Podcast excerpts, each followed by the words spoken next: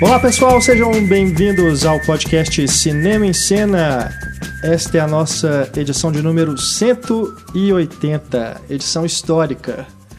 É o último podcast Cinema em Cena. Já vamos criar o drama, né, logo geral. no início. Né? Ou então começar pelo fim, né? Igual aqueles filmes que depois né, retoma lá o, o final do filme que é mostrado no início. Mas enfim, a gente está aqui comemorando, na verdade, cinco anos de podcast, né? No dia 1 de setembro de 2011 foi quando o primeiro podcast Cinema em Cena nessa encarnação, né? Porque havia um podcast Cinema em Cena antigo, né? Que teve uma curta temporada. O filho bastardo do Cinema em Cena, né? que ninguém lembra mais dele. Né? Exato. E a gente, então, está celebrando e ao mesmo tempo se despedindo, conforme eu havia anunciado. Estou seguindo novos desafios, né? Então é, fiz um acordo com o Pablo, né? Ele vai seguir com o Cinema em Cena, né? Vocês já devem estar a par disso. Mas o podcast realmente comigo, né? Nesse formato está chegando ao fim. Estou me dedicando aí ao mestrado e outros projetos que estou desenvolvendo, então acho que chegou a hora de fechar o ciclo, né? E nada melhor que fechar o ciclo celebrando, né? Então aqui não vai ser um podcast de ficar triste, é para a gente ficar feliz e lembrar os bons tempos, né? Esses cinco anos em que a gente esteve aqui reunido falando de cinema e se divertindo, né? Acho que acima de tudo a gente estava trabalhando, mas se divertindo, porque sempre, o que sempre marcou o nosso podcast foi esse clima descontraído que os próprios ouvintes identificavam e mandavam né, nos e-mails falando que adoravam ouvir o programa porque parecia uma conversa de mesa de bar, que é, a animação assim do pessoal era sempre muito cativante, os participantes e tudo mais. E a gente teve aqui pessoas que passaram pelo podcast das mais variados das mais variadas experiências em relação a cinema. Gente que estava começando, gente que já estava aí há muito tempo vendo filme, escrevendo sobre filme, estudando filmes.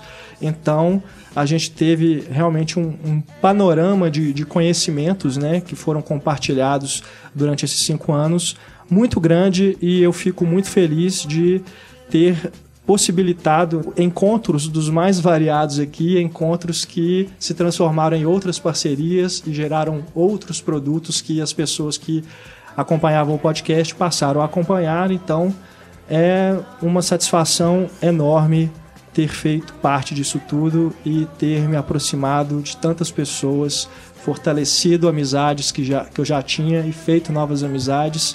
Então, eu acho que é o momento realmente da gente celebrar muito mais do que se despedir. Mas eu acho que um pouco de melancolia vai ser inevitável aqui durante esse programa. Até pelas mensagens que eu já recebi é, no Twitter, né? Gente falando que não consegue mais viver sem o podcast. Eu falei, calma, né? não precisa tanto.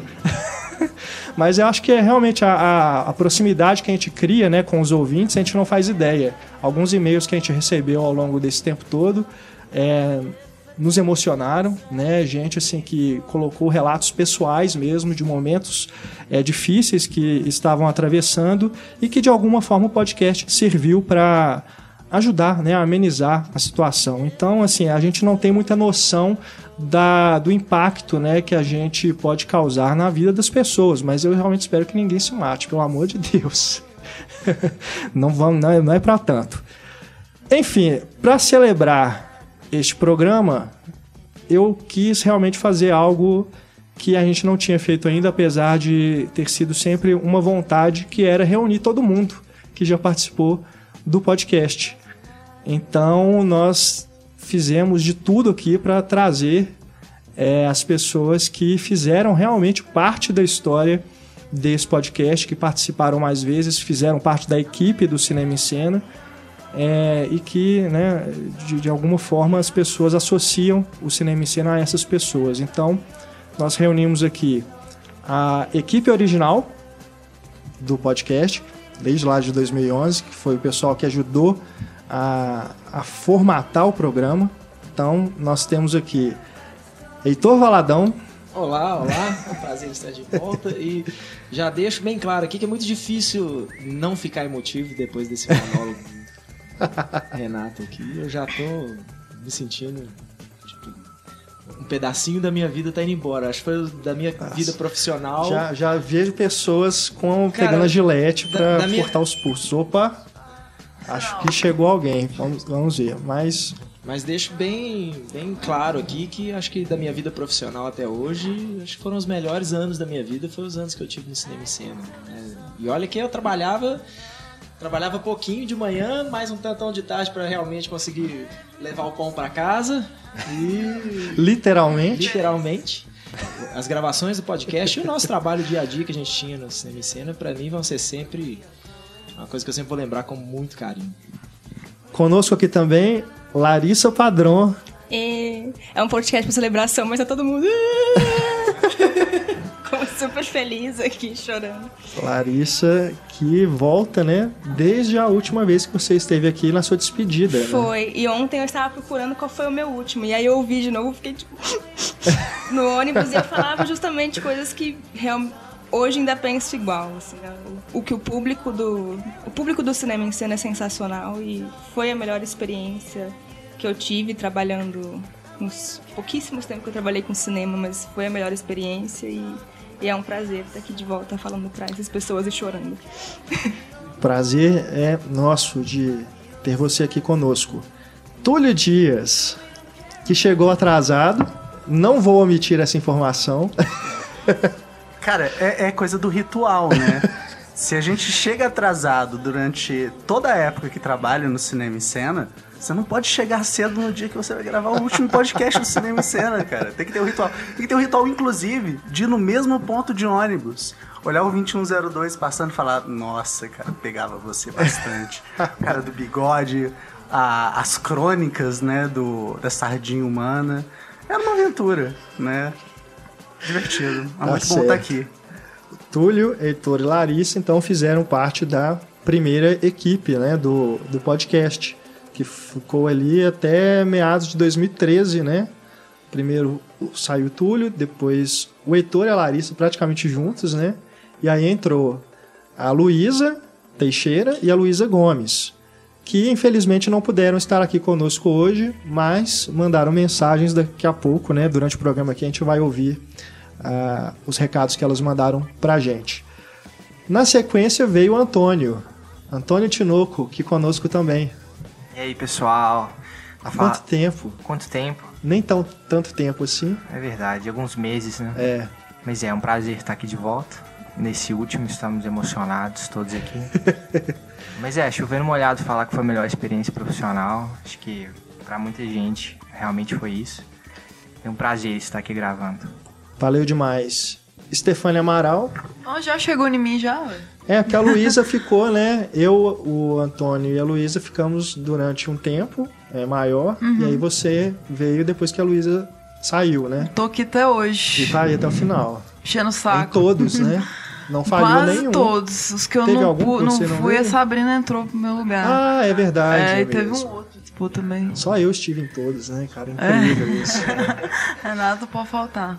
O é, nem Pablo, tem palavras aqui é, também. é, O Pablo às vezes imagino. também, né, participa. É, o Pablo, ele, né, apesar de ser o poderoso chefão do cinema em cena, no podcast ele, né, isso eu sempre puxei a orelha dele, ele não, não foi tão presente assim, mas participou de várias edições.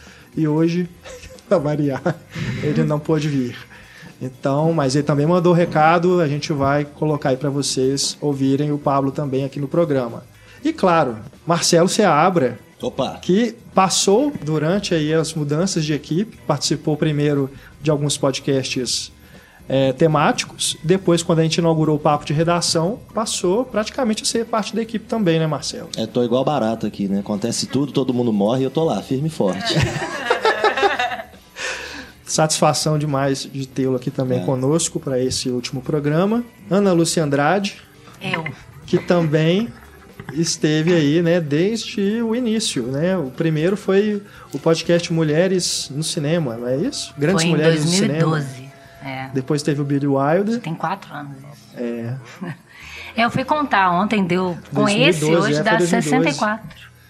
como é que é? participei. Com esse de hoje dá 64 64 programas. programas.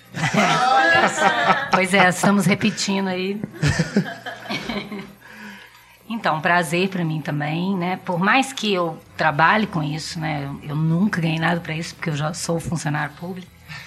Mas é, é, eu comecei trabalhando com um convite que, que se estendeu e para o meu prazer, né?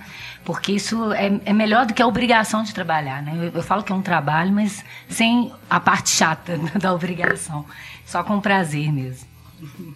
Maravilha. Carlos Quintão, Olá. que veio só para comer os pães de queijo É, e as broinhas e tomar o café do Heitor aqui. É, mas tá, tomou clima de velório aqui, eu fiquei até sem graça com isso aí. Nada, a gente tá até. Vocês têm que entender, gente, faz parte do ciclo da vida isso aí. né? Tu- Tudo morre, todo mundo morre. Né? Superman morre, Jon Snow morre, podcast morre. Mas o Jon Snow volta. O Quintão que também participou de vários programas quando estava disponível, né? Nas férias dele ele vinha participar do programa. E pela primeira vez em áudio, vamos ouvir a voz Primeira e última. de Eduardo Garcia. Eduardo que é o nosso editor né, do, do podcast, faz ali a mixagem, coloca as músicas, tira as bobagens que a gente fala, né, as torcidas. Algumas, né? Sem bobagem, a gente não estaria aqui há cinco anos. Eduardo, que eu já tinha, né, Eduardo, convidado você algumas outras vezes para participar, mas acabou que não deu. Mas que bom que você pôde estar aqui conosco hoje. Bom, prazer estar aqui. Pena que é o último, né? Mas mesmo assim foi, foi muito bom ter participado desse, desse projeto e conhecer pessoas ilustres como vocês. E é isso aí, pode, podem contar comigo. Maravilha. Bom, eu acho que temos que cumprir o protocolo, né, e falar do nosso e-mail, que é o cinema@cinemaencena.com.br, né? Depois de cinco anos, é possível que pior que tem pessoas que não guardaram, né? e temos as nossas redes sociais, Instagram. Instagram eu tô querendo levar até o túmulo, então, mesmo com o site acabar, vai ser as memórias póstumas do cinema em cena, se puder ficar pondo lá coisas, lembranças. É, a Stefania que cuida do nosso Instagram. Pois é, Stefan, o que, que você faz? Você vai, é, muda a senha hoje e fica com ele pra você. Mais um, senha. mais um do meu Sequestra. Golpe do Instagram. É, ninguém vai saber mais como entrar. E claro, Facebook, Twitter, enfim, a gente vai continuar acompanhando aí, né, as redes sociais e as mensagens que chegarem aí pro podcast. Nós vamos curtir, né, colocar o coraçãozinho Muito, por favor, faça isso. e responder, claro, né? Mas enfim, a gente tem, já recebemos, né, várias mensagens desde que a gente falou que esse seria o último programa. É, inclusive agora tem a sessão de cartas, mentira. sessão de cartas que demorava, né? A gente ficava aqui muito tempo lendo e-mail. E a gente chegou a fazer o podcast 2.0 pra só pra Exatamente. isso, pra ficar lendo os e-mails É. e respondendo. Era um negócio que dava um trabalho do cão. E tinha vezes que não dava tempo de editar os, os e-mails, eu lia o e-mail inteiro, e aqueles e-mails enormes, né?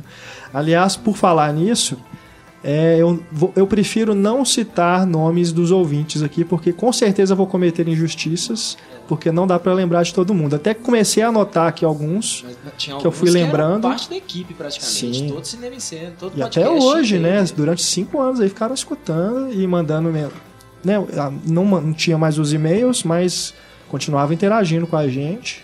Realmente, é. O carinho né, que os ouvintes demonstravam pra gente, acho que com todo mundo da equipe. Alguns, né? Não tão carinhosos, outros nada carinhosos. Inclusive, Renato falou que guardou o nome de todos os haters e a gente vai ler o nome de todos Exatamente. no final.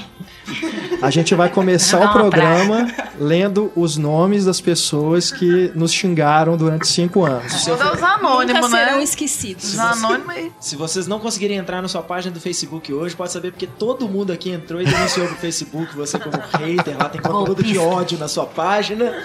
Nós, nós, foi a gente. Mas eu, eu achei outro dia naquele aquele messenger que tem escondido lá no Facebook, quando a pessoa não é sua amiga e te manda uma mensagem, várias mensagens desde 2012, quando eu comecei, eu achei outro dia. E comecei a responder alguns. Mas muito legal, muito legal. Aquelas pessoas que, que curtem e precisam falar com você que curte. Isso é muito massa. É. E O mais impressionante, faz três anos que eu saí. Ainda tem gente que me manda mensagem por causa do podcast. Eu fico um pouco assustada, eu confesso. Tipo, como é que a pessoa lembra de três anos? Mas ainda É. tem gente que me manda mensagem por causa do o, podcast. o, a- o É. grosso da minha interação no Twitter é com, com o ouvinte do podcast, com o leitor de cinema em cena e tal, que às vezes eu posto alguma coisa de cinema, assim, raramente. E as respostas que eu, que eu tenho são sempre as mesmas pessoas que a, a gente via, né? Que, era, que comentavam no site, que mandavam e-mails pro, pro podcast e tal. Eu acho isso muito legal, assim. Foi, apesar de eu não conhecer a pessoa, você quase sente que é um amigo ali, que- tá sempre disposto a trocar uma, uma ideia. É. Eu- É eu verdade, lembro é. Na época do site, que eu fazia o site, lá pra 2004, que tinha um leitor que sempre corrigia. Ele lia, ele mandava, ele mandava o e-mail assim, cata piolho.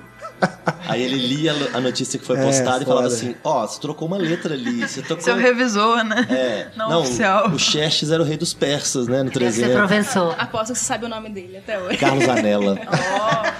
Zanella, Ele entrou, né, né? depois, ouvinte, né? do podcast Não, mas ele sempre também, fazia isso de forma muito engraçada, É. muito respeitosa, isso era bacana. É, verdade. bom também. Zanella é ótimo. né? É bom que você não precisava nem preocupar em corrigir o texto. Você Não, daqui a pouco o Zanella manda por e-mail aí. Então, É. Vocês nem, nem, nem lê de novo, não. Mas enfim, né? Então não vou, prefiro não citar aqui os nomes dos ouvintes, mas sintam-se todos abraçados, né? E recebam os nossos é, agradecimentos, né? Pela companhia durante todo esse tempo. Sem dúvida nenhuma, é, vocês tornaram o trabalho mais leve, né? De a gente ver o- esse reconhecimento, né? E ver essas mensagens de, de afeto mesmo que as pessoas tinham com o nosso trabalho. Então, foi, foi muito até, legal. Até pra quem, manda, quem ouvia pra- só pra xingar a gente, eu agradeço também, entendeu? É mais um view que tinha lá na página, era mais um download que tinha no, no iTunes, tá ótimo. Quando é, até verdade. esse pessoal eh, vale a pena. Você vê que tá agradecer. dando ibope, né? Você é muito criticado. Você Claro. fala, nossa, bombou, muita Não gente dá pra ouviu, agradar né? todo mundo. É, é eu acho ótimo. Então, né, metade lá podia ser gente que odiava o podcast, mas tava lá ouvindo toda semana. Era igual o Howard Stern lá, é, as pessoas que ouvem por bem, porque eu quero ouvir o que, que esse cara tá falando. E as pessoas que ouviam por mal, é porque eu quero ouvir o que, que esse idiota tá falando. Igual o Oscar, né? O pessoal que gosta de ver pra criticar depois os resultados e tal. claro. É. É, verdade. Bom, é, eu separei aqui algumas. é, eu, eu ia fazer um roteirinho pra gente seguir, mas enfim. Vamos deixar a coisa rolar.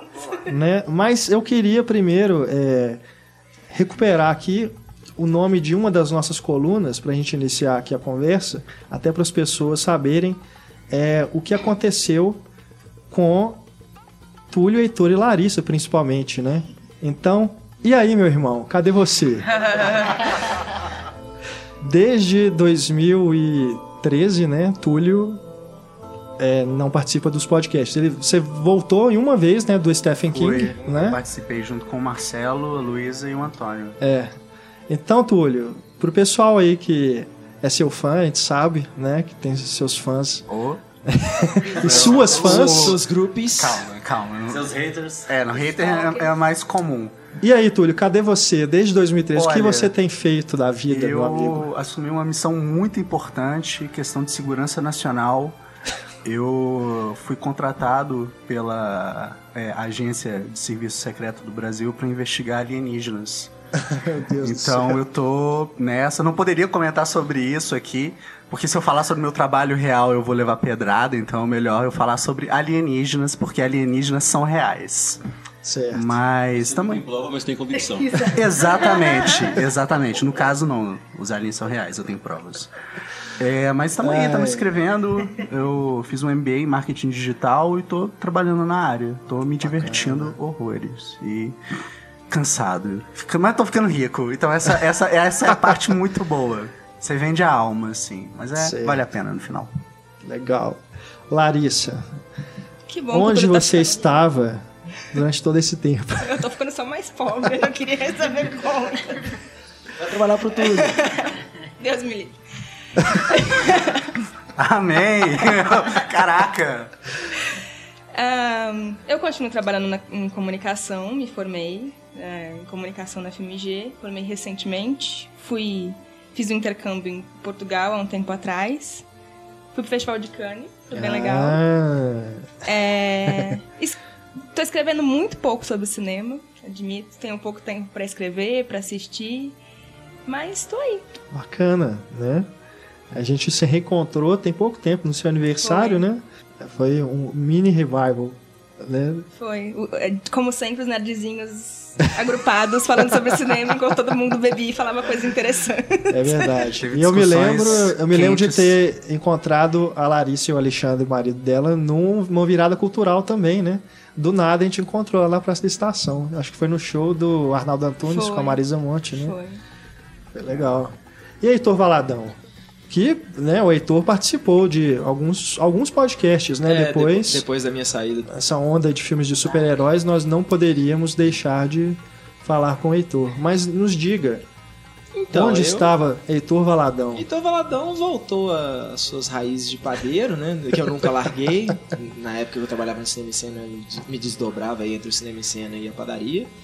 Então hoje eu sou exclusivamente padeiro, pai, marido, irmão, filho. É, mas é, continuo com um, amor é, é, infinito pelo cinema, apesar de estar completamente é, em falta com o cinema. Depois que a gente. né, to- os papais que estão ouvindo o podcast aí sabem como é que.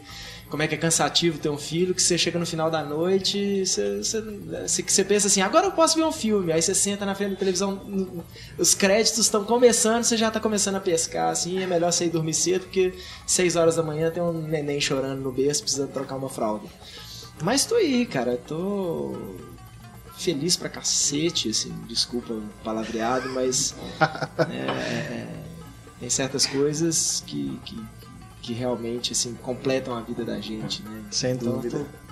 Tô, eu tô, tô no céu ultimamente, assim, tô, tô apaixonado pela, pela, pela vida que eu tenho agora e acho uma pena, né? Assim, porque parte da minha vida agora era isso, era de vez em quando participar do podcast, né? Sair um filme de super-herói. Eu, eu tinha que ir no cinema rápido porque o Renato me convidou pro podcast, então eu tenho que assistir esse filme rápido. Logo agora que vai ter a Liga da Justiça, né? Pois é, cara, mas é, eu falava que antigamente era minha, era minha, meu motivo de viver, assim, eram os filmes do, do ano que vem. Não, tem que sobreviver até o ano que vem, porque ta- tais filmes vão sair, né?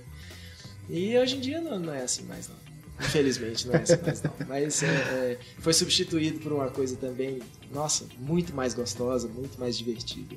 É, e quando você conhece a Esther, a filhinha Esther. do Heitor, você entende tudo isso. Só de olhar pra ela. Não é? Eu, eu, eu sou suspeito pra falar, mas tá, tá pra nascer uma menina mais legal do que eu.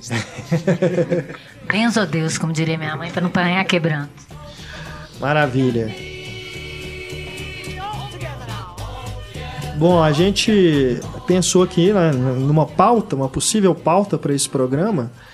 Como a gente está relembrando aqui os bons tempos e tudo, para ter um debate, né, para a gente não ficar aqui só falando da gente, vamos falar um pouquinho do que que mudou no cinema nesses últimos cinco anos, né?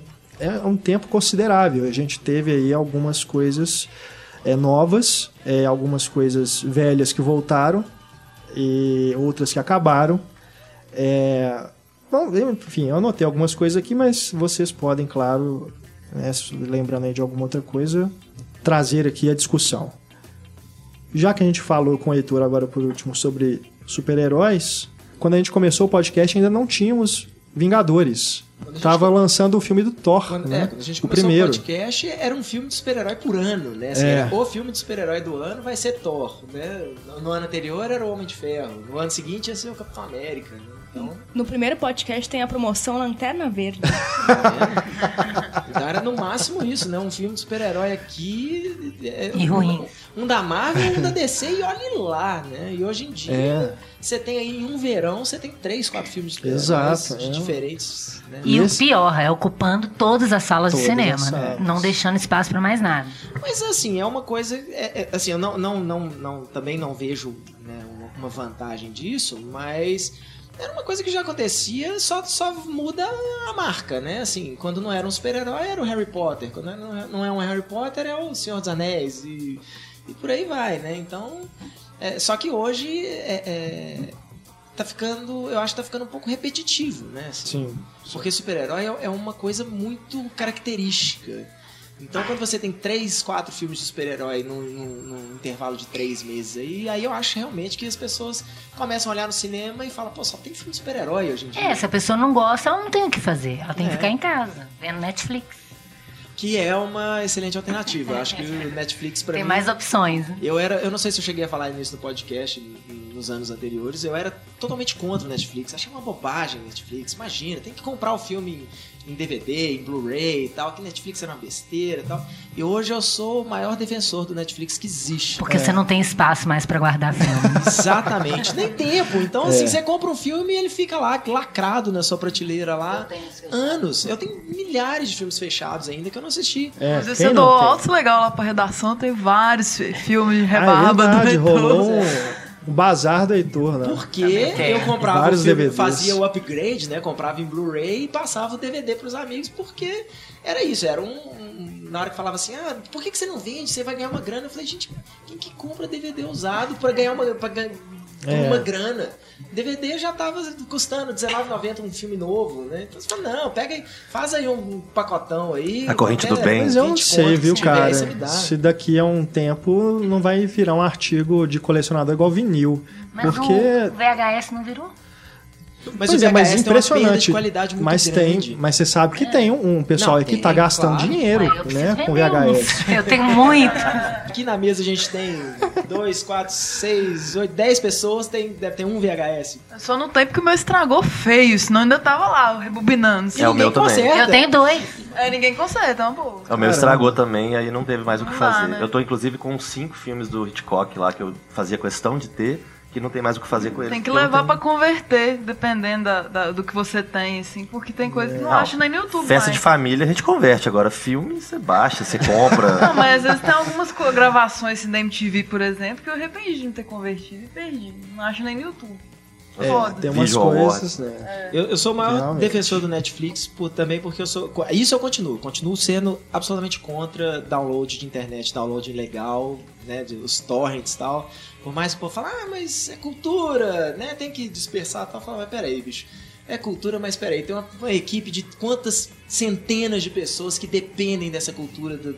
Né, É O verdade, filme tem é. que fazer dinheiro para essas pessoas continuarem tendo emprego. Então, Principalmente filme brasileiro, né? Claro. E, é, e é geralmente é o pessoal que, que acompanha e que, mesmo assim, eles mesmos baixam os filmes. Eu tenho, é incrível. Tenho amigos que trabalham com cinema até hoje que é isso. Você vê que os- tanto que os caras ralam, tanto que os caras penam pra ganhar cada vez menos, né? É, é, o dinheiro tá cada vez mais apertado, as pessoas É. fazem cinema de pelo- mais por amor do que pela profissão mesmo. Esses caras acabam tendo que trabalhar em outras coisas entre produções porque o que eles ganham numa produção não é o suficiente pra ele trabalhar só com aquilo. Né? É, e se tem uma coisa que não mudou em cinco anos foi essa questão de downloads, né? Provavelmente piorou, né? Piorou, é. A coisa sou tá- to- Isso, isso eu continuo, sou totalmente contra. Porque aí fala, ah, só tem porcaria no Netflix, só tem filme velho. Fala, ô, meu filho, não Contrário. Porque É o entrou no contrário. Netflix, não é possível. Eu, eu acho a página de clássicos dele muito pô, pequena. Pois é. Pobre, né? é. Você sente falta, você fala, eu quero ver mais coisas, quero ver filmes antigos, é, europeus, você não acha. Mas Não. se eu não Netflix me dá engano, espaço surgiu um. pra.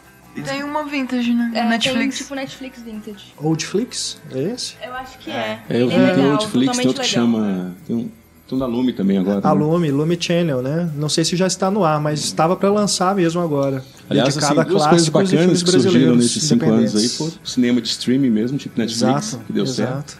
E o Blu-ray, que infelizmente não deu certo. É, a melhor que forma agora, de ver né, filme a gente vê hoje. aí uma, uma queda, né, nos lançamentos, inclusive, de filmes aqui no Brasil em Blu-ray.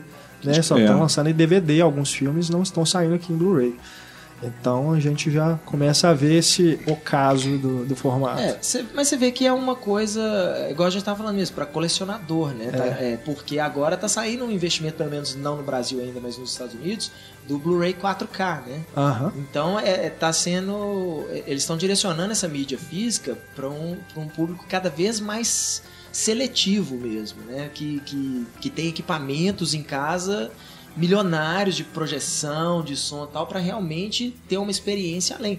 Porque por mais que eu, que eu, que eu seja fã de streaming hoje em dia, por falta de realmente de espaço para coleção, é, você vê que é uma coisa, assim, ainda é, é é muito legal, mas você não tem acesso né, a filmes clássicos igual você tem se você tiver uma coleção pessoal, né? Assim, é raro você, por mais que você, né, ah, você entra na Apple TV hoje e o vento levou tá lá. Mas aí o vento levou, pô, é um dos filmes mais importantes da história. Então, mas e aqueles filminhos que vão se perdendo, aquelas coisas que você às vezes achou com a, uma Classic Line que lançou uma cópia meio vagabunda, mas você tem uma cópia É.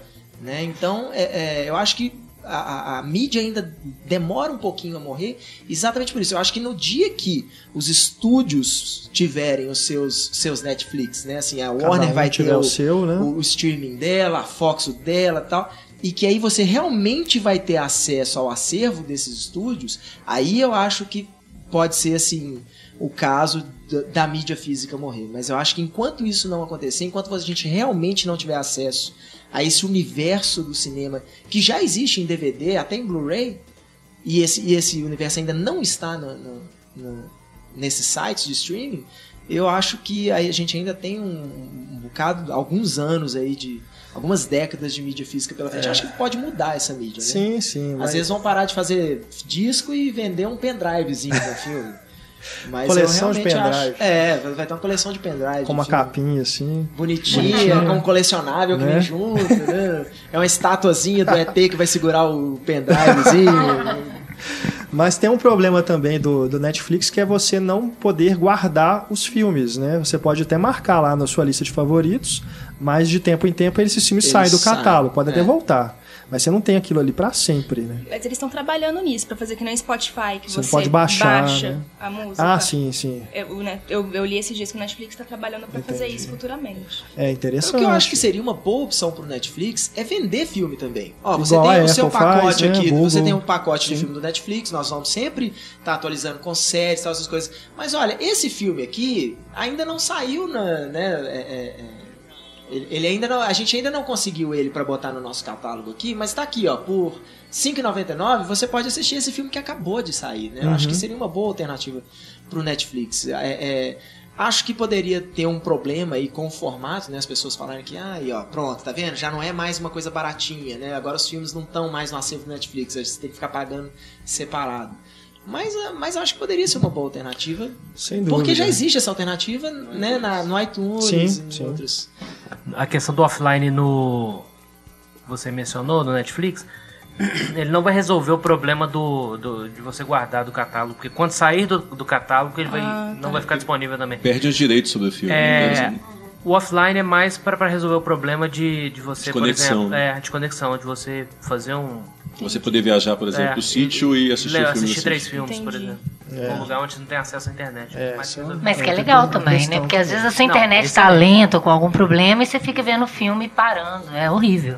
É. E pra quem fala que no Netflix só tem coisa velha, coisa, filme ruim e tal, não sei o quê, vários filmes grandes estão saindo no Netflix antes mesmo de sair nas locadoras aqui. O Sicário foi um deles esse ano, assim, exemplos recentes que eu me lembro. Sicário, é, Os Oito Odiados, a, Grande aposta. a Grande Aposta já está no Netflix, né? Pra Saiu quem- o Cavaleiro de Copas, né? O último Cavaleiro do de. Copas saiu, saiu? super rápido, já tá no Netflix. Meu Deus. Programa um, um oferecimento Netflix. Por aí. 10% da renda. É. Ah, então vamos falar da Pão e Companhia. Não, mas falando sobre Que as o pão de queijo tá uma delícia. Consigo parar aqui. Pois é, isso é uma mudança, né? É, todos os outros podcasts tinham pão de queijo, assim, ou isso é uma Tinha coisa as balas especial? que o Pablo levava, vocês lembram? Porra, O não, Pablo levava velho. bala da Lauca. É Só quando o Túlio não ia que tinha comidinha, né? É, não, teve algumas vezes, não durante a gravação, né? Mas o Heitor levava lá pra gente um lanchinho. Tinha os lanches da IC uma no- época, Acho né? que eu comi então tão do rápido prédio. que eu não lembro, cara. É porque lá no prédio da IC, né, onde a gente fazia o podcast, tinha a sala de descanso e tinha café, tinha. É. né, agradecendo ao pessoal da IC aí pelo- Cappuccino, apoio saudade. Agradecendo por É, isso mas- da IC pelo colesterol. Mas era, era ótimo. Aliás, o podcast surgiu nessa sala. Eu me lembro exatamente do dia em que a gente tava lá lanchando. O Pablo tava lá, tava eu, o Heitor e o Túlio e o Pablo. Quando o Pablo falou, não, e, e o podcast? Que ele já tinha me falado, né, que tinha essa vontade de, de ter um programa no site. E eu me lembro exatamente, a gente tava lá, né, convivendo, né, a sala de convivência. e aí foi ali que surgiu a ideia. Eu disse, então tá, semana que vem a gente vai gravar. E o melhor da sala de convivência é que a gente odiava conviver com as pessoas. Né? A gente Era só nosso grupinho. A gente chegava, a sala tava cheia, falava, que saco esse povo vai trabalhar, bicho. Eu gostava de conviver com as pessoas, até é, demais. Ah, você Algumas convive- gostava pessoas, de conviver né? com algumas pessoas. Que É, não gostavam de conviver com pessoas- você, diga-se de Exatamente. passagem. Fala, esses vagabundos desse cinema em cena aqui, comeram nosso lanche. E a ginástica laboral também, solto. Nossa, meu Deus. O, o moço da ginástica Ginástica laboral, toda vez ele vinha, e aí, gente, vamos fazer? Eu falei, moço, eu só trabalho quatro horas por dia aqui. Se eu for fazer ginástica, eu não vou fazer nada. É. Então pode deixar. Muito obrigado. Na minha época Mas- não tinha essa história de sala de comidinha, não, viu? Lá quando você era estagiário, Sala né? de convivência. De 2003 a 2005 não tinha sala de Era só convivência. É, e café, relação- às vezes na passado última. IC a gente chamava pra você ir lá. Nos podcasts um mais lanche. recentes tinha sempre um lanchinho Eu lá me que lembro. Você lembra, Stefania? A gente saiu, a gente tinha despedido do Marcelo. Uhum. A gente foi né, gravar uma outra coisa depois. A gente tá passando assim, o Marcelo tá lá tomando café. lanche. Pra que veio, cara? Vocês não chamaram segurança? né? Só alguém chegar e falar só pra ele ficar com medo, assim, você trabalha Uma vez que eu entrei, rapaz, eu tô dentro. Não pode estar de bermuda. Se tiver de bermuda, você tem que voltar É, o, pra dia, o cá. dia que eu tava de férias, que eu fui de bermuda, o Renato teve que descer e falar assim: tudo bem, pode deixar esse mendigo entrar. Gente, mas eu não trabalhava lá e eu lanchava sempre. Podia? Podia, né? Por nossa conta. e risco.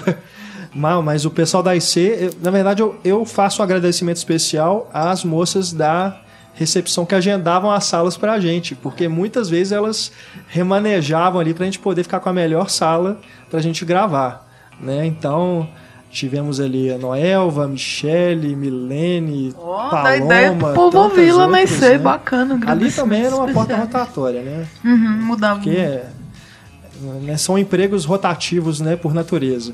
Mas era é Mas sempre foram muito tinha- solícitas com a gente, então elas fizeram parte do, do podcast também. Só esclarecendo aqui, é, quando os convidados do podcast iam tomar café, normalmente um de nós ficava sem lanchar, entendeu? Porque tinha o controle da, da sala de convivência. Alguém tinha que ceder o lugar. Né, E as moças da sala, elas eram muito enroladas. Que tipo, não, não, vai durar só uma hora. E tipo, três horas depois tá lá a gente. A gente cancelou uma reunião É importante. verdade. É, era muito bacana. Com certeza. Bom, é, mas a Larissa ia falar alguma coisa que a gente acabou É, mudando não, de essa questão Pra que a gente variar, a falando. gente de- interrompeu a Larissa. Desculpa, Larissa. O, o velho bordão. Desculpa, Larissa, é verdade. O... Não, é, é uma questão de mudança, a gente tava falando disso do Netflix, é que eu acho assim, ainda não está como eu gostaria que fosse. Acho que cinema ainda é algo mais. que ainda Ah, sim. pertence mais à elite, ainda não é tão acessível quanto eu gostaria que fosse. Uhum. Mas está, nos dos cinco anos que o podcast começou pra cá, está com certeza mais democrático do que É. era antes. Porque por- isso que você falou, por exemplo, ah, você podia comprar um filme por R$19,90, mas ainda assim, quem. Quem pode comprar um filme por R$19,90? Hoje a pessoa pode comprar um catálogo inteiro por É. R$19,90 por mês, sabe? Não, eu, eu citei o R$19,90 porque era o preço do filme novo. Não. Porque aí eu ia vender meus filmes velhos, aí falava, não, aqui ó, cada filme você vende por uns 15 conto. Eu falei, não, Na mão do Heitor era um real. Você vai tentar vender filme no centro, o cara paga 50 centavos. Vai na passarela da filme. Lagoinha ali. É, 95% dos meus DVDs é um oferecimento Heitor Valadão. E tão lacrados ainda, né? Não, pois é, e, e- Mas este valor deve aumentar, tá? Porque existe a questão de impostos que eles não pagam aí nos serviços de streaming que não são previstos na lei. Mas a Ancine já está dando jeito de taxar. E depois não, é, eu, eu acho que para ser competitivo você tem que pagar imposto também, né? Porque senão, pô, você vai ser tido uma fortuna aqui do Brasil e não paga nada de imposto em, volta, em, em troca, é complicado. Vocês vão ter que aumentar o valor também pra poder pagar o cinema em cena propaganda, né? é, vai de R$23,90 para R$23,99. Exato. 9 é nosso. Aliás, Não, acho no- que eles oito é do poderiam... governo. O Netflix poderia colocar o catálogo inteiro de podcasts do Cinema em Cena né, disponível lá em streaming para as pessoas ouvirem. Boa. Já pensou? Que honra.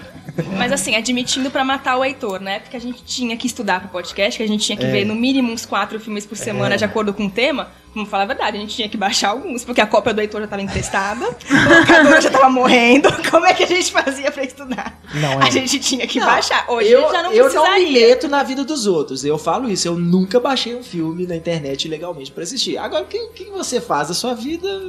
Depois de cinco anos, admito, baixei um monte. Se a cópia do Heitor sabe tava, estudar, desculpa. se a cópia do Heitor estava emprestada, provavelmente estava comigo. Motivos acadêmicos, né? Motivos é, laborais. Diga aí. Pensa Túlio. pelo lado bom, pelo menos você tava divulgando o filme, falando a respeito, Exatamente. chamando atenção pra ele, mais pessoas iam ter acesso a ele. Nunca ganhei nada por isso, nunca ganhei porcentagem. Por que a gente não tá fazendo uma live no Facebook pra transmitir isso aqui também? Ah, porque a gente é muito tímido. Só tem foto. Old vai- school, old school. Nós não vamos fazer uma live aqui. Acho que É, mas são coisas que surgiram também nesses cinco anos, né? É o Periscope, A gente teria que maquiar é, também. Snapchat, Não, verdade, um monte de é, coisas, né? a- As Instagram. pessoas sempre, sempre pediam, né? Porra, quero ver vocês falando. E hoje seria uma forma de colocar, pô. Tem a live, dá pra É, colocar a a câmera gente no colocou- celular em algum lugar, fodão, pra pegar todo mundo, cara. É porque o nosso MBA em marketing chegou atrasado. A gente não pensou nisso. Desculpa, desculpa. A gente colocou umas fotinhas, né? aí Quem sabe quando-. Ah, vocês bateram foto sem mim? É isso? O podcast Pô, ressuscitar, a gente Pois volta é. com, com a live. Vai ter mais foto depois, calma. Mas é, eu, eu tava. Quando a gente se encontrou a última vez, né? Que eu me dei conta assim, eu não tenho o WhatsApp do Túlio. Falei assim, gente, é uma coisa que surgiu também nesse tempo, né? É, porque- Há cinco anos, é, do jeito que as coisas evoluem, né? com Tecnológicas, né? Evoluem. O, o Renato não tinha o WhatsApp, Não né? tinha, cara. Não, tem no Facebook e tudo, mas não tinha no WhatsApp. Imagina quanto Pô, o Renato vai ter que pagar de direitos de imagem pra todo mundo também. É, complicado né? isso. Eu não, bota na conta do Pablo. aí. Ou do Netflix. Eu tô fora. Mas uma outra coisa também que essa na verdade eu acho que não vingou, né? Ela já existia antes do podcast e acho que ela foi minguando, pelo menos no cinema, que é o 3D. É, os filmes que a gente questionava isso sempre no- nos programas, né? Os 3D, os filmes 3D convertidos que serviam mais para enganar no, no sentido de cobrar mais caro pelo ingresso, né? E você não tinha uma experiência 3D é, realmente interessante que valesse a pena. Isso está cada vez pior, né? Continua piorando. Algumas, alguns filmes valem a pena ter uma experiência legal. E o, o Carlos aqui que tem um projetor 3D em casa sempre me recomendou, inclusive, comprei influenciado por ele, estourei meu, meu orçamento influenciado pelo Carlos. Eles já observam um outro, uma outra, um outro aspecto, né? Quando você assiste o filme É, com certeza. Você tem um 3D sistema em bem casa, calibrado. né? É, o- você tem uma experiência mais legal. Hoje eu não vejo nem problema no cinema convertido em 3D, porque a conversão hoje está tecnicamente perfeita. É. Se, o Evoluiu, filme, se o né? filme é pensado em nesse 3D, tempo não, não é porque ele é filmado em 3D ou, ou convertido em 3D que vai fazer diferença. Você pega um filme igual Gravidade, um filme filmado em 2D, Uhum. com- todo convertido para 3D depois e é sensacional, né? Porque ele foi pensado dessa forma. Eu acho que o maior problema com o 3D hoje, que ele está minguando, que você falou aí, é porque o mercado se autocanibalizou. Uhum. Só investir em 3D para filmes e espetáculos. Isso. Acho que faz falta usar o 3D como linguagem é, narrativa para filmes de drama, ou western, musical outras coisas diferentes. É. Então é sempre filme de super-herói ou filme de fantasia. Você não vê filme de época igual. Eu sempre falo que Maria Antonieta, por exemplo, em 3D, um filme desse tipo, Uhum. te faz criar uma, uma sensação de imersão naquele período. Uhum. E com- como faltou variedade, as pessoas se cansaram rapidamente dos mesmos gimmicks, das mesmas coisas. É. Acho que Aquela- o mercado ele se deu um tiro no pé quando ele Com resolveu certeza, investir concordo. só nessas superproduções e em desenho animado em 3D. Exato. E até o, as Você deu animações... exemplo do, do filme do Vin Wenders novo, né? Que o Vin Wenders é um cara que Isso. pensa o 3D hoje de forma interessante. E o último filme dele que foi feito em 3D não foi exibido no Brasil em 3D, não é isso? Exatamente. Eu não esqueci o nome agora, mas é com o James Franco. E eu nem, nem me dei o trabalho de assistir, porque não Pois faria é, sentido, não né? sentido. Com relação à Mas- parte técnica, realmente, que se vocês têm, um- têm um sistema em 3D em casa, principalmente com tela grande, projeção, uma coisa assim, aí você vê realmente o potencial que tem a, a tecnologia. É. No cinema, geralmente, as projeções são escuras. Né, É, que- cara, não, eu tenho evitado sempre que eu posso. Um uso bacana do 3D que eu, que eu me lembro agora, vocês falando às vezes, é óbvio que é uma exceção, mas é o, a invenção de Hugo Cabret, né? Sim. Que é um. O Scorsese fez uma coisa fantástica. Você tem É. realmente as dimensões no, no, no filme, né? Eu me lembro nitidamente de realmente experiência ter feito. legal. Porque a maioria dos filmes que a gente vê em 3D é o que vocês falaram. O filme é em 3D, mas não faz diferença nenhuma. O máximo que acontece, eu lembro da hora do espanto, por exemplo, né? Da, da refilmagem, tem uma hora que voa um balde, alguém taca uma coisa assim, aí você acha que vai cair em você, né? Você É, são um- aquelas estratégias que existiam na década de 50, né? É. Quando surgiu o primeiro 3D lá. É, Em vez de te imergir, ele te, te tira do tira do filme, filme. é. Porque ele joga o negócio pra fora você sai da tela. O mais interessante O é Hugo trabalha não. com profundidade, né? É, o Hugo não, ele te faz mergulhar no filme desde o início. Tem uns caras que usam muito bem o Mais 3D. inteligente. né? O Scorsese, o, O, Ven o mesmo, você falou o no Wenders, Pina é. também. O Ridley Scott também, acho que usa muito, muito bem o 3D para poder, dentro daquele estilo distanciado que ele tem, o 3D complementa aquilo nos filmes. Um filme que ninguém gostou, igual Êxodos, eu acho o 3D sensacional do filme. O Perdido em Marte, enfim. Outro É, filme que eu acho sensacional do 3D, que é As Aventuras de Pi, Ang Lee, outro Sim, cara que também sim. conseguiu se apropriar da tecnologia, que é uma coisa bacana. tá- a gente está falando de animação, né? Antes, é, na sua fala. O Procurando Dory é a primeira animação que eu vejo em 3D que eu fico decepcionado porque não tem uma utilização inteligente. Principalmente por estar no fundo do mar. Era um lugar para você estar aproveitando a profundidade, né? Literalmente, né? E, e ali eu realmente me senti decepcionado, né? Com a forma que a Pixar usou o, o formato, né? Mas são é isso que a gente está falando. Parece que os estúdios realmente encontraram aí uma forma de encarecer o ingresso para aumentar a renda, né? E hoje a gente, quando olha um lançamento nos cinemas, a gente encontra muito mais versões 3D, dublado ou legendado, do que as versões 2D. Às vezes não tem como nem assistir em 2D. Porque às vezes ou tá no horário ruim, ou às Tá vezes nem tem dublado. horário. É, ou tá só dublado em 2D, que é pior ainda. Então, No caso do é complicado. Dory, ainda acho que é. Eu odeio filme de origem. né? Você tem um personagem interessante no filme e de repente você fala assim: vamos, vamos explicar por que, que ele é desse jeito, pra que ele é desse jeito. Eu não quero saber por que, que, que acontece isso. Né? Assim, é, eu não vejo. é, é, lá vem pedrada. É, episódio 1, 2 e 3, Guerra nas Estrelas. Eu quero saber por que, que o Darth Vader é o Darth Vader. Ele é Não, o mas Darth Vader, ele é legal daquele jeito. Não, porque Deus sempre tem. Ah, tem os, tem os lovers que, que não admitem que são filmes ruins. São filmes ruins. Né? Não, não, não tiram, isso não, de forma alguma influencia no mérito da trilogia original. São filmes fracos e tal. Mas eu acho que muito por causa disso. É, X-Men Origins Wolverine. Eu não quero saber por que, que o Wolverine é o Wolverine daquele jeito. O legal do Wolverine é o mistério dele ser daquele jeito. Hannibal, Hannibal. a origem do mal. É, o próprio Skyfall do James Bond lá vai mostrar a família dele e tal. É uma bobagem ficar explicando isso. E eu acho que o Dory foi nessa linha, né? A Dory é um personagem massa, então vamos mostrar o que, que ela tava fazendo antes da gente conhecer a Dory. Quero, eu gosto da Dory do jeito que ela é ali no, no Procurando Nemo e pronto, né? É, apesar de que é, é até bem rápido, né, no filme. No- Sim. O filme é quase praticamente uma continuação. O Christopher É. Nolan, na época do, do Cavaleiro das Trevas, coisas. ele falou isso, né? Que o, ele pensou no Coringa como uma força da natureza. Ele não queria explicações, ele não queria um histórico. Ele- o Coringa É. simplesmente entra no filme fazendo né, a loucura dele. É aquilo quando a gente falou do, do Taxi Driver, né? Que a gente fala, e faz referências que ele foi na guerra do Vietnã, mas ele não fica explicando qual é o trauma, por que, que ele é assim. Esse é o cara, ele é assim, e você vai encontrar com ele naquele dia D, que é a ideia da história, né? Sim. Toda, toda a narrativa clássica, ela trabalha com isso. É o dia D daquele cara. E por mais que você tente explicar alguém, é o que o cidadão Kane disse. Você pode tentar várias versões que não se explicam um ser humano. Sim. Até porque o... não interessa. Os caras que foram pra guerra do Vietnã voltaram, né, doidos. Então não interessa o que que aconteceu exatamente com ele que ele voltou doido. Aconteceu a guerra, bicho. A é guerra mais que é suficiente. louca, né?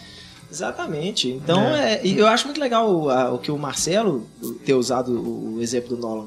É que o Nolan ainda brinca com isso no, no Cavaleiro das Trevas, né? Que o Coringa conta umas três vezes a origem dele ali. São, todas essas três são diferentes, né? é Então isso é diferente. muito legal. Porque é isso. E o que interessa é isso. O que interessa, quando ele conta três versões, ele está muito, dizendo muito sobre esse personagem. Que ele mente, que ele inventa a própria história. Isso é mais importante você saber do que quem foi a mãe dele. É. Aí, só pra marcar a tradição, discordo do Heitor, cara. Procurando Dory, ele é exatamente sobre a questão da memória. Ele tem essa mensagem e é uma mensagem linda, Heitor. Abre seu coração, Capricorniano. Caraca. E, e, porra, a primeira trilogia do Guerra nas Estrelas, Heitor, Eu não- você não gosta? não estou Por que não? Aqui. Não importa se é ruim. então- E o amor, cara, é a história, é lindo. Começando, começando. É, é, então, só assim, deixando uma coisa bem clara, eu sou o maior defensor da Pixar do mundo. Pra mim não tem filme ruim da Pixar. Tem uns fraquinhos, né? O Carros, ali é Carros mais, dois, mais cara. bobinho e tal. Mas assim, poucos filmes me fizeram chorar igual Toy Story 3, por exemplo. Ah, não, aí é. Né? Procurando Sangrar Dory me fez chorar pra caralho. velho. Então, é- é- Né? é- os primeiros 10 minutos de Up são uma lavada da alma aquilo ali. Né? Recuperando aqui o bordão do Heitor, é sangrar abaixo, né? Toy Sangrar Story abaixo, 3. não. Tem um outro bordão, cara. Eu, E- eu tinha lembrado dele, Tem velho. vários, né? Aprenda com a bunda? Aprenda, Aprenda com a com a bunda. Cara, Exatamente. que eu nem Esse lembro é da lendário, onde, quando foi usado esse exemplo. Lendário. Foi Tem que no- falar a origem. foi A no graça é você chegar e falar. É, a gente faz questão de contar a origem, né? Se vocês quiserem ir procurar lá atrás. Não, mas na verdade é porque. Especial de Natal né? Foi um amigo oculto. Aí você foi fazer uma mensagem de Natal. Saiu errado. Não, eu não lembro de nada. E essa história de contar a origem das coisas também, vocês já viram? Ele adora, ele não lembra. Mas. Não, é. Isso é um negócio da Pixar, né? Gente- o Toy Story 3 ele foi lançado em 2011. Não, 2010. 2010. Então foi ali, acho que o, o auge da Pixar naquela fase que eles estavam só fazendo um filme bom atrás do outro. Carros 2, ele foi lançado, se eu não me engano, por ali, quando a gente estava começando o podcast, né? Então, durante o podcast, a gente estava nessa fase ruim da Pixar. Que aí veio o Valente, que não acho ruim, mas que é foi, ruim, É só. Né? Também não convenceu. Aí veio Universidade Monstros. É, Valente é massa. É, eu gosto do Valente. É. Eu acho que não é, não tá no mesmo nível, por exemplo, do, que, né, já É. já citamos tanto em Toy Story 3, eu acho É, que ele não sim. é. Ah, não, mesmo com nível. certeza. Mas é Concordo com o que Eu Heitor. fiquei emocionado pra caramba em certos momentos do, do, do, do Valente, aquela coisa da, de mãe e filha ali. Eu fiquei emocionado pra caramba, assim, tal. E hoje, é, é, cara, é, você quer numa, você quer aumentar a sua sensibilidade pra qualquer coisa, aí já vou falar mesmo. Tem um filho. Sério, qualquer coisinha que, que em relação, quando depois você tem um filho, qualquer coisinha que aparece uma criança, em- Já é, chora. Você já chora, você já fica emocionado. Eu, eu- parei de assistir The Você Walking não precisa ter Dead. um filho pra isso, né? Você pode Não, não precisa. se emocionar. Não, não precisa, não- claro, não, de forma alguma. Mas pode eu ter acho gatos que isso. É. eu acho que isso Eu aumenta. vejo um gato, eu choro. Gatos, Eu acho que isso aumenta, porque tem certas coisas, por exemplo, você é aquela coisa assim. É, é- é a mesma coisa quando a gente fala assim, poxa, o, o- o- por mais que o cinema tenha regras, por mais que, que tenha coisas que sejam né, um, um padrão, quase uma matemática mesmo, o cinema também fala intimamente para cada um. Então, é, é, a partir do momento que você tem que cuidar de alguma coisa melhor do que você cuida de você mesmo, né? Isso te dá uma, uma- um, um aumento na sua, na sua sensibilidade que é uma coisa muito assustadora. Eu é, assisti um episódio do Walking, de The Walking Dead que era o cara pegava um neném botava uma faca no pescoço um neném. Falava: se você vier pra cima de mim, eu vou matar ele. Com um bebê de, de seis meses. Aquilo ali qualquer me um, deixou né? horrorizado. Eu parei de Mas assistir. deitou qualquer pessoa. Mas não era assim. Até uma pessoa que odeia Não criança ter vai filho, ficar só pode ter coração. É. Ter coração. É, é- é chocante de qualquer forma, mas pra mim já aquilo chegou num ponto que eu falei, não dou conta de assistir, porque na hora que você substitui, você coloca o seu bebê no lugar, você fala, que que é isso? Não, não dou conta de ver uma coisa dessa mais. né? Então você meio que tá concordando com a visão do Spielberg de retirar armas dos filmes deles, assim. Não, não, não, não, Não? Eu acho que tem cinema pra todo mundo. Ah. Né? Isso aí é. Não, mexer no que já tá pronto. Né? Por mais que os diretores falam que um filme nunca está pronto, que você, né, todos eles assistem os próprios filmes e falam, eu, hoje eu mudaria isso, hoje eu mudaria aquilo, né? Mas não, tá- meu amigo, isso aqui foi o que você entregou na época, deixa ele quietinho. E é um retrato da época também, né? Você não pode mexer nisso. Apesar de que existem dois Spielbergs, o Spielberg criança e o Spielberg depois que ele virou pai. Mudou completamente a visão de, de mundo e É o cinema verdade. dele também. ele era mais ousado quando ele era moleque. A gente teve também, eu, eu, eu tava reparando isso, estava tentando lembrar aqui os filmes que foram lançados, né, de maior sucesso e tudo.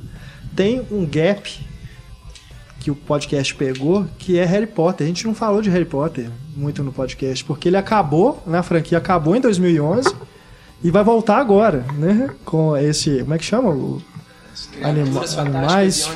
É isso. E é uma, uma franquia que a gente não abordou, a gente não fez nenhum podcast sobre Harry Potter, a gente deve ter mencionado assim, durante alguma discussão, né? Mas ficou esse gap. É, o Harry Potter, o último, era Summer Movie, no nosso primeiro programa Summer, Summer Movie. Movies, verdade. Então a gente só falou sobre ele. É, exatamente. E Crepúsculo. Que A gente falava que toda hora olha de pra mim Crepúsculo. quando fala de Crepúsculo. Crepúsculo foi muito, muito citado nos podcasts, muito, muito, Até muito, mais do que deveria, né? muito espancado, muito defendido também. porque acabou mas- também quando a gente estava começando o podcast, mas foi recorrente, né? Por causa do Heitor, que adorava. Crepúsculo é o Eu filme do adorava, eu podcast, só não né? achava uma bosta igual todo mundo acha. Uma bosta. É fraco, é bobinho, né? Você Mas- queria saber a origem da família Cullen. né? Mas tem, acho que no primeiro ou segundo filme eles já falam é a origem da família.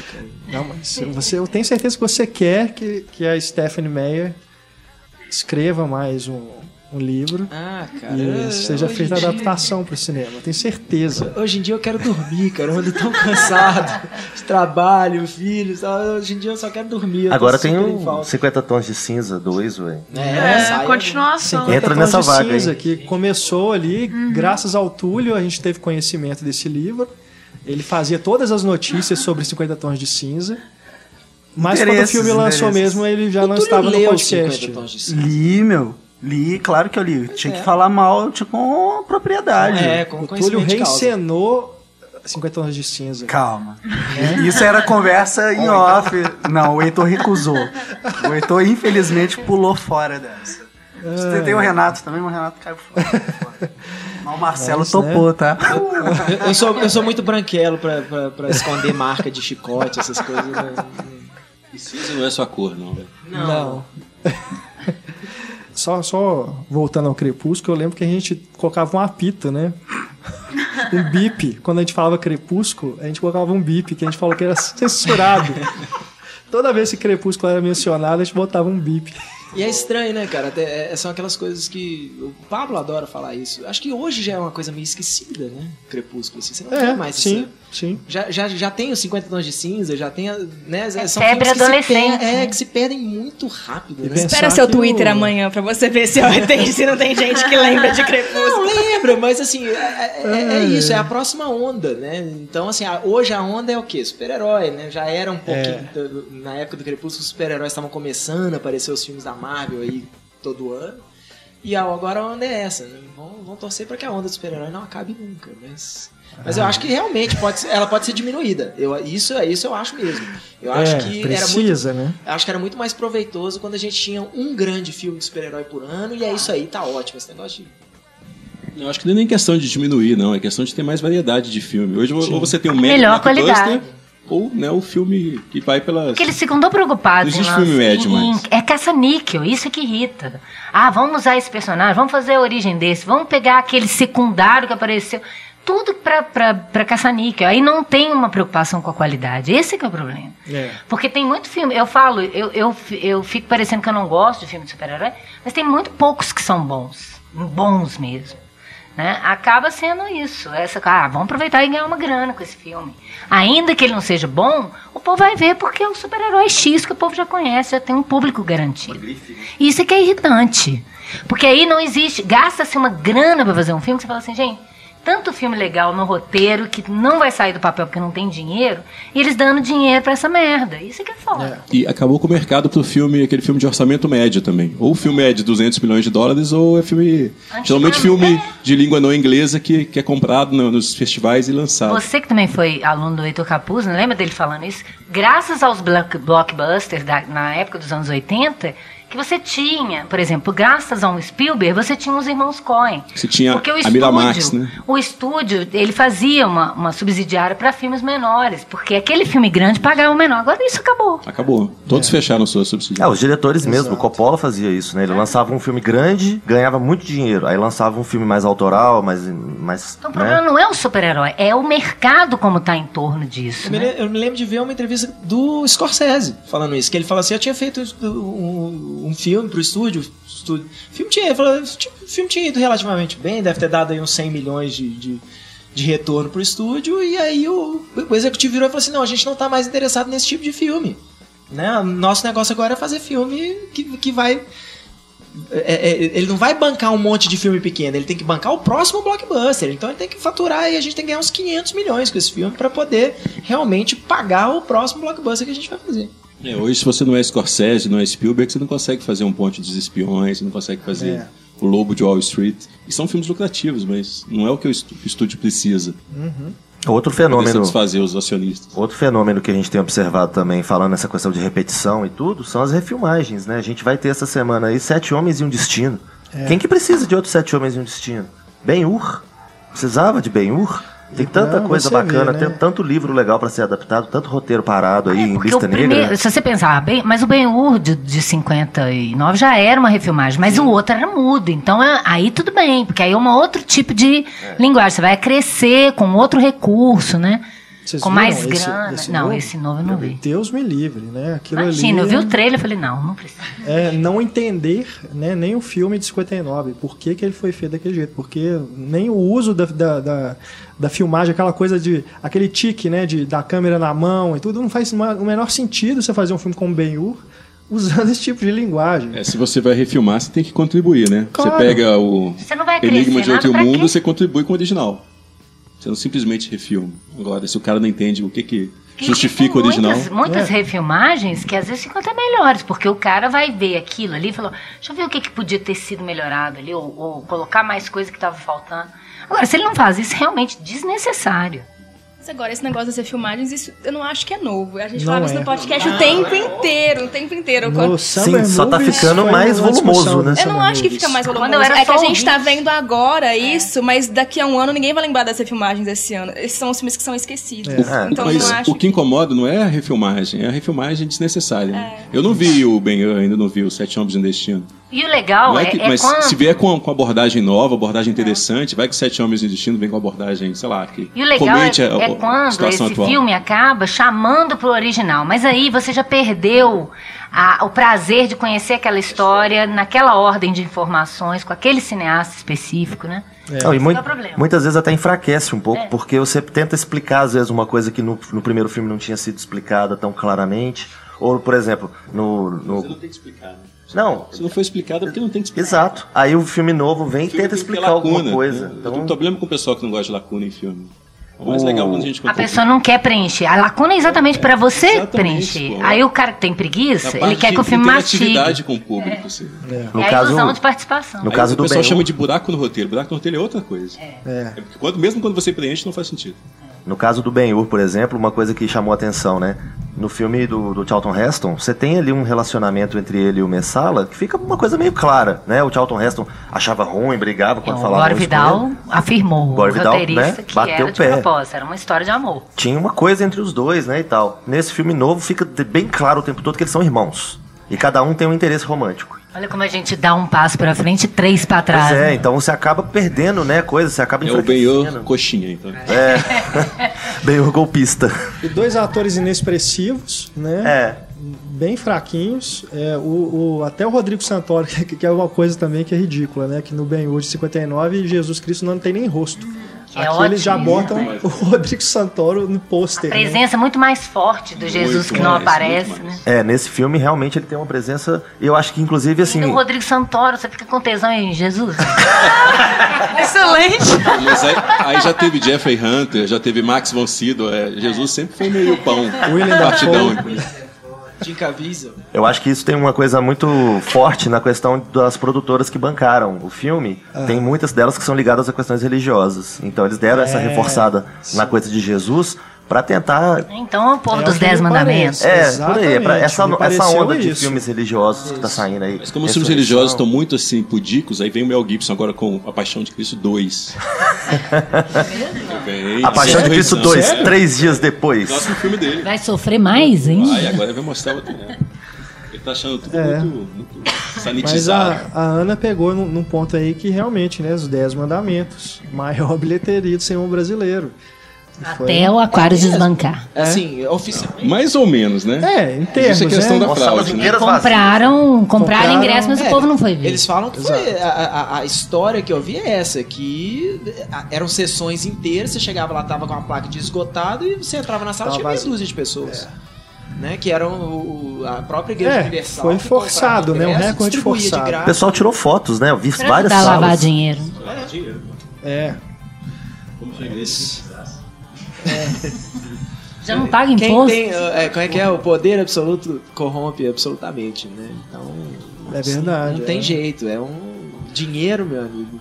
É igual, é isso. Você tem um estúdio que po- poderia muito bem estar lançando aí. é, ó, vamos lançar um blockbuster ali na época do Natal, né? Um blockbuster aí no, no meio do ano e o resto do ano a gente faz filmes bons. Né? Não tô falando que blockbuster é ruim, né? Entenderam?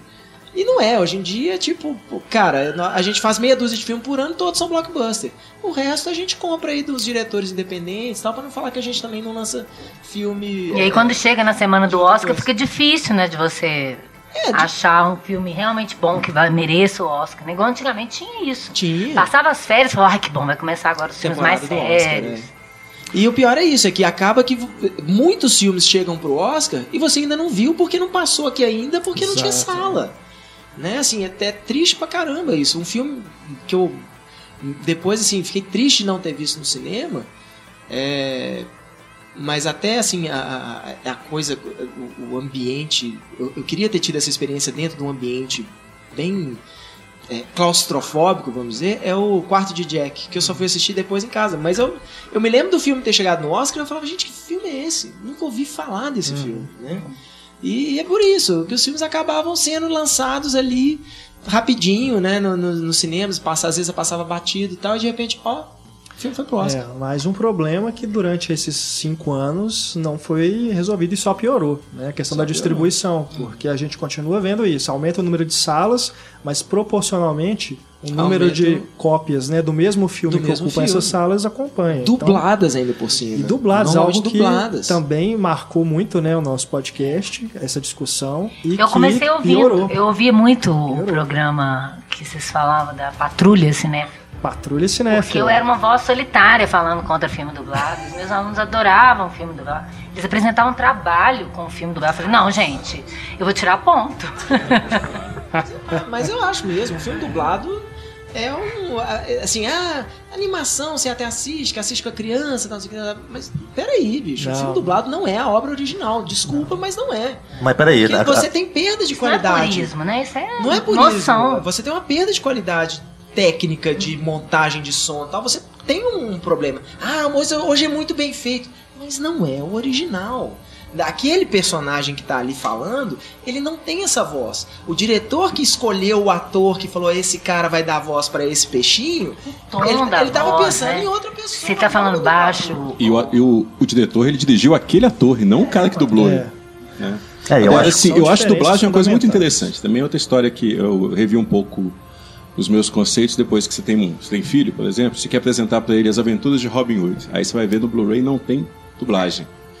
Pô, né? Claro que não é o ideal. Eu quero que ele veja o filme original um dia, mas até ele aprender viu na a sessão ler... da tarde dublado e não fez mal pra gente. Exatamente, eu acho que poderia ter opção. A dublagem serve nesse, nesse aspecto. Os dúvida. filmes do Tarzan lá do, do Johnny Miller também. Tem que ter dublagem, mas não tem DVD. Aí eu fico revoltado com E essas tem que coisas. ter a opção contrária também, né? Porque o Heitor falou, ah, quem tem filho vai querer levar no dublado. Perfeito, tranquilo. Agora, quem não tem o filho e quer ver no Exatamente, original, dublagem não tem, tem que ser oportunidade. opção. E não, é. né, a ditadura Não, ali, do, a única, a única opção. Animação no Brasil, pelo menos em Belo Horizonte, você não vê legendado. Então é uma sessão no pátio, 11h45 da Quando noite. você dá sorte, porque na maioria das vezes não tem Não, opção. a- ultimamente não tem mais. Se eu não me engano, o último filme que eu vi, a última animação que eu vi que tinha o som original foi Carros.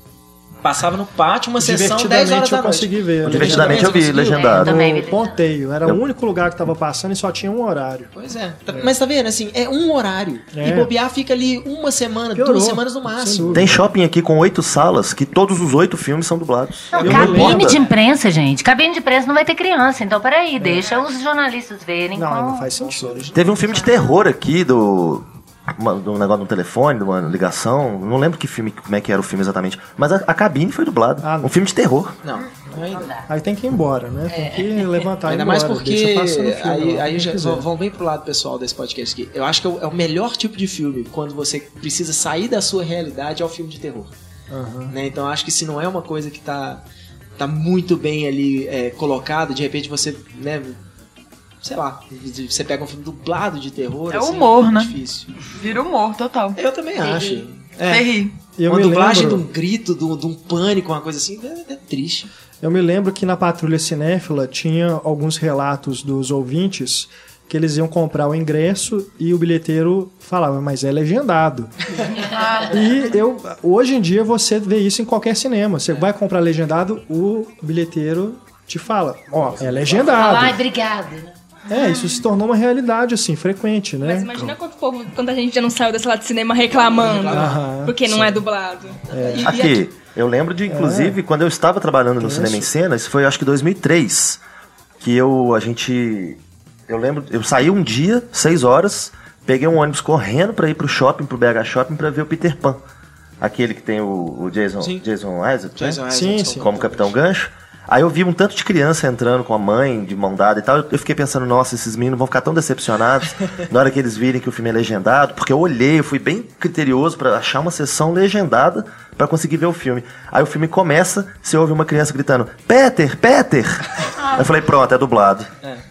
Você que tava errado. Eu que tava errado. Mas isso, é- mas assim, não vou falar que isso é no Brasil, acho que isso é no, no mundo inteiro.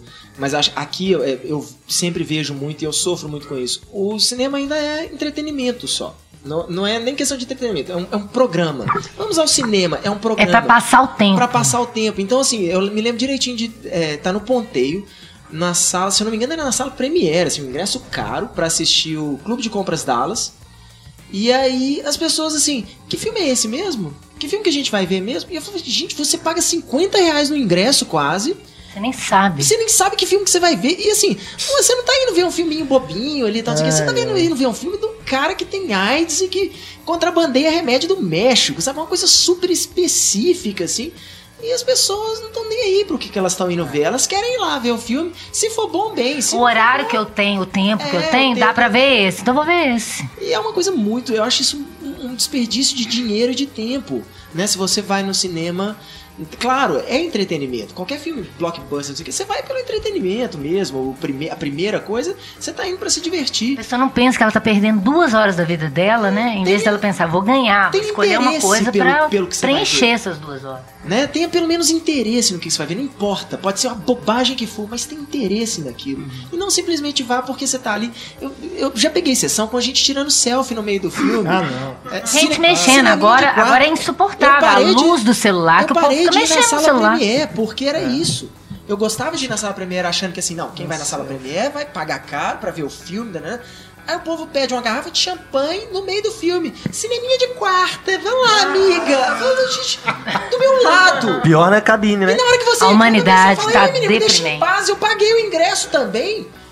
Oi, Sabe? Ivan, Faz mas o que quer, né? é, eu acho que essa coisa não é só pra cinema, cara. Você vai em show, neguinho filha da puta na tua frente, tá conversando a porra do show inteiro ou filmando a Filmando merda com o celular na sua cara. na sua cara. E tampando. o filho da puta não vai assistir aquela merda. Entendeu? Ele tá filmando pra te encher o saco. Ele não vai ver aquilo de novo. É. É só pra Ele- mostrar que ele ele tá foi. filmando pra pôr no Instagram dele, no Pra Facebook. falar que ele foi. E depois de amanhã, Show top. lembra velho. Showzinho top. Showzinho E as top, pessoas passar- estão perdendo a experiência, isso que você falou, a experiência naquele momento, né? Sinceramente, acho que só teatro as pessoas estão lá realmente pela coisa. Mesmo assim, tem gente tirando Tem, foto. Você tem que pedir pra desligar. Eu lembro do, do show do Elton John. Tinham quatro pessoas mais velhas atrás de mim, conversando, falando, falando, falando. Aí uma hora eles começaram a reclamar do som, que o som do Mineirinho era ruim, etc e tal. Eu olhei pra eles e falei assim: é, não dá pra ouvir mesmo, né? Aí eles, como é que é, meu filho? Eu falei, com vocês falando, não dá pra ouvir mesmo, né? Não é o som do Mineirinho que é ruim. Ó, Porque, Marcelo é do o som, Barraco, hein? o som Eu sou- desse show tá alto, né? A gente não consegue conversar. Beleza. Mas, é, assim, eu, acho que cada um vai ver filme porque quer. Eu não tenho nenhum problema com a pessoa que vai ver filme só por passatempo, que ela não escolheu direito. É individual a experiência. Acho que não dá pra exigir que todo mundo veja, trate cinema como um tempo da maneira como a gente trata. A gente trata de uma maneira diferenciada e não tem por que exigir que todo mundo trate assim. Eu acho que você não pode desrespeitar o direito do outro. Exatamente. Eu sou a do barraco, é porque esse. esses dias tinha uma- no- na sessão de guerra civil, tinha uma menina que ela tinha reações em voz alta, tipo, ah, olha que legal. Ah, não, não acredito que ele vai ajudar o outro. Sabe? As pessoas ficam narrando as, as sensações. Acostumada a ver em casa. O famoso comentário em. Aí eu chamei ela de chata durante a sessão. Olhei pra trás e falei, sua chata. Aí a hora que terminou, ela veio tirar satisfação comigo do porquê que eu xinguei ela. Eu sou ofensiva. Eu sou Sempre ofensiva porque eu chamei ela de chata. Eu já ouvi uns incomodados que se retirem. Já ouvi isso no cinema porque a pessoa tava no celular e eu pedi pra ela desligar. Não, ela veio com papo de desobediência civil. Porque eu falei de regras, falei, existem regras sociais, ela nem todas as Ai, regras ai. precisam ser seguidas. Aí eu comecei a fazer ela passar vergonha. Chamei todo mundo. Alguém aqui mais tá incomodado com ela? Aí, tipo, todo mundo entrou no barraco. Foi legal. Mas as pessoas não querem ler. Essa coisa do lado também, as pessoas não querem ler, elas não querem pensar, elas não querem ler. A Larissa é verdadeira patrulheira cinéfila, né? Incorporou. Não, eu nem sou tão assim. Eu acho que a gente. Eu, eu tava ouvindo alguns programas de novo, eu acho que a gente era bem mimizento às vezes, viu? Nossa, eu ouvi umas coisas que a gente reclamava e falei, nossa, gente, que mimimi, É. a gente não precisava reclamar É disso, sabe? É, o- é o pensamento de, de mob mentality, assim. É. Três pessoas começam a reclamar da mesma coisa, meu amigo, já era. Então acho que a gente exagerava algumas vezes, mas tem o básico. De falar, Tem, né? falar Não, mas- nas minhas costas. Mas Não teve um, de fazer isso. uma- um debate que eu participei com o Elvésio Raton e ele falou isso. Uma coisa é você sair de casa, você olhar quais filmes estão passando, escolher um filme para você ir assistir. Outra coisa você estar no shopping, deixa eu, ver o horário que eu tô. O que, que eu vou ver? Então a pessoa não vai ver aquele filme exatamente. Então, às vezes, ela não, não tá gostando daquele filme, porque ela não sabe nada dele, ela entrou por engano. E ela vai reclamar daquele filme alto, ela vai fazer todo mundo perceber a insatisfação dela. Isso é que é foda, essa coisa de. É, é um espaço coletivo, então a pessoa tem que respeitar que ela não tá na casa dela. Se ela estiver na casa dela, ela interrompe, ela sai, ela xinga, ela faz o que ela quiser. Mas ela não tá. E as pessoas estão perdendo essa noção do outro em todos os sentidos, né? Uma coisa da humanidade. Só dessa coisa da direita ter, tá crescendo, você já vê O isso. cinema claro. era só um sintoma, né? De que as pessoas estão cada vez mais individualistas em relação à experiência dela. Então, se eu quero conversar, se eu quero comentar isso aqui durante o filme, eu vou comentar. Se você tá se achando ruim, vai embora então. Mas eu também paguei pelo ingresso. E se esquece assim, bicho, nós estamos num ambiente onde a luz foi apagada, né? Onde o som até deveria estar alto, né? Assim, pelo menos alto no sentido que você possa se Ah, envolver na experiência. Porque é triste isso. Foi a impressão que dá é que o, cine- o- o, o som do cinema tá cada vez mais baixo para que as pessoas possam conversar durante o filme. Né? E Então você fica tá ouvindo o a barulho ouvir da pipoca, porque tem gente que sacode a Essa é pico- uma- é pipoca uma das grandes-. Uma das vantagens da sala IMAX. Porque o som é tão alto que você não escuta nada que, que as pessoas Mas, falando mas tem uma coisa. As pessoas gritam. Mas aí, mas aí o que, que é legal? Mas eu acho que é isso, assim. Eu acho que quando você tem, às vezes, um, um som que tá com um pouquinho mais alto do que o necessário, você facilita a pessoa se envolver no filme. Então, por exemplo, assim, por mais que a gente tenha essa, essa birra, uma das sessões de cinema mais divertidas que eu já tive na minha vida foi Pânico 2 no BH Shopping num sábado à noite. Por quê? Era uma sala que só tinha adolescente, de, a média de idade deveria ser 14 anos, eu tinha uns 19. Mas o que que aconteceu? Eu tinha 16. Os meninos entraram no filme. E eles urravam na hora que aparecia o Ghostface lá. Ah, as é, meninas isso é legal, gritavam. Tal, quê.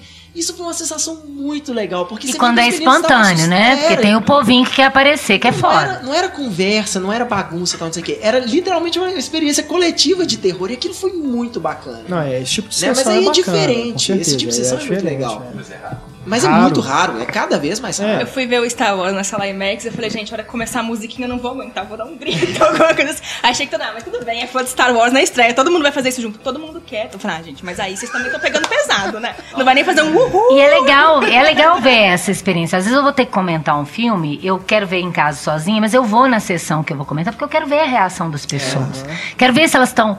Onde que elas estão rindo, onde que elas estão fazendo. Não comentar alto para todo mundo ouvir, mas aquela, aquela, aquela É. reação espontânea. É, aquele grito coletiva, espontâneo. né? Eu gostei de ver isso numa sessão de A Montanha Sagrada, do Alejandro Jodorowsky. Fui ver a, eu fui, já vi o filme, né? Eu fui ver a reação do pessoal, né? Pessoal de senhora assim levantando, saindo. pessoal às vezes fechando, abaixando a cabeça pra não ver determinada cena. Mas é isso, assim, as senhoras que levantam e saem. Gente, eu entrei numa sessão daquele Importante Bruno, também, percepção do filme. Bruno do Sacha Baron Cohen, que é uma apelação total. Eu estou sentado com a minha, na época ainda era minha, era minha namorada ainda, né? Não era minha esposa. E entraram quatro senhoras. Que eu falei assim, será que essas senhoras... Agora eu vou ver esse entraram na filme, esse filme das senhoras vendo o filme. É, não, eu ficava olhando pra elas, assim. Aí acontecia uma coisa na tela, eu olhava no relógio. Três, dois, um, levantaram e saíram.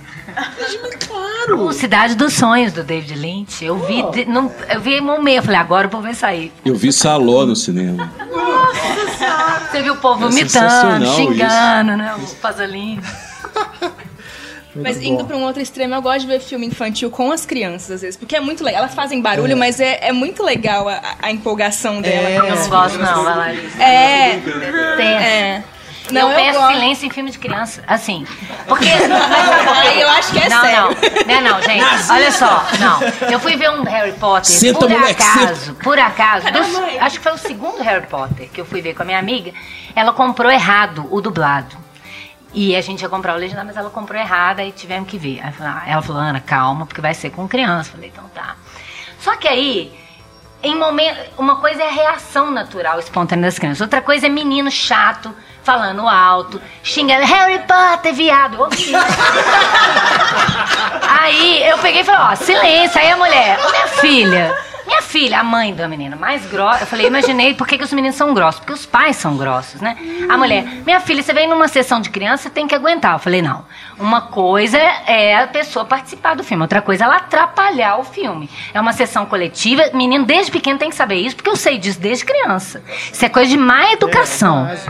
É, não, meus pais ensinavam assim, ó, agora tem que assistir o filme, fica quietinho. Eu, eu levei minha sobrinha pra ver Valente, ela tinha três anos, era a primeira vez que ela ia no cinema.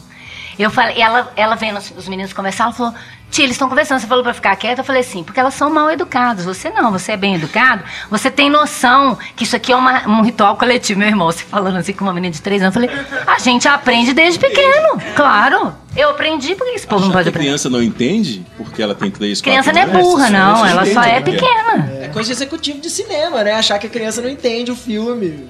O de Chris Columbus também, que tem que mastigar tudo. Tem que ficar explicando tudo. Mas eu não posso falar mal do Harry Potter 2, que é o favorito do Renato. É meu favorito. é. Eu, eu já ia falar assim, os meninos estavam xingando porque o Harry Potter 2 é muito ruim, né? Mas- Tá certo. Agora, a Larissa falou de Star Wars, pô, a volta de Star Wars também, que foi surpreendente, né? Ninguém esperava e foi durante esses cinco anos. É surpreendente que fizeram um filme tão fraquinho Ah, depois tão de todo esse tempo. fraquinho pra você, né? Calma aí. Vai começar o barraco. Tava demorando. Problemas, tem problemas. Tem coisas muito legais, mas Tudo na vida tem muitos problema, sabe? Tudo. Menos baixo As coisas muito legais se encerram com 15 minutos de filme. Como um bom início foi muito favorável. Um bom início pra franquia nova agora. É, eu, eu, eu acho que na verdade eu acho que o filme meio que se perde do meio pro fim ali. Eu acho que o, o começo do filme ali, eu acho muito. 15 minutos de filme, muito bom, excelente. Eu gosto de Os tudo. melhores Ah, da, da franquia toda. Depois. Por que, por que que eu chamei vocês aqui mesmo? Aliás, quando você me chamou aqui, você não me passou a pauta exatamente. Não. Não passou pra ninguém. Tô todo mundo É, sabendo o tempo tá, agora. a gente tá fazendo igual a novela vague aqui, vamos sem roteiro. Você chamou a gente porque alguém. O, o microfone na mão, a ideia na cabeça. É isso. Mas aqui, falando de, de cinema brasileiro, né? é, a gente teve alguns nomes que surgiram aí nesses cinco anos que valem menções. Por exemplo, Kleber Mendonça Filho, Gabriel Mascaro, André Novaes de Oliveira, que é aqui de Minas Gerais, Ali Muritiba, Frederico Machado, Marco Dutra, Juliana Rojas, Afonso Poiar. Esse surgiu há mais tempo. Eu acho que poderia deixar. né? A Júlia Rezende, que faz aí as comédias românticas, a Petra Costa, que também é mineira, Fernando Coimbra, enfim. E, gente, Chateau ficou pronto, cara. É mesmo? Nossa, é verdade. Tá no Netflix, Quem hein? esperava isso, Eu né? realmente torcia, assim, já que não vai Aquários, podia ir Chateau, porque daí seria a Né? piada perfeita. Seria a piada perfeita. Mas não é ruim o Chateau, né? Ficou pronto e Ah, não cara, é ruim. um filme meio esquisito, né? Acho É, mal é um- montado, né? Acho que foi feito às pressas É melhor mesmo pra poder lançar, Nessa, demorou só 25 anos pra ficar pronto. né? Né, eu digo assim, porque o filme começa com uma logomarca de um escritório de advocacia. Isso já é algo Já fala muito sobre já é algo né, que denuncia o propósito desse lançamento. Mas ele me parece que foi. eh, Tem, tem coisas muito interessantes ali. E é uma pena que não tenha sido feito né, com o cuidado que merecia e- do projeto original. E tem um potencial ali que eu acho que não foi. eh, que foi perdido né, durante todo esse problema, esse trajeto muito longo. Desde a faculdade, cara, já se falava desse problema, né? 2000, eu formei em 2003. Então você imagina. Mas enfim, vimos, né? Finalmente, Chateau. O Antônio falou que tá no Netflix, né? Tá no Eu Netflix. pro- prometo sim. colocar na minha lista, não prometo Não, eu, assistir antes deles eu tirarem, vi. mas Não, mas Vou tentar. se você tiver. É, é bom. é Não, sempre vou bom assistir, né? É. Pra não falar mal sem ter visto. Mas Pequeno segredo pode falar mal sem ter visto? Pequeno segredo. pelo Já trailer. pode com a Larissa, pode. Não, pelo trailer, pela, pela antipostura do filme, talvez. É, o podcast acabou e ninguém viu o Pequeno Segredo. Vamos ficar sem falar dele. É o novo Chateau. Não, e ainda ante a regra que seria, né? Golpe. Acho que foi o Pablo, né? Já que o Pablo não está aqui conosco hoje, foi o Pablo que citou no Twitter dele que teve alguém na comissão que votou falando que assim, "Meu, só apenas um voto e o filme ganhou por um voto. Você viu a explicação do Bruno Barreto dos temas por que que ele escolheu os temas que ele tem. Ele fala sobre família, sobre AIDS. E isso é claramente, né? É, um critério de pro Oscar, Oscar. é, exatamente. Quem nunca quis ver? E passamos cinco anos sem conseguir E filme que ninguém viu ainda. Oscar, né, que aí ninguém pode falar nada. Né? A não ser o Menino e o Mundo, né? Que conseguiu a indicação de melhor Animação. animação. Mas no Oscar de filme estrangeiro continuamos aí, desde Central do Brasil. Será que sem um, continuaremos? um representante. Quem sabe? Vai que sei. Pequeno Segredo é bom. Vai que. Vai que é bom, né? Vamos Olha, torcer. melhor que Só- Aquários é muito só difícil. só me resta torcer que o filme seja bom. Você fala assim, ah, não, até que é bom, né? Vai que o governo compra a academia, né? Não é? Às vezes. Ué, do jeito que ele compra tudo, né? Se o PT comprou o New York Times, isso tanto jornal. Exatamente. Pois é, não, e a gente ficou sem fazer um podcast sobre aquários, né? Que foi lançado justamente É pena, né, nessa, nessa Mas a gente época. pode falar hoje. né? É. A gente, a gente já tá com mais de uma hora de programa aqui. E, Não, e tem gente que, apesar de chegar atrasada, falou que tinha compromisso logo depois do. Não, não, não, eu tô, eu tô livre. Cancelou? Eu acertei tudo, tô de boa. Tá Podemos certo. ficar aqui mais 5 horas. Enquanto tiver broa, a gente fica. É, enquanto tiver pão de queijo, tá, tá rolando. É. O pão de queijo tá acabando. A broa até que tem um. Vocês têm mais algum tô assunto, gente, aí também. que marcou aí desses cinco anos? Vocês querem relembrar alguma coisa? Algum ressentimento? Essa Olha, é a assim, Essa é a hora o Renato tinha colocado, o Renato tinha pedido pra gente dar uma olhada também nos próprios podcasts que a gente tinha gravado Isso. e, né, falar aí os, os mais legais, os piores. E eu tenho uma, é, é, é, Os piores. não, os piores sim, o que a gente Lá vem, agora é a hora da ro- lavar roupa suja. Não, não, não, você Lembra não. aquilo É, que você falou em 2012? Olha, não, eu, eu, Era não, eu vaca, não ouço, hein? eu não ouço os podcasts porque eu falo assim, gente, tem, eu falava cada bobagem. Eu não leio o que eu escrevi, por exemplo, a gente tinha um site, eu e o Carlos, a gente tinha um site muitos anos atrás chamado A Galáxia. Que eu acho que já o Saudosa conteúdo Galáxia. dele já está perdido. E eu li as resenhas que eu escrevi e eu falava, gente, que bosta! Pelo amor de Deus, como é que o Carlos publicava isso? O Carlos já era mestrado, já dava aula na PUC e tal. Eu falava, e o cara, como é que o cara publicava e deixava eu publicar essa merda? É, o que me leva aos podcasts. Ele tá indo lá. né? Você continua falando bobagem. Sim, mas você deixa. Esse que é o problema. Depois Mas eu ainda Você deixei tá segurando também, o microfone. não é? Aí depois veio o Renato e deixa eu falar. Não, mas é porque, na verdade, é uma coisa. É, é- é- é o, o alto e o baixo da mesma coisa. O, o Renato fala, pediu pra gente né, selecionar os melhores e os piores. E eu, é, é, para mim, os melhores são exatamente os que eu não tinha conhecimento nenhum do que tava rolando ali. Né, assim, é, é, eu, eu admiro, sou o primeiro a admitir assim, que meu conhecimento do, do cinema brasileiro, é, é, antes do- do- dessa atual fase que a gente está, diretores renomadíssimos que eu falo assim, bicho, não assisti quase nada desse cara ainda.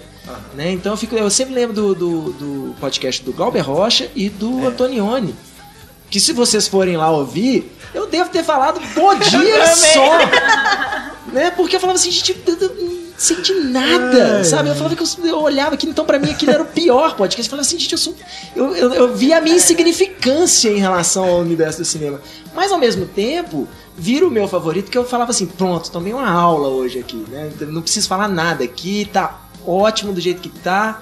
No máximo faz uma piadinha aí. Eu idiota. também gosto muito quando eu aprendo como uma coisa. Às vezes um- uma pessoa que estava na mesa que fala um negócio que eu não que eu não tinha pensado e tal. Isso é muito legal, né?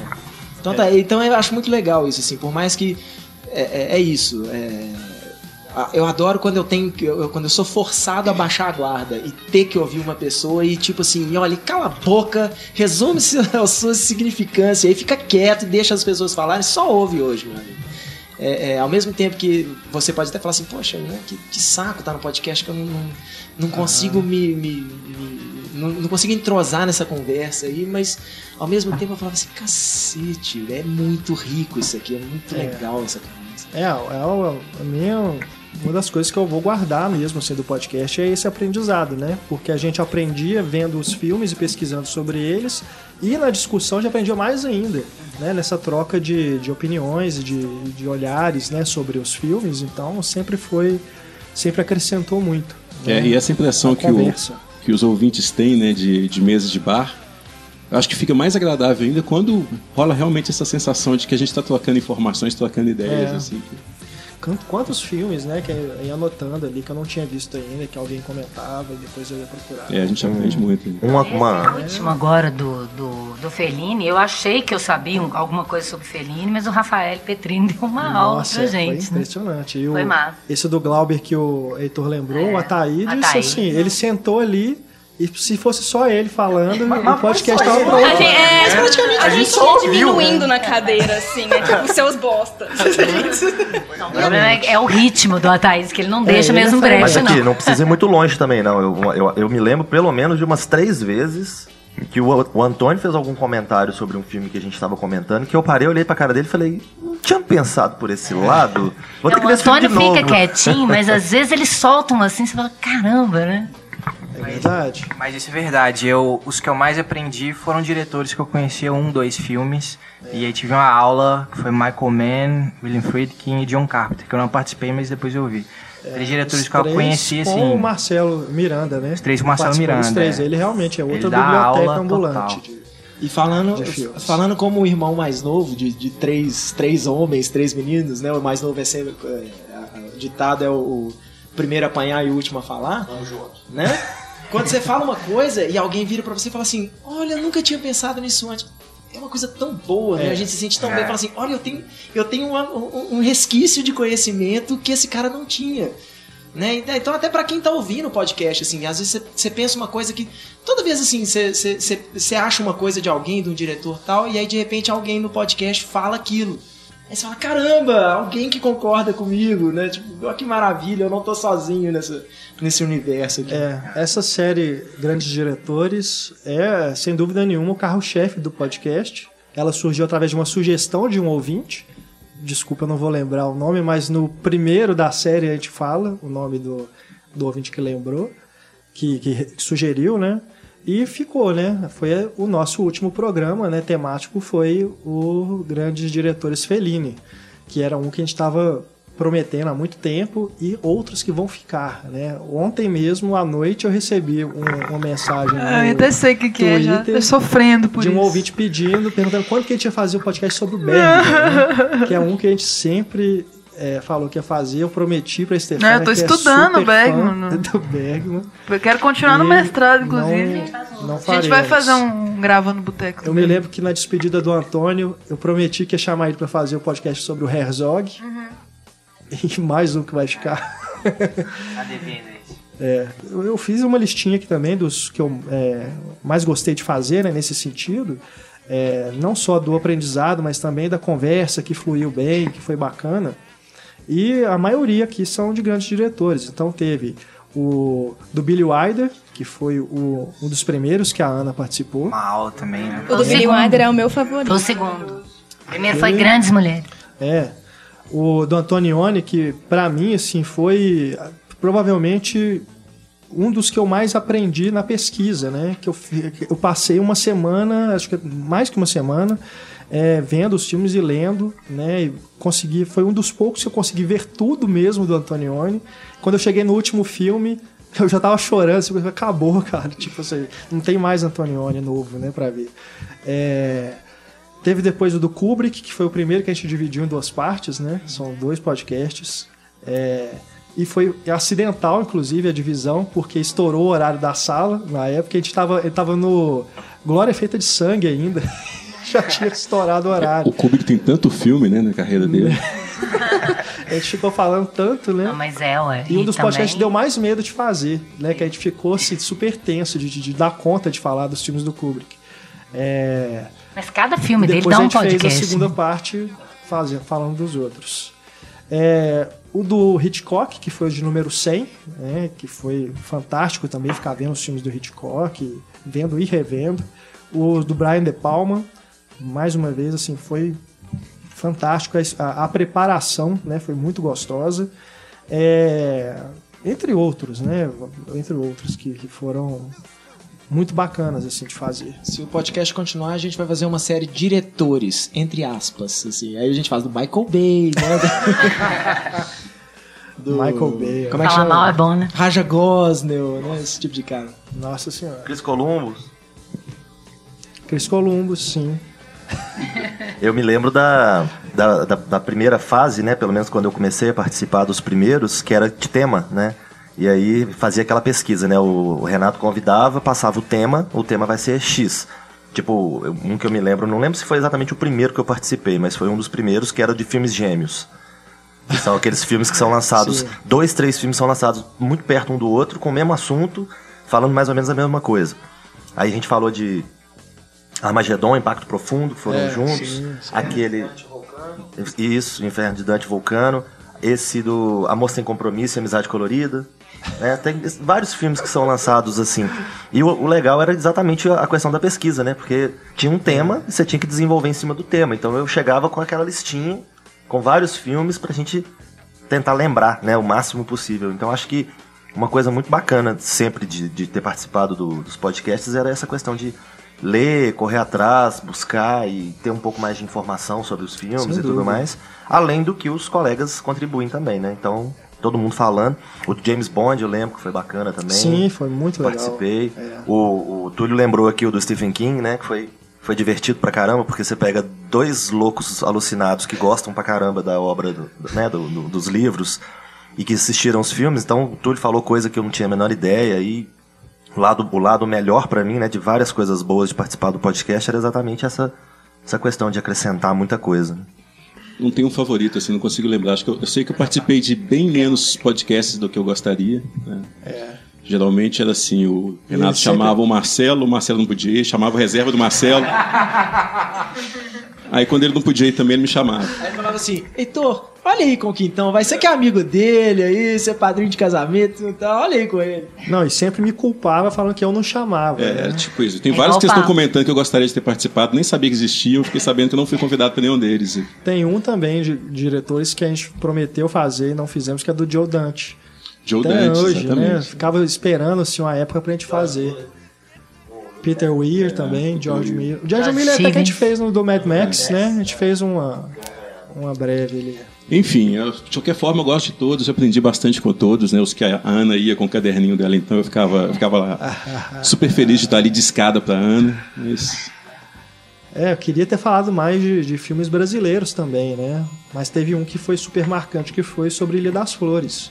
Que a gente recebeu até um e-mail do próprio diretor, né? O Jorge Furtado. Ouviu uma o podcast e, e a a gente nem acreditava, né? Foi, foi ideia da Ana, é mesmo. Ela botou pilha pra, pra gente fazer um grandes filmes, né? Falando de um curta. E claro que a escolha tinha que ser Ilha das Flores, que é o curta brasileiro mais famoso, Eu, né? eu, eu- eu- eu fui, entre aspas, obrigado a assistir Ilha das Flores quando eu tinha 8 anos de idade na escola. É. Botaram uma televisão lá na frente da sala. Que Falaram, bom. Vocês vão É assistir. incrível. Professor bom seu. Não é?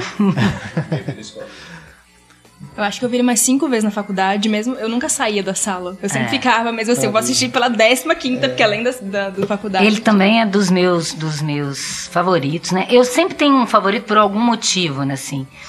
É, esse do Fellini que eu falei, até por, por ter sido o penúltimo, né? Que esse é o último, né? O penúltimo.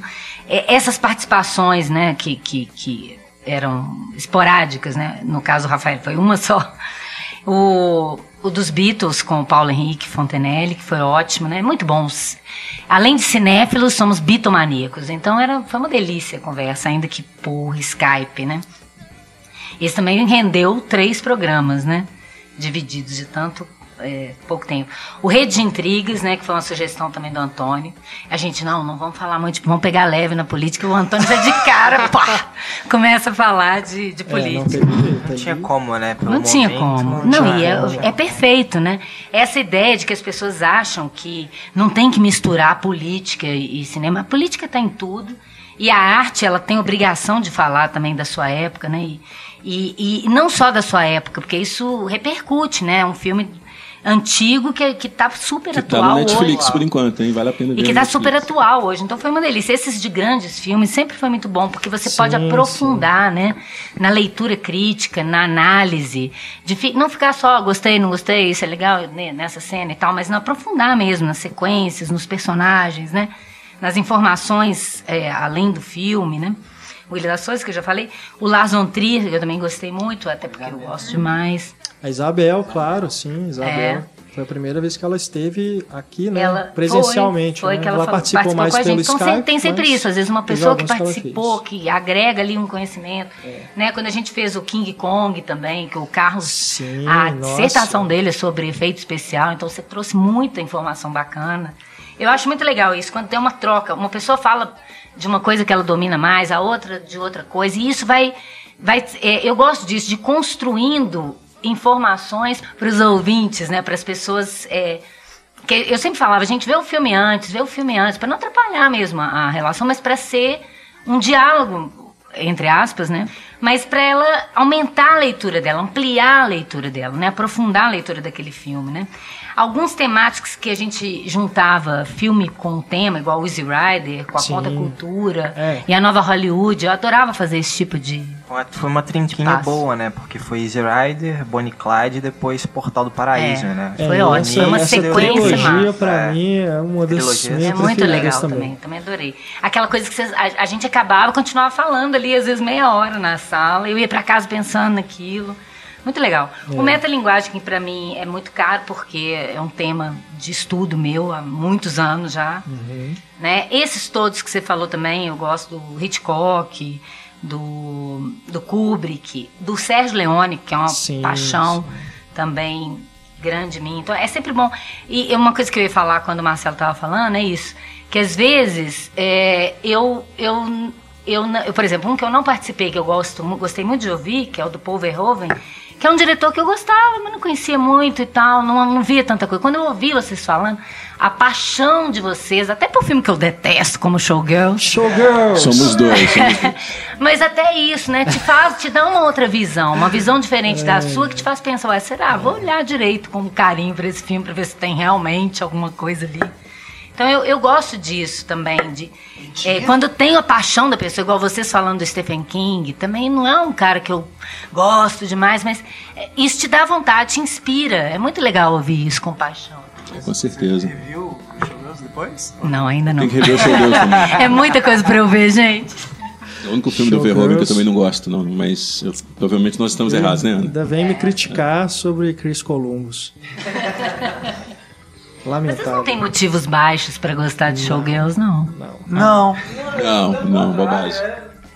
As partes baixas do Showgirls são tão fraquinhas, tão bobas. Aquela Elizabeth Berkley é tão sem sal, aquela menina. É, eu lembro da cena de sexo na piscina, cara. Ela tá em tudo, é, é tipo Aquilo a é a coisa mais engraçada que eu já vi Exato. nos últimos É tempos. si- sinistro, cara.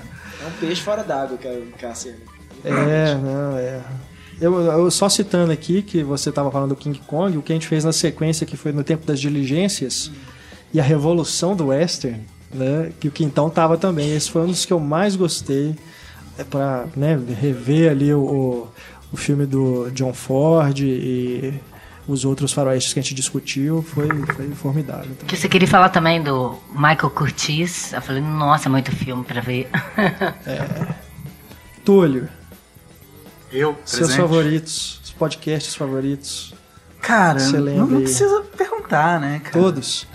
Também, mas tem o do rock, que Esse teve a marcou, participação esse do a James, época, né? o Rodrigo James do Alto-Falante. Durante muito tempo é- é- era o podcast mais acessado e o que a gente Sim. eram as pessoas mais elogiavam. Pois né? é. é. O programa de sexo é muito engraçado e instrutivo, né? É... Instrutivo. Cheio de piadinhas, cara. Vocês Claro, também não me cara, chamaram é- pra participar do sexo? Suruba não chama, não. Reclame com o Cara, Heitor. sacanagem. E, porra, os de diretores. Dá pra gente falar do Billy Wilder, com certeza. Dá pra falar sobre o Paul Verhoeven, o Cronenberg e o Polanski. Acho que Eu lembro que você queria fazer que a gente fizesse sobre o Soderbergh. E eu bati o pé assim, não, vai ser o Billy Wilder. Não, velho, eu nunca gostei do Foi. Soderbergh, não, velho. Ah, agora ele mudou de opinião, né? Que eu lembro Cara- direitinho na época. Não, tá, whatever. E, e eu lembro de um, cara, que foi muito engraçado. Foi dos mafiosos, que eu comecei Sim, a falar do sim. tigre, do, do- que era o Doni Brasco, né? O cara realmente tinha um tigre. Eu lembro que o Renato começou a passar mal de rir, cara. tipo, só porque eu falei, não, o cara andava com um tigre de verdade nas ruas, cara. Ele ficou morrendo, cara. É, é, tinha uns momentos né, Né? engraçados mesmo. Ah, E tem- você- É gente acabando com relacionamento meu. É complicado isso aqui. Esse é um dos meus favoritos. É um dos seus favoritos, né, Larissa? Mas tem mais alguns, alguns, né, que você lembre-se com mais carinho? Então, tem. Eu tava. Quando você pediu pra gente listar os favoritos, eu passei acho que as últimas duas semanas ouvindo de novo alguns. Eu sempre expliquei pro Renato, eu não, eu não ouço podcast, eu não, não é um costume meu, eu sou meio dispersa pra ficar só A ouvindo. primeira vez que você escutou o podcast né? Não, foi e ele, agora. não, mentira. E ele vivia brigando comigo na época porque eu não escutava a mim mesma. Ele falou, não, é importante você escutar você mesmo. Isso é verdade. Que eu não gostava da minha voz. Hoje eu já acho que minha voz é bonita, sexy, Entendi. aveludada. Mentira. E aí eu ouvindo de novo, eu ficava morrendo de vergonha agora, eu ouvindo esse de novo. Eu não cons- nem consegui ouvir inteiro, mas eu ficava morrendo de vergonha. Nossa, tipo, você nem entendia do que você tava É, falando. Por que, que você abriu a boca pra falar isso? então eu fiquei morrendo de vergonha ouvindo de novo, mas foi muito instrutivo, assim, porque eu tô ouvindo outra pessoa. Eu tô ouvindo a Larissa de cinco anos atrás, sabe? Não sou eu, é outra pessoa que tá ali. E é muito legal essa viagem no tempo, né? Esses programas. É como se fosse uma cápsula no tempo, assim. E isso que, eu- que vocês falaram de aprendizado, eu achava isso muito importante, porque eu realmente, eu, eu ainda acho que eu não entendo nada de cinema, mas na época eu não entendia zero, era nada. Então todos os programas eram muito aprendizado pra mim. E eu lembro que não só na pesquisa, mas às vezes tinha alguns programas sobre uns temas que eu assisti os filmes e falei, gente, eu não, eu não entendi nada desse filme. O que, que eu vou falar sobre ele? Eu não entendi o filme. Aí, tipo, sei lá, eu caçava trivia do, MB, do IMDB. Eu falei, alguma informação eu preciso ter, qualquer coisa. E, então, esses programas que tiveram esse aprendizado foram muito importantes pra mim. E aí, por causa disso, os que eu mais gosto são os grandes diretores também. Por isso que você falou, são os que a gente acho que mais troca esses aprendizados. E o meu preferido é o do Billy Wilder, porque era um diretor que eu não, não tinha visto nenhum filme dele até o programa. E, aí, pro programa, eu assisti vários, porque eu amei os filmes dele.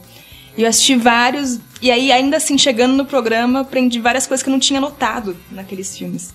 Então, ele é um dos meus favoritos. E eu gosto daqueles que fizeram a gente rir muito. É o do, do Summer Movies, a gente fala do aluguel do Paul Bettany, que que aquilo virou. Precisava pagar o O aluguel, Paul né? Bettany virou Ele fez o padre, não é isso? um personagem no podcast. o- Aquele do Paul, Paul Bettany é muito bom e foi o que eu estraguei o relacionamento do Túlio. Eu E nem o- sabia disso, cara. Mas por quê? Tinha Agora rolado tô isso. Agora fala, né? Não, vocês vão lembrar disso na hora que vocês ouvirem. Ele termina falando que ele levou a namorada dele, que eu conheci pessoalmente na época, que pedi desculpa pra ela, inclusive. pra, pra assistir o padre. E eu falei, nossa, Túlio, por isso que ela te deu um pé na bunda. Ele falou, não, a gente ainda tá junto e tal. Aí ficou aquele climão. Mas aí, assim. mas aí ela foi rever Eu lembrei, agora é mesmo. Ai, ai. Tá e vendo? o de Guilty Pleasures eu gosto muito também. Sim, esse foi porcaria. muito legal, é. Foi bem divertido, verdade. É, o especial de Natal também, né, foi um dos mais legais de fazer, assim. Foi Daquela total, primeira vamos fase, lá. né? Vamos falar merda. É, e a gente ainda gravou, assim, o final primeiro, né, que foi a parte do Amigo Oculto. Depois que a gente gravou o começo, né. Teve um negócio da brincadeira de 1 de abril. Que a gente falou, ah, Sim, verdade. Cinema em Cena agora mentira. vai ser Foi da... BBC. É, BBC. Assim. Sensacional. Sensacional. Que tinha a tradição, né, do cinema em cena do 1 de abril, que a gente colocava notícias falsas e tudo. Aí foi uma forma que a gente cara. achou de. Inclusive, isso. enganamos outros Enganar sites, né? Sempre tem, sempre tem uma notícia que eu falo assim, nó, finalmente alguém vai, vai fazer o que eu sempre falei que devia acontecer. Aí você fala, primeiro de abril, você fala assim, Mas aqui, o mais legal do, o mais legal das notícias falsas do 1 de abril era abrir outros sites republicando a sua notícia É. que você inventou da sua cabeça sem citar a sua fonte, né? Teve uma vez que o Nelson Rubens leu uma notícia falsa do cinema em cena na, na Rede TV, né, na época. Ok, o, o ok. subiu. Eu lembro do, assim, é. do Ipipoca republicando a notícia de que o Robbie Williams ia ser o novo Wolverine, porque o Hugh Jackman tava fora. Rolava isso mesmo, Pô, a, a Rede TV era assídua, né? Porque a matéria dos cartazes também eles publicaram no É Olhar mesmo, Digital. é.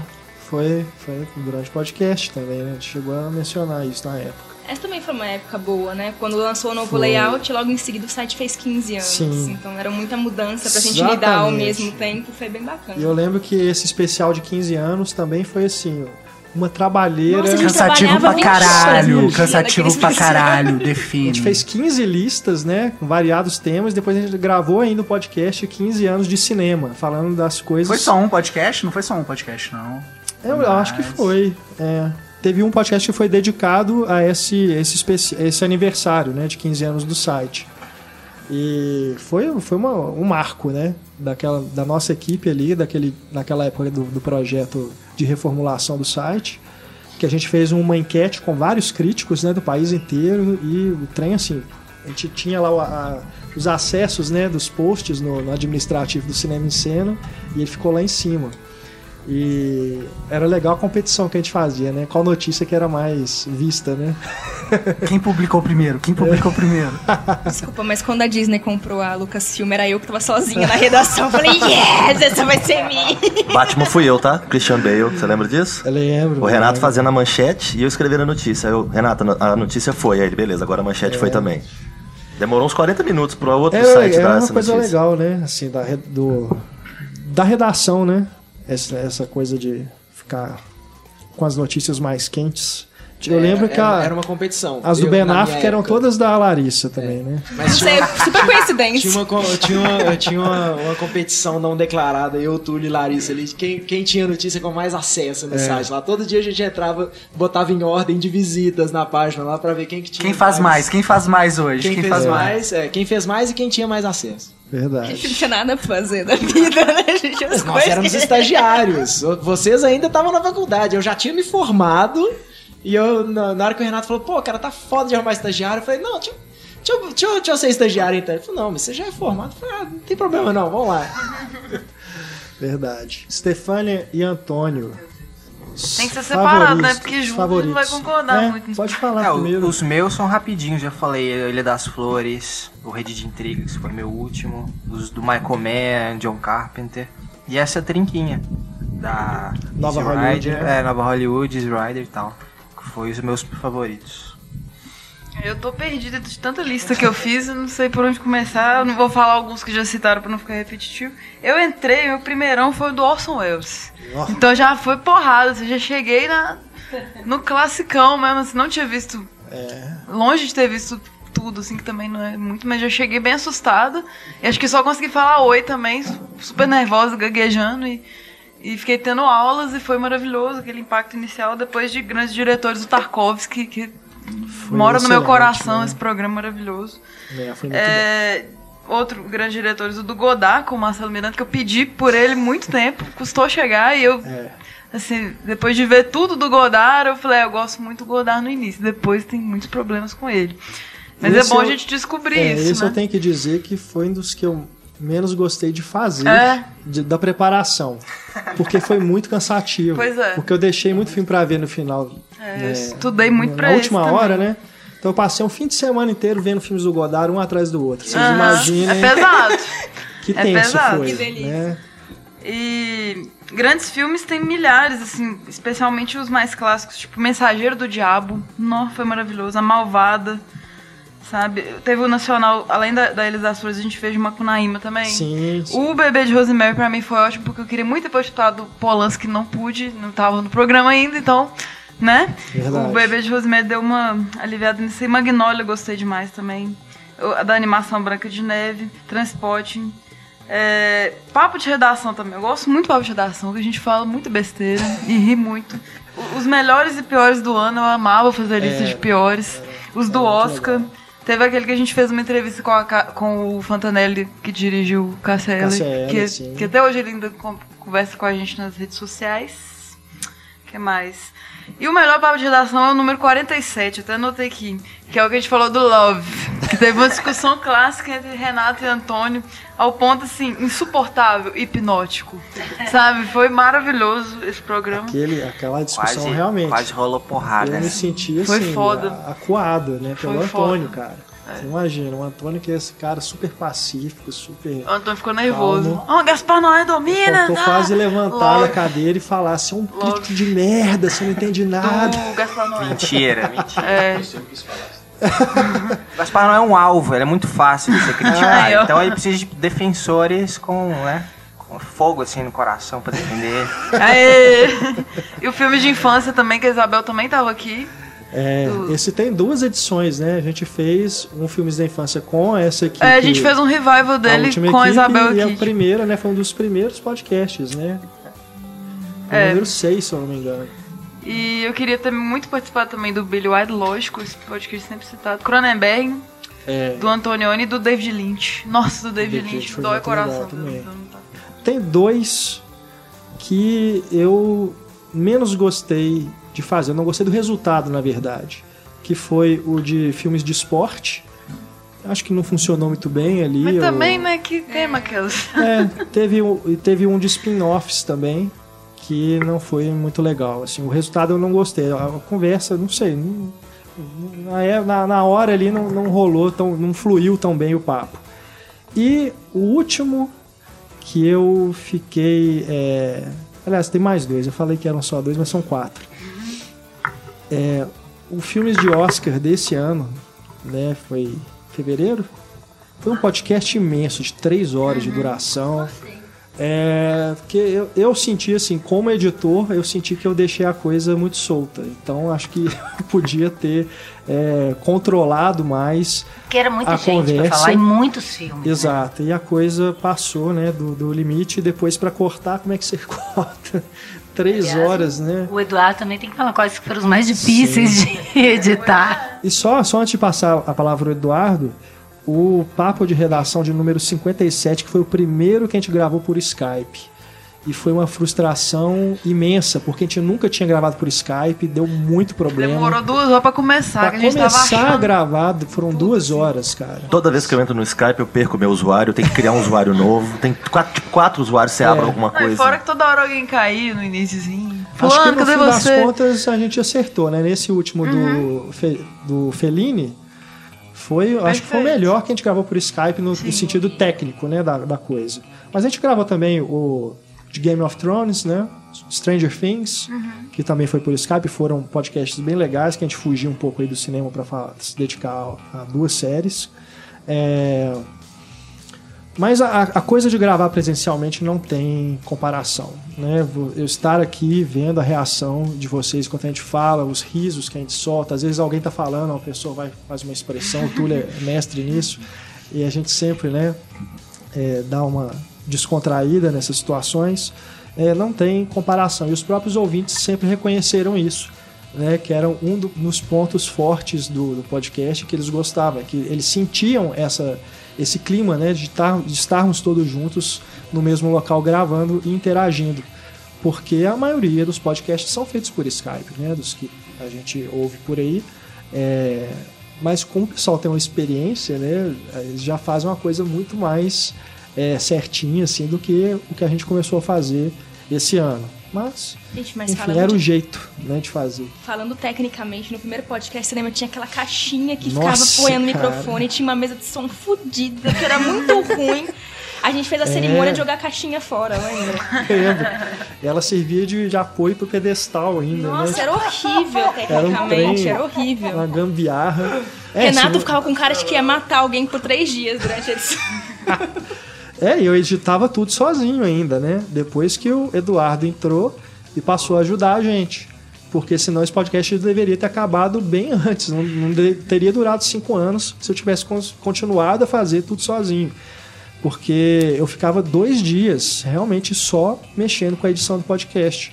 Os meninos viam lá né, na redação, eles atualizando o site e eu passava praticamente a semana toda dedicado ao podcast, porque era um dia para gravar, dois dias para editar e fora a preparação. Imagina o, o, o fim de semana. Já era, né? No casamento quase. Esse é o momento do ressentimento, Né? gente. Esse é... Ai, ai. Depois a Mas Raquel também participou de alguns com a gente. Ela participou, né? Pra ela ver que a coisa realmente era complicada. Tô brincando. Mas, claro, ela foi uma das figuras, né, que eu tenho que agradecer também pela compreensão, né?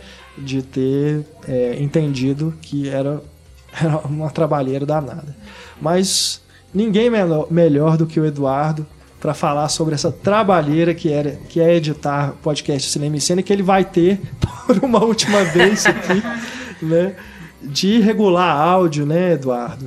É, diferenças, às vezes, de microfone. Colocar as músicas no momento preciso que a gente Exato. fala. É muito legal isso. É, É, não, é, tinha- o Renato ajudava bastante nisso. Que ele fazia alguns cortes principais e tudo, já pra, pra, para facilitar um pouco o trabalho e tudo e ficar na, na, no direcionamento que ele queria. Mas, incrivelmente, os podcasts gravados, gravados via Skype foram os mais fáceis de editar. Porque os cortes ficavam precisos e eu não tinha problema, por exemplo, de, do distanciamento do microfone. Porque a pessoa falava constantemente na mesma, na mesma situação, entendeu? Então, aí cada um tinha seu próprio microfone, obrigatoriamente, por estar com Skype. Então, foram os, os, mais fáceis. Agora, do ponto de vista de, de, de ser mais orgânico, é obviamente o, o, o presencial é, é, tem, tem esse lado. Mas eu acho que tecnicamente eu ainda prefiro o Skype. O Skype. Acho que, uhum. que é uma ferramenta que facilita bastante. E o, o, o, Eduardo sempre ouvia os spoilers, que a gente ah, é fazia a sessão spoiler e ele não tinha visto os filmes, ele tinha que ouvir é verdade. tudo. É, mas eu, cara, não, não me importava tanto assim. Eu gostava mesmo de fazer. Eduardo sentiu o Dama do Lanterninha, que entra na sala de cinema quando o filme tá acabando. Verdade. Mas tem podcasts que você gostou mais assim de, de editar ou de ouvir, né? Como aprendi como com todos, né? Porque eu ouvi todos. e agora algum eu poderia destacar, por exemplo, uns mais divertidos assim, por exemplo, o, os da infância, né? Que foi citado. E o Curtindo a Vida Doidado foi muito bom também, muito legal. Agora, no mais, todos aprendi demais com, com, com, com os podcasts. Agora falando como, como um ouvinte, né? Praticamente. E não como um participante, assim. Acho que pra mim foi um aprendizado muito grande. Não só na, na, na parte de edição, que querendo ou não você vai amadurecendo ali no processo de edição, mas também com, com, com os assuntos, os temas. E não só para o cinema, mas para a vida, né? É. Tudo que foi discutido, acho que é, é válido para se aplicar em tudo. E uma coisa que é importante é, lembrar aqui para o pessoal é que o acervo dos podcasts vai continuar no ar. Né? A gente está encerrando aqui a produção de novos programas, mas eles vão continuar aí. Então a gente fica feliz né, de ter feito tantos programas que servem é, como referência né, para as pessoas que querem saber mais sobre um filme, sobre um diretor, sobre algum tema. Então a gente deixa esse a, a contribuição que as pessoas vão fazer para o cinema e cena continuar, né? Para o Pablo, títere de carne. Vocês lembram disso? O títere de carne. É, continuar né, publicando as críticas e tudo, ela serve também para a manutenção desse acervo, que inclui também as colunas. A Larissa tem uma coluna que era fundamental né, sobre o cinema brasileiro e a forma como o cinema brasileiro era produzido, as questões dos mecanismos de lei de incentivo, né? Foi uma coisa muito legal, uma produção assim de textual inédita na internet. Não tinha na época nada parecido. Você falou do Jorge Furtado, a primeira edição da minha coluna foi com ele, né? A gente foi, entrevistou o Jorge Furtado, Jorge Furtado, e foi com ele. Aí a gente mandou por e-mail pra ele, deu e-mail pra gente, a gente mandou, ele, ele mandou tipo um elogio de duas palavras, tipo, ficou legal, parabéns. Eu falei, nossa, eu ganhei o elogio do Jorge Furtado, vou imprimir, colocar na parede lá do diploma. É, sensacional. E as outras colunas também, Cineclipado, que o Túlio começou fazendo, depois a Stefania assumiu. É... Vestindo Filme, né, que foi com a Isabel. É... E aí, meu irmão, cadê você? Clube dos Cinco, né, que era muito legal de fazer, que era outra outra interação que a gente tinha de equipe, né? A gente fazia as reuniões de pauta para decidir os temas, cada um colaborava com um parágrafo. É, a Cinemateca, que foi o Leonardo que fez durante o tempo, o frame sonoro. Enfim, a gente construiu muita coisa legal, né? Eu acredito que esse acervo vai continuar ali disponível e não é uma coisa que fica datada, né? Porque as pessoas podem sempre voltar ali e consultar. O, o podcast vai estar disponível no YouTube também ou vai manter só. No YouTube? É. é não sei, pode ser que Garantia. em algum momento né, o Pablo possa fazer essa conversão né, dos episódios para o YouTube, mas eles continuam disponíveis na iTunes, na Store, então quem é assinante lá do feed tem acesso ao catálogo inteiro de episódios. Eu fiz até a estatística aqui, é algo é, assombroso, né? Aliás, espantoso. São 180 episódios temáticos 60 papos de redação e 70 podcasts 2.0. Total é 312 programas, incluindo este que a gente está gravando. 312 por quê? Porque teve o podcast do Dia da Mentira, que não contabilizou com, com número, né? e o remake do podcast de filmes subestimados. Então são dois episódios diferentes.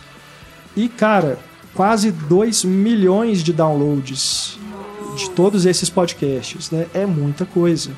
É muita coisa. E o Pablo sempre ficava me perguntando: quem é que fica duas horas escutando gente falando né, de, cinema? Assim? Eu ficava escutando E vocês tem muita gente, cara. né? A gente via pelas estatísticas ali, pelas médias de a medição, né? Era muita gente. Isso sempre impressionou e motivava a gente a continuar fazendo. E a gente estudou reduzir o tempo do programa uma vez, lembra? Sim, a gente tá muito sim. longo, a gente recebeu e-mails. Não, não façam Fala isso. mais, fala mais, É. né? É algo também a se pensar como que podcast aumentou, a produção de podcasts no Brasil aumentou durante esse tempo que a gente está no ar. Antes já existia, claro, não inventamos a roda de forma alguma, mas com as facilidades que tem hoje de você escutar no smartphone, de baixar, né, os- a internet está mais rápida e tudo, é, essa produção de podcast tem aumentado e o pessoal está ganhando dinheiro, menos a gente. Mas O Túlio tá. o Túlio está ganhando dinheiro.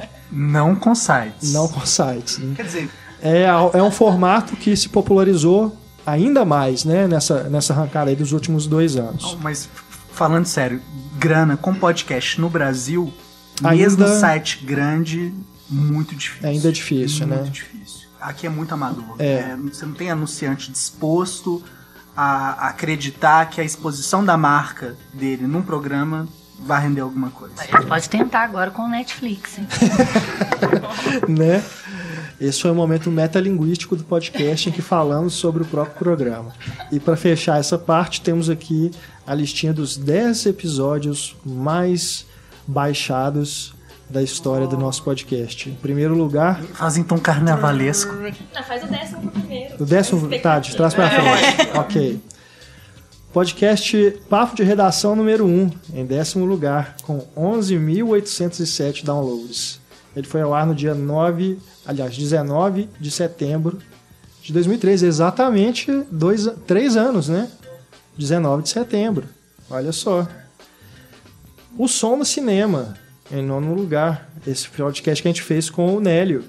Deu uma aula também, né? Sobre som. E foi uma série que a gente tinha feito sobre é, os podcasts, sobre temas técnicos, né? Scope, a gente fala som, cor. isso, cinema scope, cor no cinema, e esse do som entrou. É, em oitavo lugar, os filmes de Francis Ford Coppola. O podcast número 128, com 11.982. Depois vem Brian De Palma, com 12.717. Especial Star Wars, a segunda versão. A gente tem dois especiais Star Wars. A primeira a gente gravou lá no comecinho, né? Ainda era, ainda nem imaginávamos que teria a, a- a nova fase da, da franquia. E aí quando lançou o Despertar um da. Força, era um sonho, né? A gente até discutiu isso no final, né? Se fizessem, né, outros filmes, o que poderia sair? E aí depois quando saiu o Despertar da Força, a gente gravou um novo especial que fez bastante sucesso, né? 12.918 downloads. Especial Mad Max em quinto lugar, Ó, tô neste, hein? com 13.563. Filmes subestimados, o remake, Ótimo esse. em quarto lugar, 14.347. Os filmes de Lars von Trier, aí já estamos no pódio, os três primeiros lugares. Em terceiro, os filmes de Lars von Trier, 15.099. O segundo lugar ficou com melhores e piores filmes de 2015, Ó.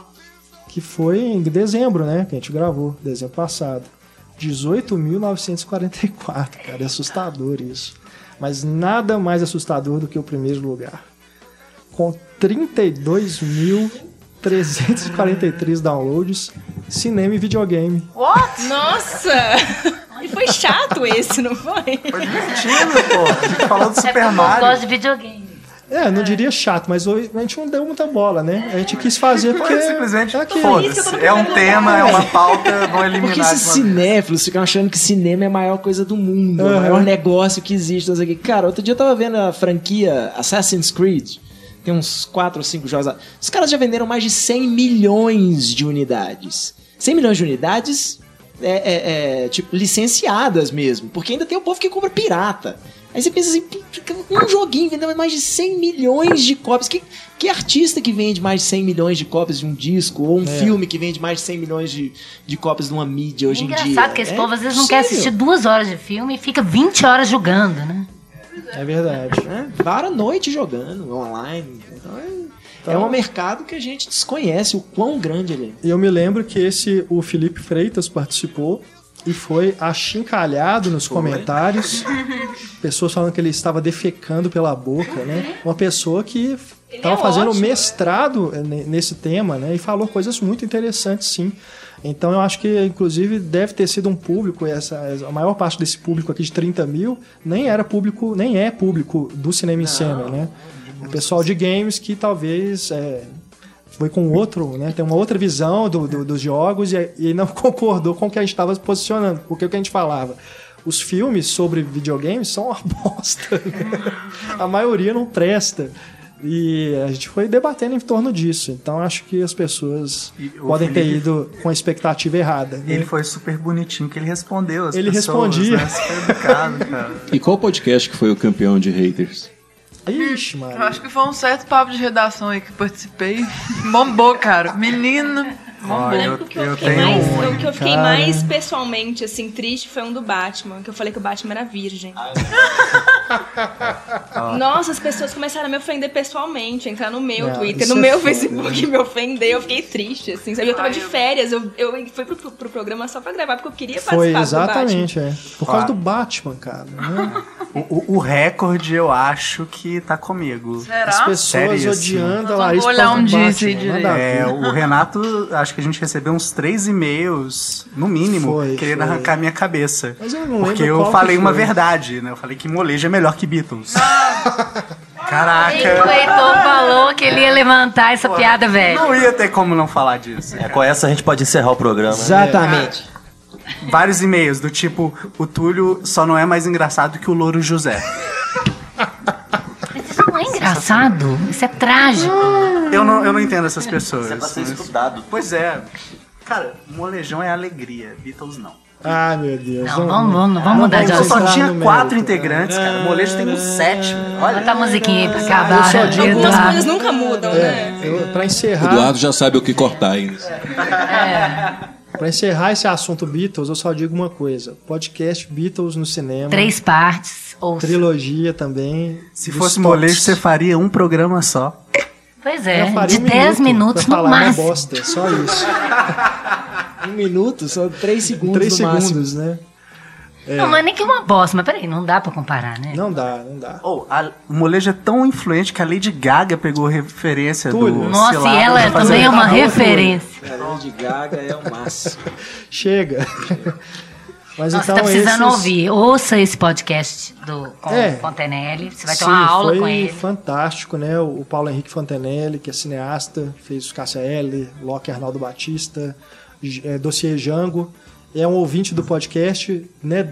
Desde a época do começo do programa, ele, ele eu lembro que ele mandou pra gente o código do iTunes pra gente pegar o baixar o Dossiê Jango.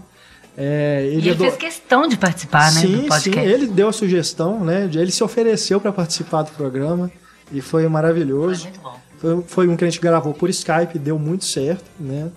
E ele adorava o Você Heitor. tem esse código ainda do dossiê já? Acho que já expirou, né? Mas eu. Mas tem o filme no meu iTunes, eu te passo a minha senha do iTunes, aí você, você pode ver, tá bom? e foi realmente né, uma das pessoas mais queridas que a gente teve acompanhando o programa, né? Durante esse tempo todo. Bom, a gente está chegando aqui no final e temos aqui a hora nosso top 5 e vamos resgatar, claro, o nome da nossa coluna, Clube dos 5. E vamos fazer o top 5 de filmes favoritos de cada um, lançados aí entre 2011 e 2016. Quem quer começar? Eu vou começar falando que não me avis- me avisaram que eu tinha que fazer um top 5. Você não tava na lista do grupo. É, é isso. Eu, de qualquer forma, também acho que eu não poderia contribuir muito, porque esses últimos cinco anos eu acho que foi o período da minha vida que eu menos fui ao cinema. É. Eu não, imagino. E paradoxalmente, acho que é o período também que eu mais assisti Questões- filme, mas menos no cinema. questões paternais. Paternais e também a questão de. Que a gente já Profissionais. comentou aqui também de como que tá o nível dos cinemas aí, dublado e Aham. as pessoas que estão indo. Os filmes também. Olha, eu não sou. Não sou nostálgico não, mas os filmes também não tem tão me empolgado tanto assim pra ir ao cinema. Entendi. Enfim, mas, Mas vocês você estão falando dos listinha? filmes aqui, dos. Aí você vai lembrar. cinco. É, aí eu vou falando, esse eu gostei, esse não. Esse eu vi. Esse... Ai, ai. É, eu, também, eu entro Vai lá, nesse, Heitor. nesse campo do quintão também, eu tô super, super atrasado. Primeiro em os relação- papais, né? É. Mas assim, não vou falar como preferidos, mas assim, que, que eu tenho memória recente de ter assistido e gostado muito assim de filmes que me surpreenderam foi o próprio Quarto de Jack, que eu mencionei antes. Achei um filme muito bonito. É, o Sicário, que, que achei pô, é um roteiro super simples, assim, mas eu achei muito bem dirigido, assim, um filme extremamente tenso. E eu acho que esses últimos cinco anos, é, recheado aí de histórias de, de super-heróis, esse tipo de coisa, a gente né, tem, tem vários filmes que me, me falam muito alto no- na, na minha alma infantil ainda. É, mas me pego pensando assim, em filmes que ah, né, no, começo não achava que seriam tão importantes pra mim, mas eu sempre estou pensando no Cavalo de Guerra, acho um filme extremamente bem dirigido. Apesar de que né, muita gente acha piegas o filme e tal, eu acho um filme lindo. Marcelo. Ah, imagina. Na época eu Tinha que lembro. filmar essas caras, Na época eu né? lembro de todo mundo falando, nossa, que merda, que merda, que merda. E eu, quando eu finalmente assisti o filme, eu falei, gente, filme bonito. É bonito, eu, Inspirador. eu gosto dele. Não é dos meus Spielbergs favoritos, mas O eu Pablo gosto. gosta? Então deve ser bom. E, e pra mim sempre foi um sonho, né? Assistir filmes como Os Vingadores, Batman vs Superman no cinema, né? Pra- Era um sonho que vinha desde moleque assistir, esse poder, finalmente poder ver esse tipo de coisa no cinema. E finalmente, né, de uns anos pra cá, eu consegui. Então, é- é, tá aí, assim, eu acho que não é uma lista realmente de filmes, mas uma lista de, de pequenos sonhos que foram se realizando aí, né? Agora fala isso tudo de novo com a voz do Alvin. Nem você tá não, não, consigo mais, minha minha garganta não, não tem garganta. Tem um episódio que o Heitor faz uma imitação, assim, perfeita Mas de Edu- o Alvin Eduardo, o. Eduardo muda no áudio lá depois, lá é só mexer. Fácil. Gente, eu a gente ria, né, nesse podcast, que a gente não conseguia falar mais depois. Recentemente tinha. Não era cena pós-crédito, era áudio pós-crédito. Era o Heitor falando alguma coisa que quando você não tava, quando você tipo, É. tinha saído pra sala pra, alguma- alguma Mas eu coisa. lembro quando o Heitor foi meu aluno, que eu pedi pra passar uma sequência, né? Que você passou do Superman, do, de 78. né? É.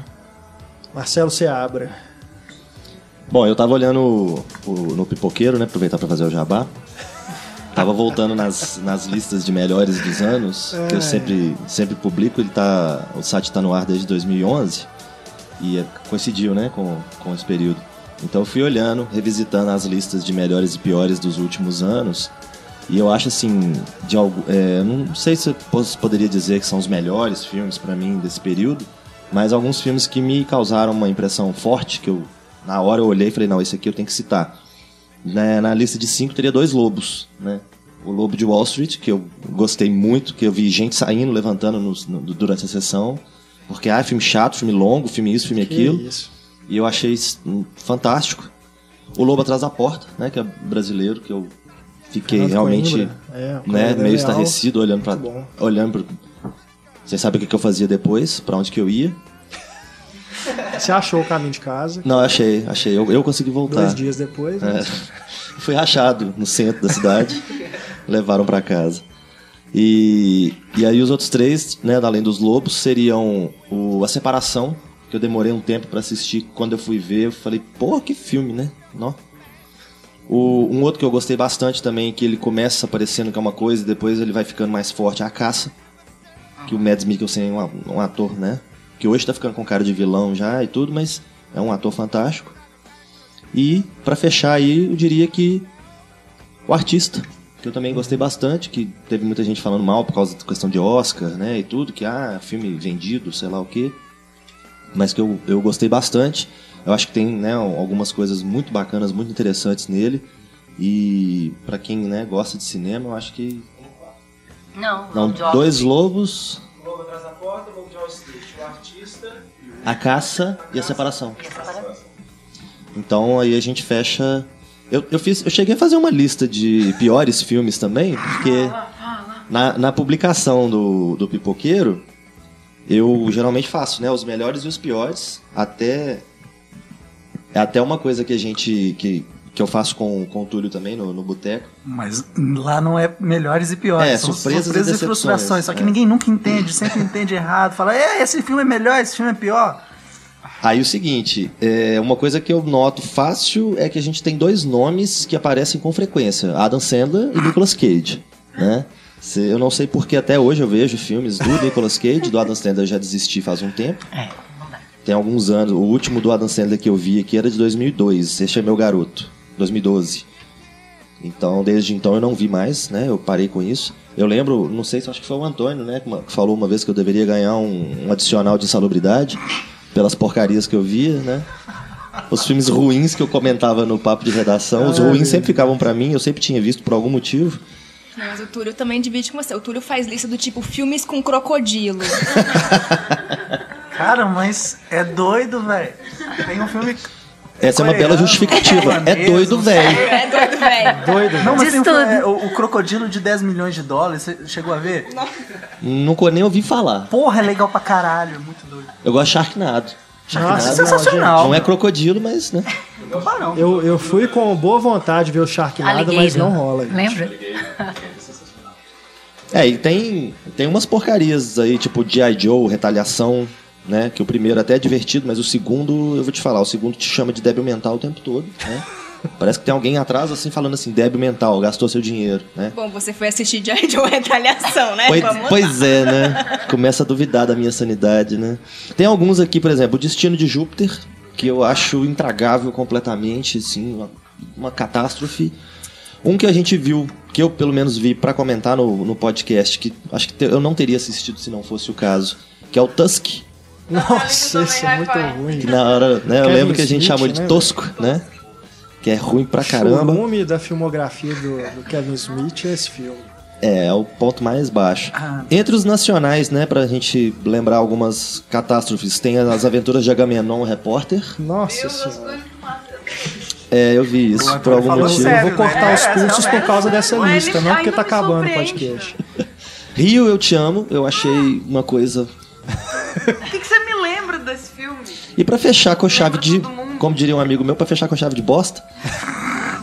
o Se Puder Dirija, Luiz Fernando Nossa Guimarães. Ah, Brasil. Eu acho que Se 3D Puder. Dirija foi o único filme, de todos os filmes que eu fui em cabine, em sessões de, de convidado, é o único que eu não escrevi. Eu não falei, eu não me recuso, eu não, eu não quero pensar sobre esse filme.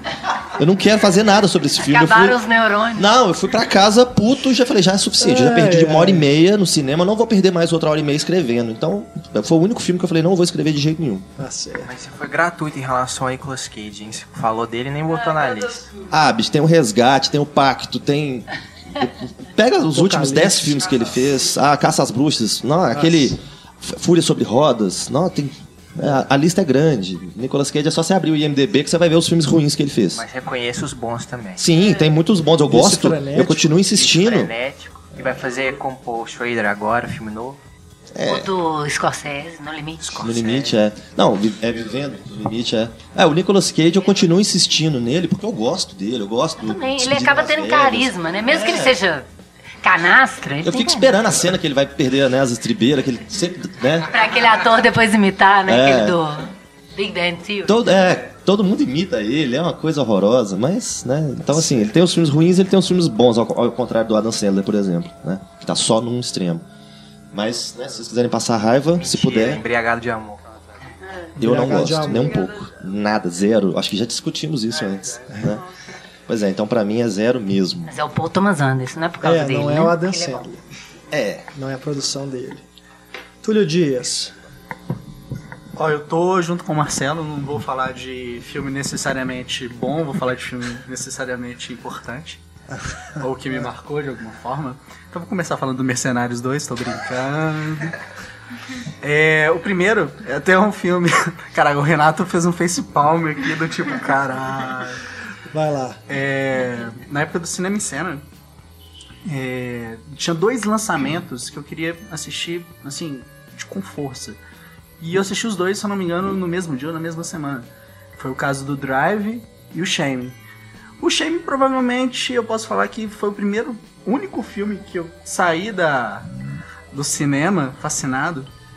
Mas. Não por uma parte específica de um determinado ator. Não, Claro. imagina, imagina. Mas por. Todos- todos sabemos o que essa pessoa- né? É o Michael Fassbender, não tem como, né, gente? É difícil. É, Mas eu fui no ônibus revendo o filme. Então eu achei. Você já tinha baixado a cópia legal. Não, não.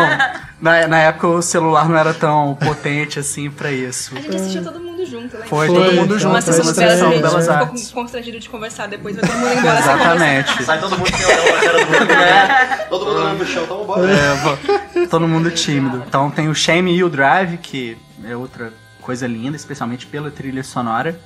É, posso falar do Ela, do Spike Jones, e justamente pela maneira como o amor é retratado nele. É, ou a falta do amor, né? Vamos falar assim. E eu queria falar do quarto do Jack para concordar com o Heitor. né? É, é difícil isso acontecer, então é, é sempre legal falar. Mas não vou falar do quarto do Jack, não. É, quero falar do questão de tempo.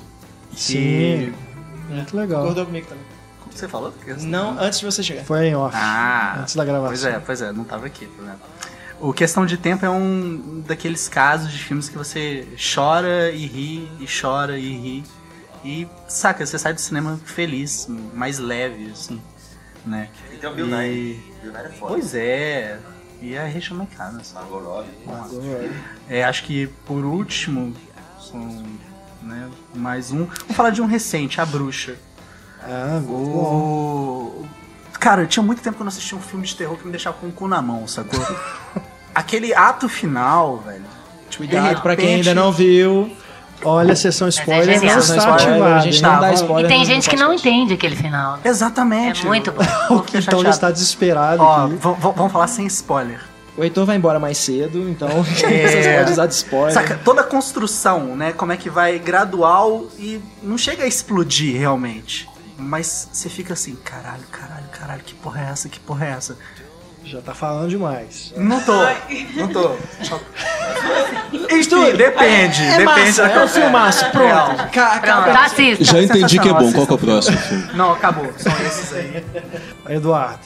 Bom, vamos lá. Eu não assisti tantos filmes quanto vocês, mas. Mais do que eu, com certeza. Ah, será? Acho que talvez não. Bom, vamos lá. É, Minha lista ficou o seguinte: É, Os Oito Odiados, Divertidamente, Mad Max, Guardiões da Galáxia e Django Livre. Bacana. Dois Tarantino. Dois Tarantino. É. Guardiões da Galáxia não, não estaria na minha. E olha que é filme de super- de super-herói assim, né? De quadrinhos, mas. bem. Se o Heitor não gostou. Não é que eu não gostei, eu gosto, assim, eu só. É porque tanta gente fala Não, mas quando eu penso em filme de, de super-herói, que eu às vezes tô sem tempo, quero ver, eu falo, tem que perguntar pro Heitor se é bom. Porque se você gosta. Não, eu gostei de Não, Batman não. vs Super-Homem, ninguém gostou de Batman Eu vs gostei. Eu gostei. Eu gostei. Ah, então pronto, não me sinto tão Me sozinho abstenho, mais aqui. Não vou entrar Eu só nessa sabia do. Quintão mesmo. Chega, tem um podcast só pra isso. Depois vocês ouvem. É, seguindo a linha também, não de filmes, né? Filmes que marcaram mais, né? É, eu tentei pegar diretores importantes pra mim.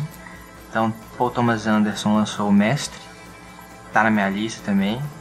Ótimas atuações com Seymour Hoffman também, que faleceu também nesses cinco anos, né? É verdade. Peguei do William Friedkin, que graças ao podcast tornou um dos diretores favoritos. Peguei o Killer Joe, que ele lançou em 2011. É verdade, é mesmo. Boa lembrança. Peguei Terrence Malick, que lançou em 2011 A Árvore da Vida. Sim. Foi o meu primeiro contato com o diretor. Peguei, fui pensar em documentário para ver nesse, nesse período de cinco anos qual, de, qual documentário tinha impactado mais. Escolhi um que é bem pesado. Acho que até tá no Netflix, não sei. Que é O Ato de Matar, do Josh Oppenheimer. Isso é punk. Tá Que no é Netflix, bem, sim. Bem punk, é. Mas acho que foi um. Inclusive produzido. É, a continuação também, que é muito boa. Produzido pelo Herzog e pelo Aaron Morris, dois documentaristas sensacionais também.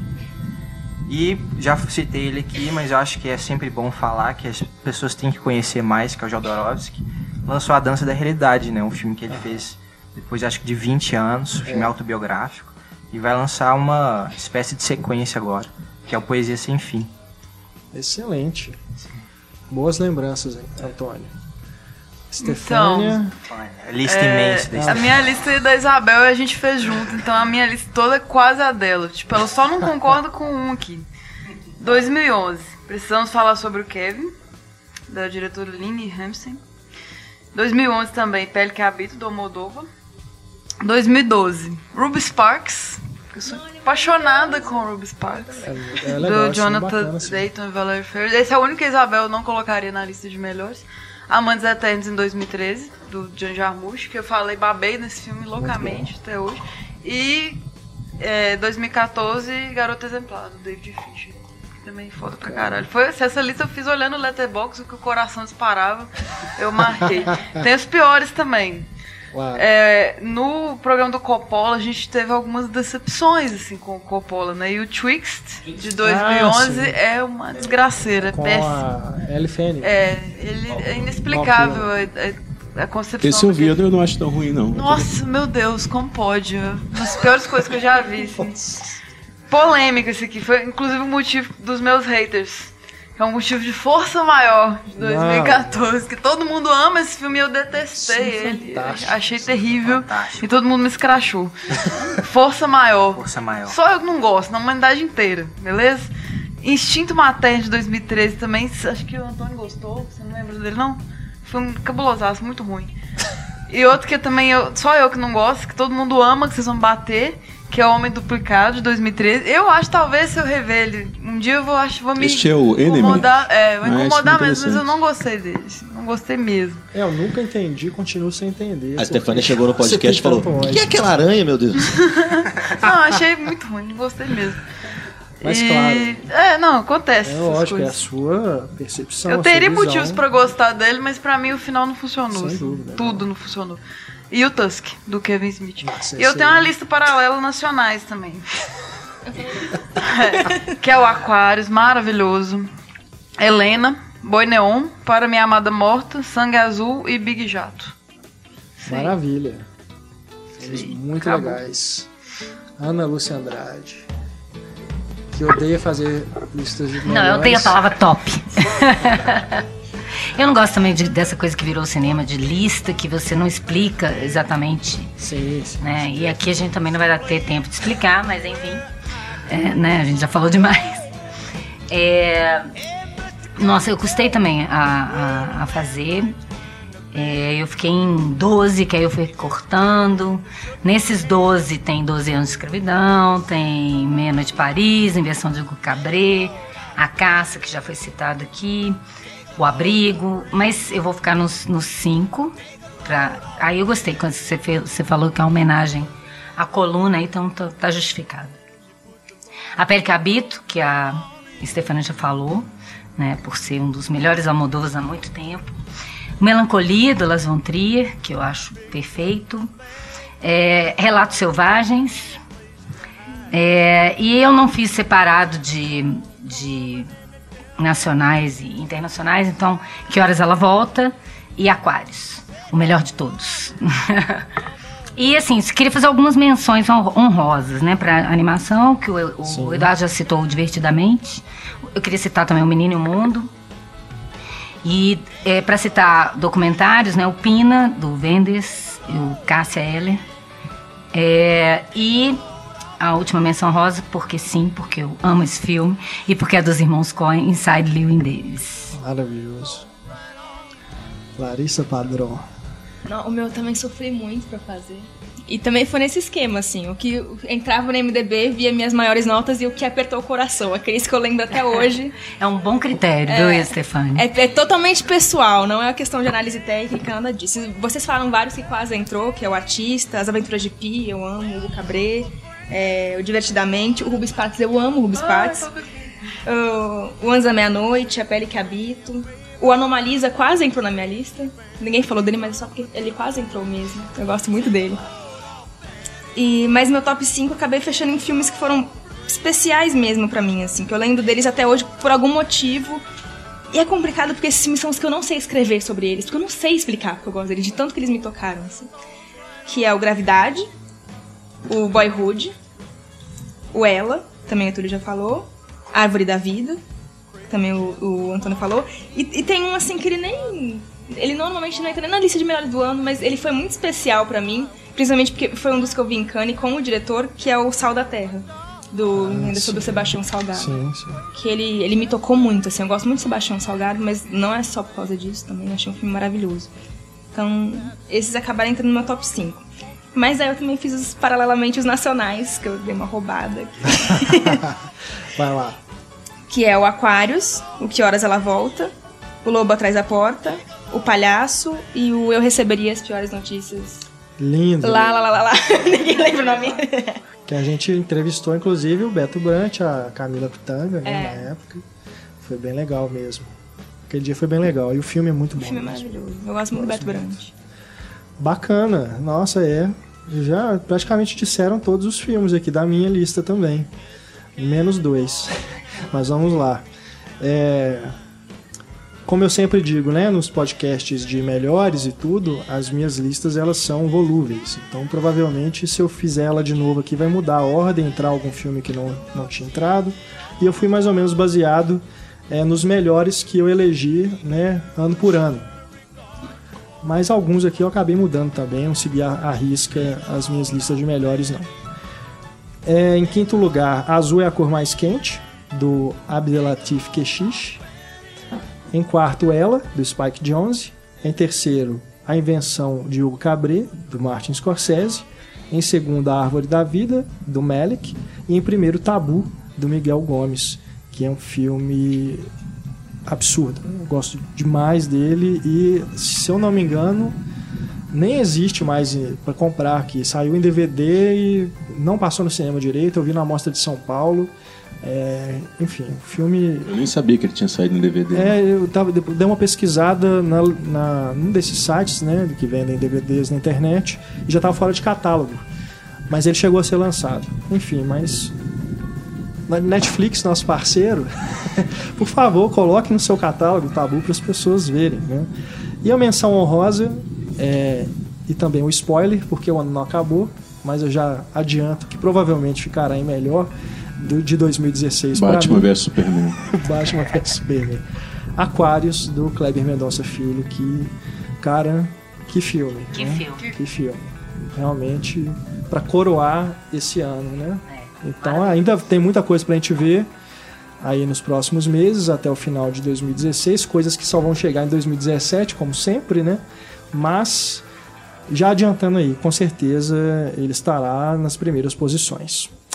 Bom, Recebemos também aqui mensagens dos nossos companheiros de podcast que não puderam estar aqui conosco e que também elegeram seus filmes favoritos. Então, só para a gente fechar aqui, vamos ouvir o que primeiro aqui a Isabel, que se tornou uma participante frequente dos últimos programas, né? O que ela escreveu, é, gravou para a gente, né? Ela mandou uma mensagem aqui em áudio. Então, vamos lá. Renato pediu pra gente gravar esses áudios pro aniversário do programa. E eu fiquei pensando, nossa, gente, cinco anos é muito tempo. Se pensar assim nas nossas vidas mesmo. E aí eu tava olhando as datas e eu percebi que eu devo ter começado a ouvir o podcast lá pelo episódio número 20, mais ou menos, em janeiro de 2012. Na época eu, eu busquei daí os que já estavam feitos e eu ouvi também e depois eu comecei a acompanhar regularmente. Então eu acabei pegando todas as fases da equipe. Peguei a Larissa, o Heitor e o Túlio, depois a Luísa Gomes e a Luísa Teixeira, que sempre foram super queridas. E aí até chegar na Estefânia, o Antônio e o Marcelo. É, foram várias fases, foram vários temas, vários programas, alguns marcaram mais do que os outros. E até hoje o meu programa preferido é o do Billy Wilder, a- que foi um dos primeiros que a professora Ana Lúcia participou. E que é um, um programa ótimo, assim, foi um, uma maneira de, de refletir né, sobre os filmes do diretor e de vez em quando eu, eu me pego ouvindo de novo esse programa. Das primeiras fases eu lembro bastante dos filmes gêmeos, do Road Movies. é, Também teve um episódio sobre os novos musicais que eu lembro de ter também é, enchido o saco da Larissa no Twitter dizendo para convencer os outros participantes do podcast de fazer algum programa com o tema de musicais e acabou tendo esse dos novos musicais. É, mais pra frente eu gostei bastante dos programas mais que, que abordavam temas técnicos, tipo do cinemascope, do som no cinema, da cor no cinema. É, dos temáticos, o Grandes Diretores dos Irmãos Coen também é um dos meus preferidos. Na época não tinha visto todos os filmes deles ainda, eu corri para preencher aqueles que eu ainda não tinha visto. É, o neorrealismo italiano, Easy Rider e a Contracultura, aquele sobre o Rashomon, todos foram maravilhosos. É, em julho de 2013 foi quando eu passei a ser colaboradora do site é, na coluna Vestindo Filme, né?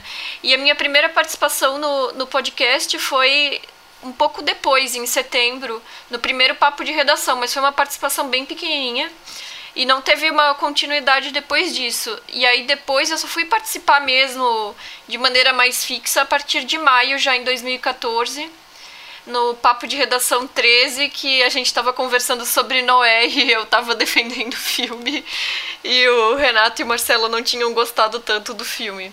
E daí pra frente, acho que eu sempre, sempre que dava, estava participando, né?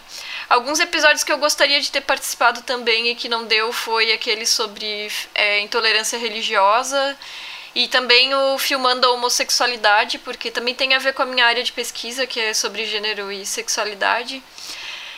É, um dos programas mais divertidos de ter gravado foi o papo de redação sobre os 50 tons de cinza, embora ele tenha entrado na lista de piores, eu acho que de todo mundo ano passado.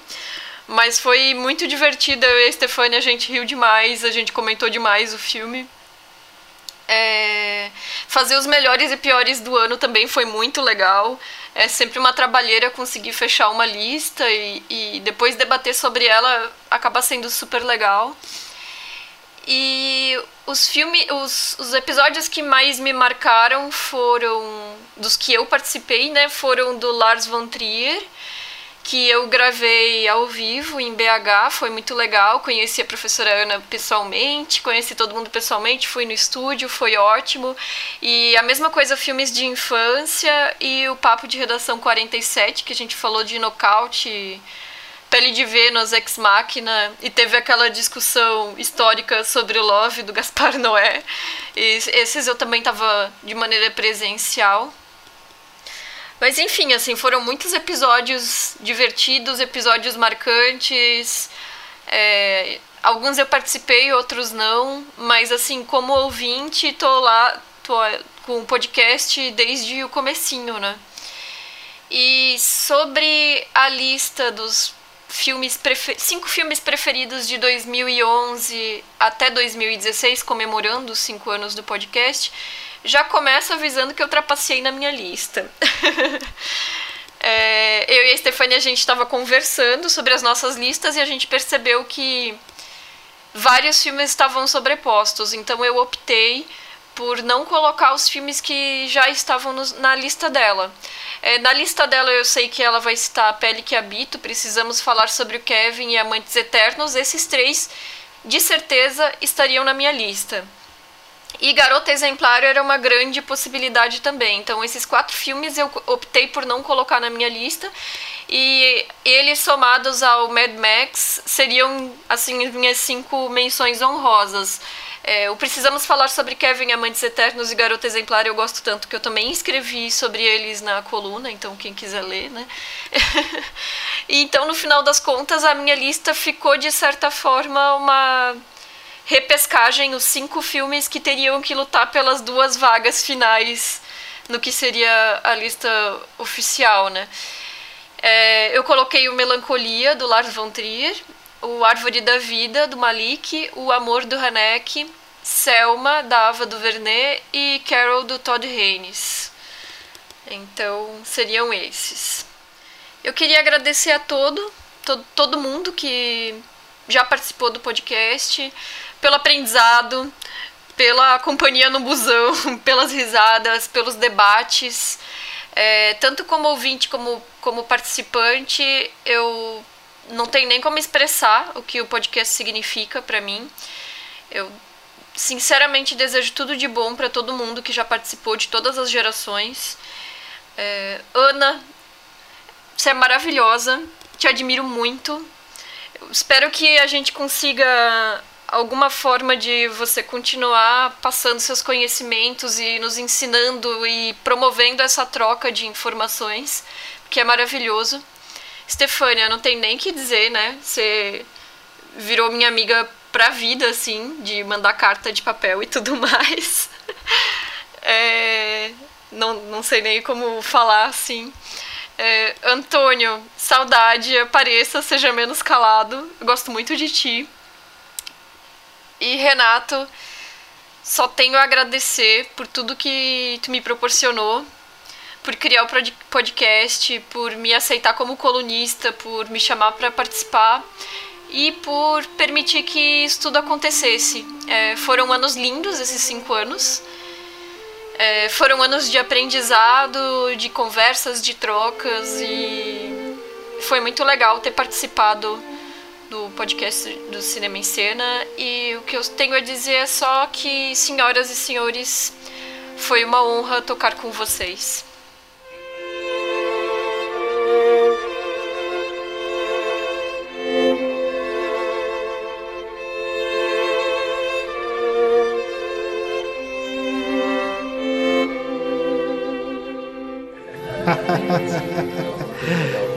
Bom, o podcast também, igual foi com a Isabel, Isabel é, sempre fez muita companhia para mim no trânsito de Belo Horizonte. Adorava ficar ouvindo, gravava no cartão de memória, colocava lá no rádio, ficava ouvindo voltando para casa ou indo para o trabalho. E discutindo, eu discutia com, com a gente. Com o pessoal que tava lá. Pô, vocês estão falando muita bobagem. Não, isso, não tem isso. nada a ver. Exatamente. Como é que você me fala uma coisa dessa, Renato? Principalmente com o Renato. Com o Pablo também, sempre com o Pablo E o podcast ele tem uma coisa a ver com rádio, né? Eu adoro rádio, adoro, adoro ouvir rádio. rádio. É minha mídia favorita. Eu também adoro. Eu já, adoro dirigir. É, eu já trabalhei, eu trabalhei em rádio, meu sonho é voltar a trabalhar em rádio. E, enfim, podcast é uma forma de resgatar isso aí. É, eu nunca vamos esquecer daquele e-mail que a gente leu de uma ouvinte que estava na Índia, num ônibus, escutando o podcast. Foi algo assim, né? É, é inesperado, né? E saber que a gente estava chegando, né? Nesses lugares remotos. Assim. Ela estava fazendo uma viagem, mochilão, Era uma viagem, né? ela estava no interior da Índia, num ônibus. Ela descreveu perfeitamente, né? A, a situação. E ela escutando o podcast lá dentro do ônibus. Então, foi muito legal, assim, me, me, emocionou muito na época. É, vamos aqui agora ouvir o René, René França, que está em Goiás, né? Ele dá aula lá no Instituto é Federal de né? Goiás. Ele criou, o, foi chamado para criar o curso de cinema lá. Né? E participou de vários programas. Vamos ver aqui o que ele mandou pra gente. Olá, Renato e pessoal do podcast Cinema em Cena. É, aqui é o Renê, parabéns pelos cinco anos de programa. Foi uma mistura de muita informação, reflexão e diversão sobre cinema. E eu tive esse privilégio de, além de ser ouvinte, participar também como convidado. A minha estreia foi na estreia da, do podcast Grandes Diretores, que foi sobre o Steven Spielberg. Também tive numa outra estreia, que foi do Papo de Redação, era sobre os lançamentos da semana. Acho que aí nesse período de tempo passei por toda a equipe de redatores que o site abrigou e sempre foi muito prazeroso. Tenho ótimas lembranças de várias discussões, como por exemplo sobre os filmes do Tarantino, do De Palma, do Zemex, algumas discussões mais acirradas sobre gravidade, Spring Breakers, Brooklyn. Mas o que mais ficou na minha memória foi um podcast que eu não participei. Na época, eu morava em São Paulo e fui para Belo Horizonte só para fazer parte de um podcast sobre o Hitchcock. Cheguei no Cinema em Cena no dia da gravação, fiquei lá conversando com a Ana e o Pablo. Aí o Renato chegou e falou que não queria gravar comigo. Não, tô brincando. É, acho que teve algum problema com o equipamento, não lembro direito. E a gravação do dia teve que ser cancelada. Eu tive que voltar para São Paulo sem participar. E depois fui mais um ouvinte do podcast sobre Hitchcock, que, na minha opinião, é um dos melhores programas desses cinco anos aí. Bom, nem acredito que essa deve ser minha última participação no podcast Cinema em Cena, porque é, apesar de ser um formato conhecido, né, é, os programas se destacavam muito pela forma como mergulhavam na complexidade do cinema, e sendo verdadeiras aulas sobre diretores, gêneros, cor, som, filmes clássicos ou contemporâneos. Hoje eu sou professor de cinema no Instituto Federal de Goiás, uma atividade que sempre dou para os alunos é assistir Ladrões de Bicicleta, em seguida escutar o podcast sobre o neorrealismo italiano, e eles têm que me entregar um trabalho sobre as impressões do filme a partir do que ouviram no podcast. Porque eu acho que é isso, é, é, a riqueza do trabalho de vocês. Né? Ao longo de cinco anos, vocês trouxeram toda semana uma aula de cinema, formando, educando e despertando o interesse de pessoas do Brasil todo por essa paixão que nós todos temos em comum. Então, parabéns por um projeto tão especial, com conteúdo tão rico. É, a minha lista dos cinco filmes desses cinco anos é a seguinte: é daquelas que muda a cada segundo, né? É, mas vamos lá, sem ordem de preferência. Árvore da Vida, Tabu, A Separação, Que Horas Ela Volta e Mad Max Estrada da Fúria. É isso. Mais uma vez, parabéns e muito obrigado pela oportunidade de poder ter feito parte de tudo isso. Abraço para todo mundo aí e para todos os ouvintes. Valeu demais. A, gente não citou aqui, né, na hora que a gente estava lembrando dos podcasts, mas esse Ladrões de Bicicleta e Neorrealismo foi muito bacana, né? O que acontece é que, às vezes, por exemplo, um, eu dou aula de autores estilos, o aluno é, não foi na aula do Hitchcock. Aí ele fala, como é que eu faço para repor? Ouve o podcast do Hitchcock. Porque como se valesse, três, duas, três horas, né? Que é quase o tempo da aula. Ele não vai ver as sequências, mas é, já ajuda. Tanto a Isabel, né, quanto o, o Renê, é, agradeço demais, né, pela disponibilidade que sempre tiveram. Duas pessoas que estão envolvidas aí com a academia, né? A Isabel estudando, o Renê dando aula e que sempre que possível puderam participar, né, abrir mão dos seus compromissos. O Renê, quando vinha a BH, ele estava em São Paulo antes de mudar para Goiás, então sempre que ele via BH ele me mandava uma mensagem, eu falava, tô aqui, então vocês vão gravar podcast, qual que é o tema? Ele nem estudava assim para o programa, mas ele fazia questão de participar, então era muito legal. Ele está no primeiro Grandes Diretores. Primeiro Grandes Diretores do Spielberg, é. exato, que foi, se eu não me engano, o tema do mestrado dele foi sobre Spielberg. Então, e... um grande amigo e um grande colaborador do nosso programa. Bom, o Daniel é o próximo aqui que mandou uma mensagenzinha pra gente. Vamos ouvir aqui. Alô, galera do podcast Cinema em Cena. Primeiramente, fora Temer. Em segundo lugar, eu queria deixar claros a honra e o prazer que foi para mim ser uma pequena parte desses admiráveis cinco anos de história. Numa época em que se fala muito da morte do cinema, qualquer pessoa ou grupo de pessoas que lute para manter a cultura cinéfila viva faz algo indubitavelmente heróico. E isso, Renato, o Pablo e toda a trupe deles fizeram o melhor que ninguém no Brasil durante esses cinco anos. Vida longa e vida eterna ao Cinema em Cena, ao podcast e ao prazer de amar e discutir filmes. Um grande abraço e até o próximo encontro, onde quer que ele seja. Bem, agora o meu top 5, que o Renato não disse se eu precisava justificar ou não, então eu vou tentar fazer uma justificativa bem breve para cada uma das minhas escolhas. Em primeiro lugar, eu coloco o Boyhood, da Infância e Juventude, do Richard Linklater, que para mim é um experimento único e uma tentativa única de transformar a vida em cinema. Em segundo lugar, eu coloco A Separação, do Asghar Farhadi, que é, para mim é um dos melhores cineastas, ou melhor cineasta que surgiu nesses últimos anos, com uma capacidade incomparável de de concatenar-se câmera, fotografia, montagem e dramaturgia, direção de atores, para contar uma história muito complexa e muito humana, e A Separação é o exemplo perfeito disso. Em terceiro lugar, eu coloco Gravidade, que é todo o espetáculo possível de ser produzido pelo cinema a serviço de uma história é, muito humana e muito universal e muito simples perfeitamente realizada. Em quarto lugar, eu coloco O Som ao Redor, do Kleber Mendonça Filho, que não só lançou internacionalmente o melhor cineasta brasileiro em atividade hoje, mas que influenciou e transformou todo o bom cinema brasileiro que foi feito depois dele.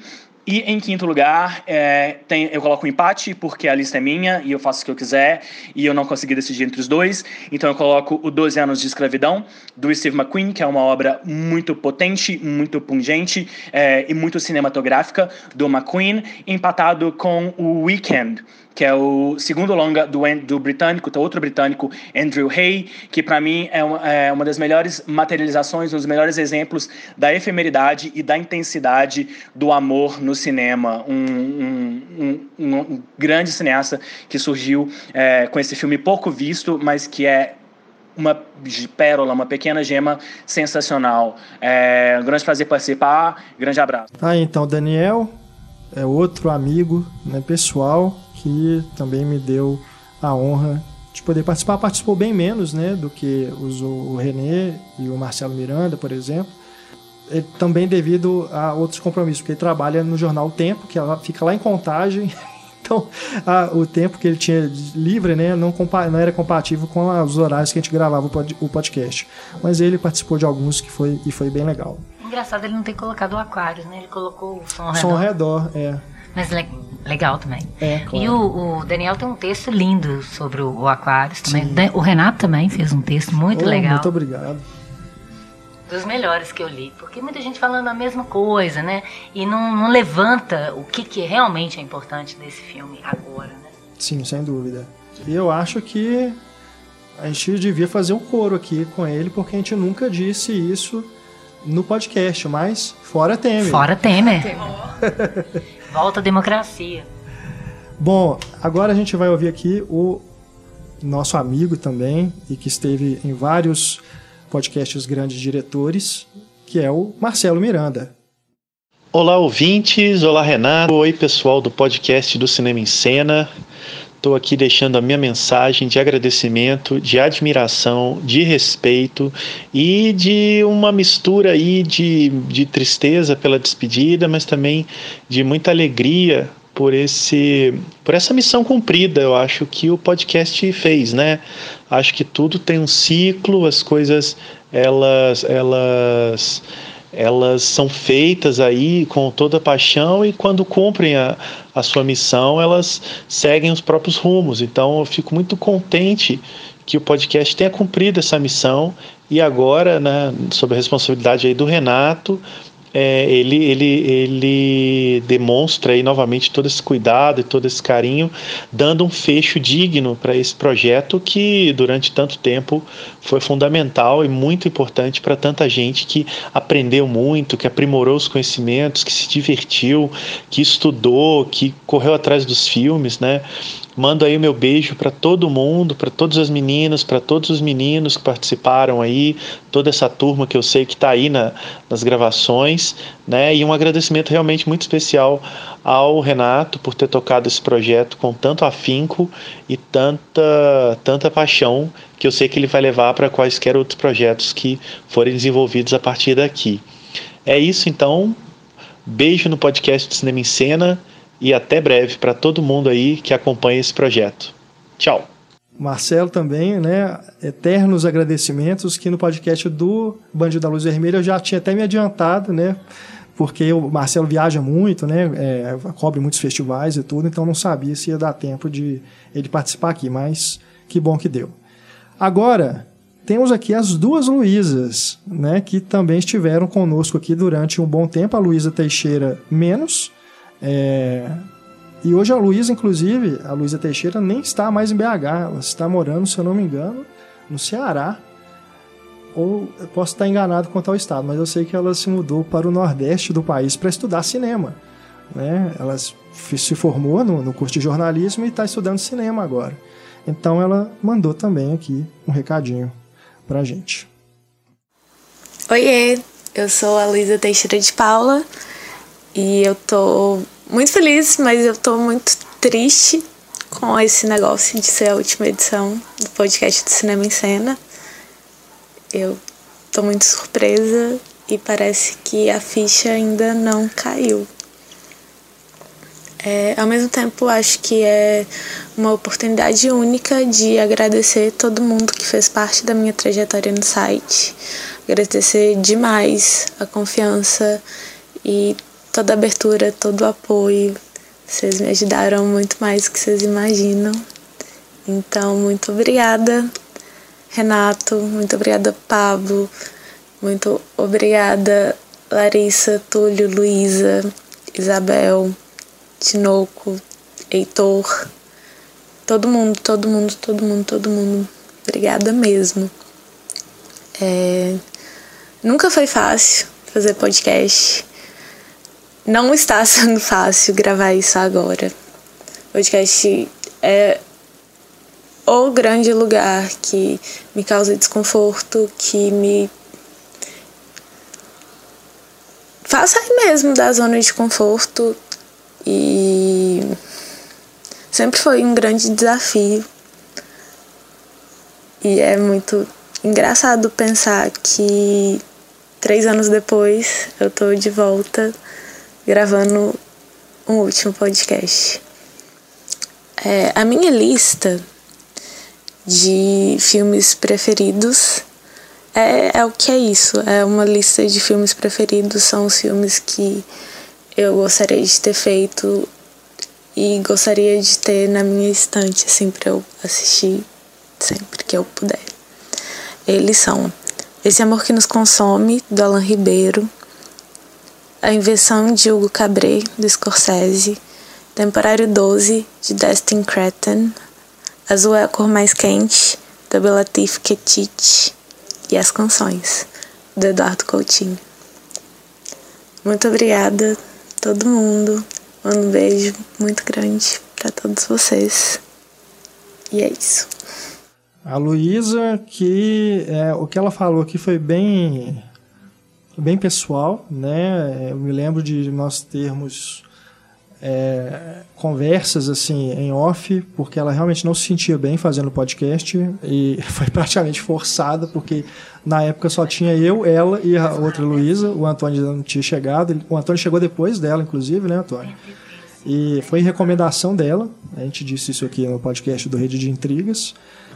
A culpa é dela. e realmente, assim, teve alguns programas em que aí eu, eu também tenho que pedir desculpas a ela por ter né, feito ela se expor de uma maneira que ela não estava confortável. E teve alguns programas que os ouvintes foram muito maldosos nos comentários e não foi uma vez só que eu cheguei para trabalhar lá na redação e ela estava chorando em frente ao computador. É, então, assim, as pessoas elas não têm noção do que elas estão causando quando elas comentam certas coisas na internet a respeito do trabalho das outras pessoas. Elas são né? cruéis, né? Tem muita gente cruel e a gente. É, isso não é exclusivo da Luísa, né? O Túlio citou aqui algumas coisas, a Larissa passou por isso. Vezes também de, de. Estefânia também. Né? Chorei de pirraço. Mas fiquei com, passei umas raivinhas. Mas é bom, é importante a crítica também. Agora, partir pra grosseria, eu acho É. complicado. Não, é importante a crítica construtiva. Quando você Exato. vai Se me melhorar. fizeram chorar, o nome tá anotado até hoje. Boa, lista negra da Vai pra Larissa. boca do sapo. Boa. É, eu, o, o Pablo sempre sofre esse tipo de coisa também, né? Coisas até muito mais agressivas é, de assuntos que nem são relacionados a cinema, né? Mas pessoas que atacam realmente em questões pessoais. Enfim, essas pessoas resistem, infelizmente, estão aí no que é chamado de esgoto da internet. Esse esgoto ele transborda em muitos lugares, né? Infelizmente. Mas muito obrigado, Luísa, né, por ter participado, por ter se disposto a mandar sua mensagem e a sua listinha de filmes, que foi bem interessante. Dois filmes aí que você citou, inclusive, que eu não vi ainda eu vou procurar. E Pode agora mandar vamos... beijo pro Luiz? Oi? Pode mandar beijo pro Luiz? Pode mandar. Beijo, Luiz. Beijo. E vamos ouvir agora a outra Luísa, a Luísa Gomes, que também fez, essa sim, fez parte de uma, uma trajetória bem é grande, né? Ela estava no primeiro papo de redação e ficou ali quase um ano, né, conosco, é, gravando os podcasts. É, ela participou do podcast do Hitchcock, né? Ela estreou nesse, se eu não me engano, e ah, é, foi no 2.0, né? Exato, exato. Acho que foi o primeiro debate assim, temático que ela participou. Foi o do Hitchcock. Ela estava super nervosa e foi. A, a Luísa. E ela foi acho- melhorando muito também, Sim, né? Ela ficava sim. quietinha no início, depois ela começou a estudar mais e os comentários ficaram mais interessantes. E é outra também que sofreu muito com comentários, né? E eu me lembro também de alguns momentos em que ela. Mas ela, ela ainda era não era não era tão coração mole quanto a, Luísa Teixeira. Ainda resistia um pouco mais, mas eu sei que ela também é, sofreu bastante com esses comentários. Que mais uma vez, a Luísa acho que foi a pessoa mais nova que, que trabalhou no cinema em cena, depois o Antônio. o Antônio hoje aqui é o caçula, né? Mas a Luísa, quando ela entrou, ela, se eu não me engano, ela tinha 18 ou 19 anos. Então, acho que, né, pelo momento que ela entrou, né, quando a equipe já estava no momento de reformulação, ela acabou assumindo uma responsabilidade que eu talvez não deveria ter dado para ela. Então, é,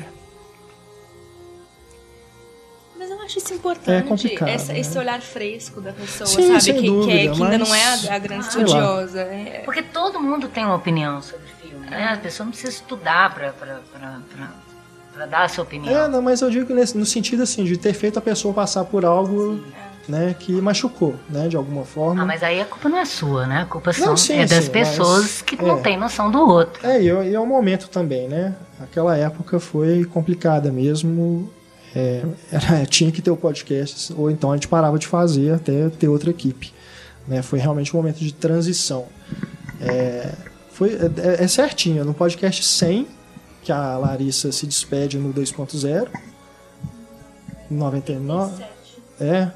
Bom, foi, foi naquele período ali em que a equipe original se desfez e até eu conseguir montar outra que ficasse todo mundo entrosado e tudo, isso custou.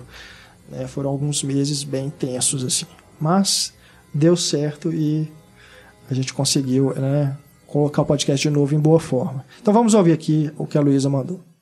Oi, Renato. Oi, pessoal que escuta o podcast Cinema em Cena.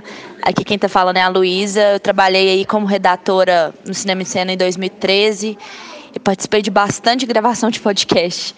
É, minha passagem pelo Cinema em Cena e principalmente esses momentos de podcast foram essenciais para o desenvolvimento do meu senso crítico e do senso estético mesmo. É, como jornalista, o podcast me deu um senso de urgência muito grande em pesquisa. Eu já, já virei noite vendo filme para dar informação de qualidade para ouvinte, não falar besteira, para realmente agregar valor. É, além disso, eu tive a oportunidade de conviver com pessoas que são referências na área de crítica, como o Renato, a Ana, o Marcelo Miranda, René França, o Pablo, Daniel Oliveira. Assim, pessoas que em cinco minutos de bate-papo a gente absorve conhecimento para a vida inteira, assim, principalmente conhecimento voltado para o cinema. É, ter marcado meu nome em um site que é o grande ponto de encontro do cinema mineiro é um orgulho imenso para mim e é algo que eu vou assim dividir com meus filhos, com os meus netos, é uma coisa que realmente eu tenho muito orgulho. É, o Renato me deu a tarefa de levantar meu top 5 filmes desde que o podcast surgiu em 2011 e eu fiz uma listinha rápida aqui com meus favoritos. É, o primeiro de todos, eu acho que eu já falei bastante, diversos podcasts de cinema e cena, foi o Spring Breakers do Amado Corini, que foi lançado em 2012. Eu acho que, assim, é um estudo de geração mesmo, uma fotografia inacreditável do Benoit Deby, que já trabalhou com o Gaspar Noé. É uma montagem impecável, realmente, assim, marcou a minha história, a minha vida e tudo que veio pela frente, assim. Eu acho que depois, em segundo lugar, foi o Sob a Pele, de 2014, do Jonathan Glazer, que é um filme cheio de metáfora genial, mas que tem um ponto alto para mim na edição de som, que conta uma parte da história, assim, é uma, na verdade é uma história à parte, que é impecável, e o, o que, que o Glazer faz de transferir a visão do personagem da Scarlett Johansson para a câmera é surreal, é, realmente é um filme de terror, suspense, que é que é indispensável. O terceiro filme, eu não ia dar conta de não colocar um do Woody Allen, mas é o Blue Jasmine de 2013. É... Foi minha escolha que, aliás, eu acho que foi o último bom filme do Woody Allen. Isso pode causar um pouco de polêmica, assim. Mas eu não tenho gostado tanto dos filmes recentes dele, mas Blue Jasmine, Blue Jasmine para mim, é aquela essência bem niilista do Woody Allen, bem brutal, e que tem aquela dose perfeita, um equilíbrio perfeito entre drama e comédia, que é muito gostoso de se ver. É, em penúltimo lugar, em quarto, é Moonrise Kingdom, de 2012, porque eu sou bem fangirl do Wes Anderson. Eu acho que é uma fábula linda, linda, linda. Uma fotografia, aquela coisa toda perfeita do, do Wes Anderson, toda simétrica. Eu acho lindo de se ver. Um roteiro fofo, uma história de amor, assim, que te faz suspirar, que é realmente incrível. Em último lugar, na verdade, eu queria colocar todos os filmes recentes brasileiros dessa nova retomada do Nordeste, mas eu escolhi o Som Redor, do Kleber Mendonça Filho, que eu tinha que colocar algum filme brasileiro para representar, que está vivendo um momento mágico no cinema do Nordeste, com o Kleber, com Gabriel Mascaro, que lançou Boi Neon, Marcelo Pedroso, que fez Pacific, que foi inclusive o filme que inspirou meu TCC, Kairin Ainus, é, Cláudio Assis, enfim, é, é uma fase mágica que o cinema do Nordeste está vivendo. Mas é isso, assim. É, espero que vocês tenham gostado. Quero ouvir o retorno de vocês sobre essa lista. E é isso. Um beijo. Beijo. Tá aí. Beijo. A Luísa com a sua listinha, que é bem um apanhado, né, dos filmes que ela sempre falava que gostava, né? Os diretores que ela sempre comentava, o Wes Anderson, Harmony Corine. É... Esse podcast do Spring Breakers eu me lembro que deu uma discussão, um debate bem calorado, né? É, com o René França. É, com o René. O Marcelo também tava? Tava. É isso aí. Eu me lembro da minha cara de incrédulo pra ela, né? E ela falou: Nossa, eu adorei aquele filme. Eu parei, eu olhei e falei: Sério? Aí ela defendeu o filme meia hora, eu olhei e falei: Sério? Mas eu também Defendeu na época eu não, muito não bem, gostei. que eu Defendeu concordo. muito bem, é. Eu na época eu não gostei. Depois fui ver de novo, eu gostei. Pra caramba. Ah, O filme. eu falei com ela: Não, não desgosto, não. Não tô aqui só pra brigar nem nada, não. Né? É um filme ok. Mas eu lembro vi. que depois, no, no final do ano, o Pablo colocou no- na lista de melhores dele. Ela falou assim: Nossa, isso lavou minha alma. Que todo mundo fala que eu sou louca de gostar desse filme. Festival de Cannes também fez uma listinha, colocou Spring Break. É verdade, é. Foi Capa da Sight and Sound, é verdade. Foi, foi. Eu gosto muito dele. Por que ela não veio? Ela estava com viagem marcada, né? Ela chegou a quase confirmar que viria, mas ela já tinha uma viagem marcada, então não deu. Luísa, você traiu o movimento. Só isso que eu tenho que te dizer. Não mando beijo pra você, não.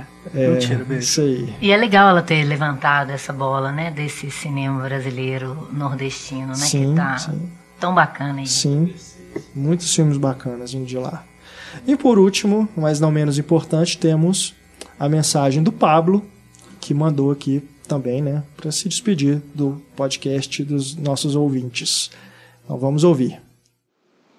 Ao mesmo tempo que é triste saber que esse é o último podcast do, do Cinema em Cena, eu, eu tenho um, um orgulho tão grande desse, desse projeto, do, do podcast como um todo, é, não só por todas as edições, a longevidade do, do, do projeto, a quantidade de ouvintes que a gente conseguiu conquistar, mas principalmente porque quando o podcast começou é, e o Renato formatou a ideia do podcast, uma das primeiras coisas que, que, eu, que eu tinha muito claro é que eu, eu, eu queria que o meu envol- meu envolvimento, particularmente falando, fosse o mínimo para que o podcast ele não tivesse, como o resto do cinema em cena, automaticamente associado comigo, que, que, que as outras pessoas pudessem ter liberdade para fazer o que eles quisessem, né, especialmente sob o, o comando editorial do Renato.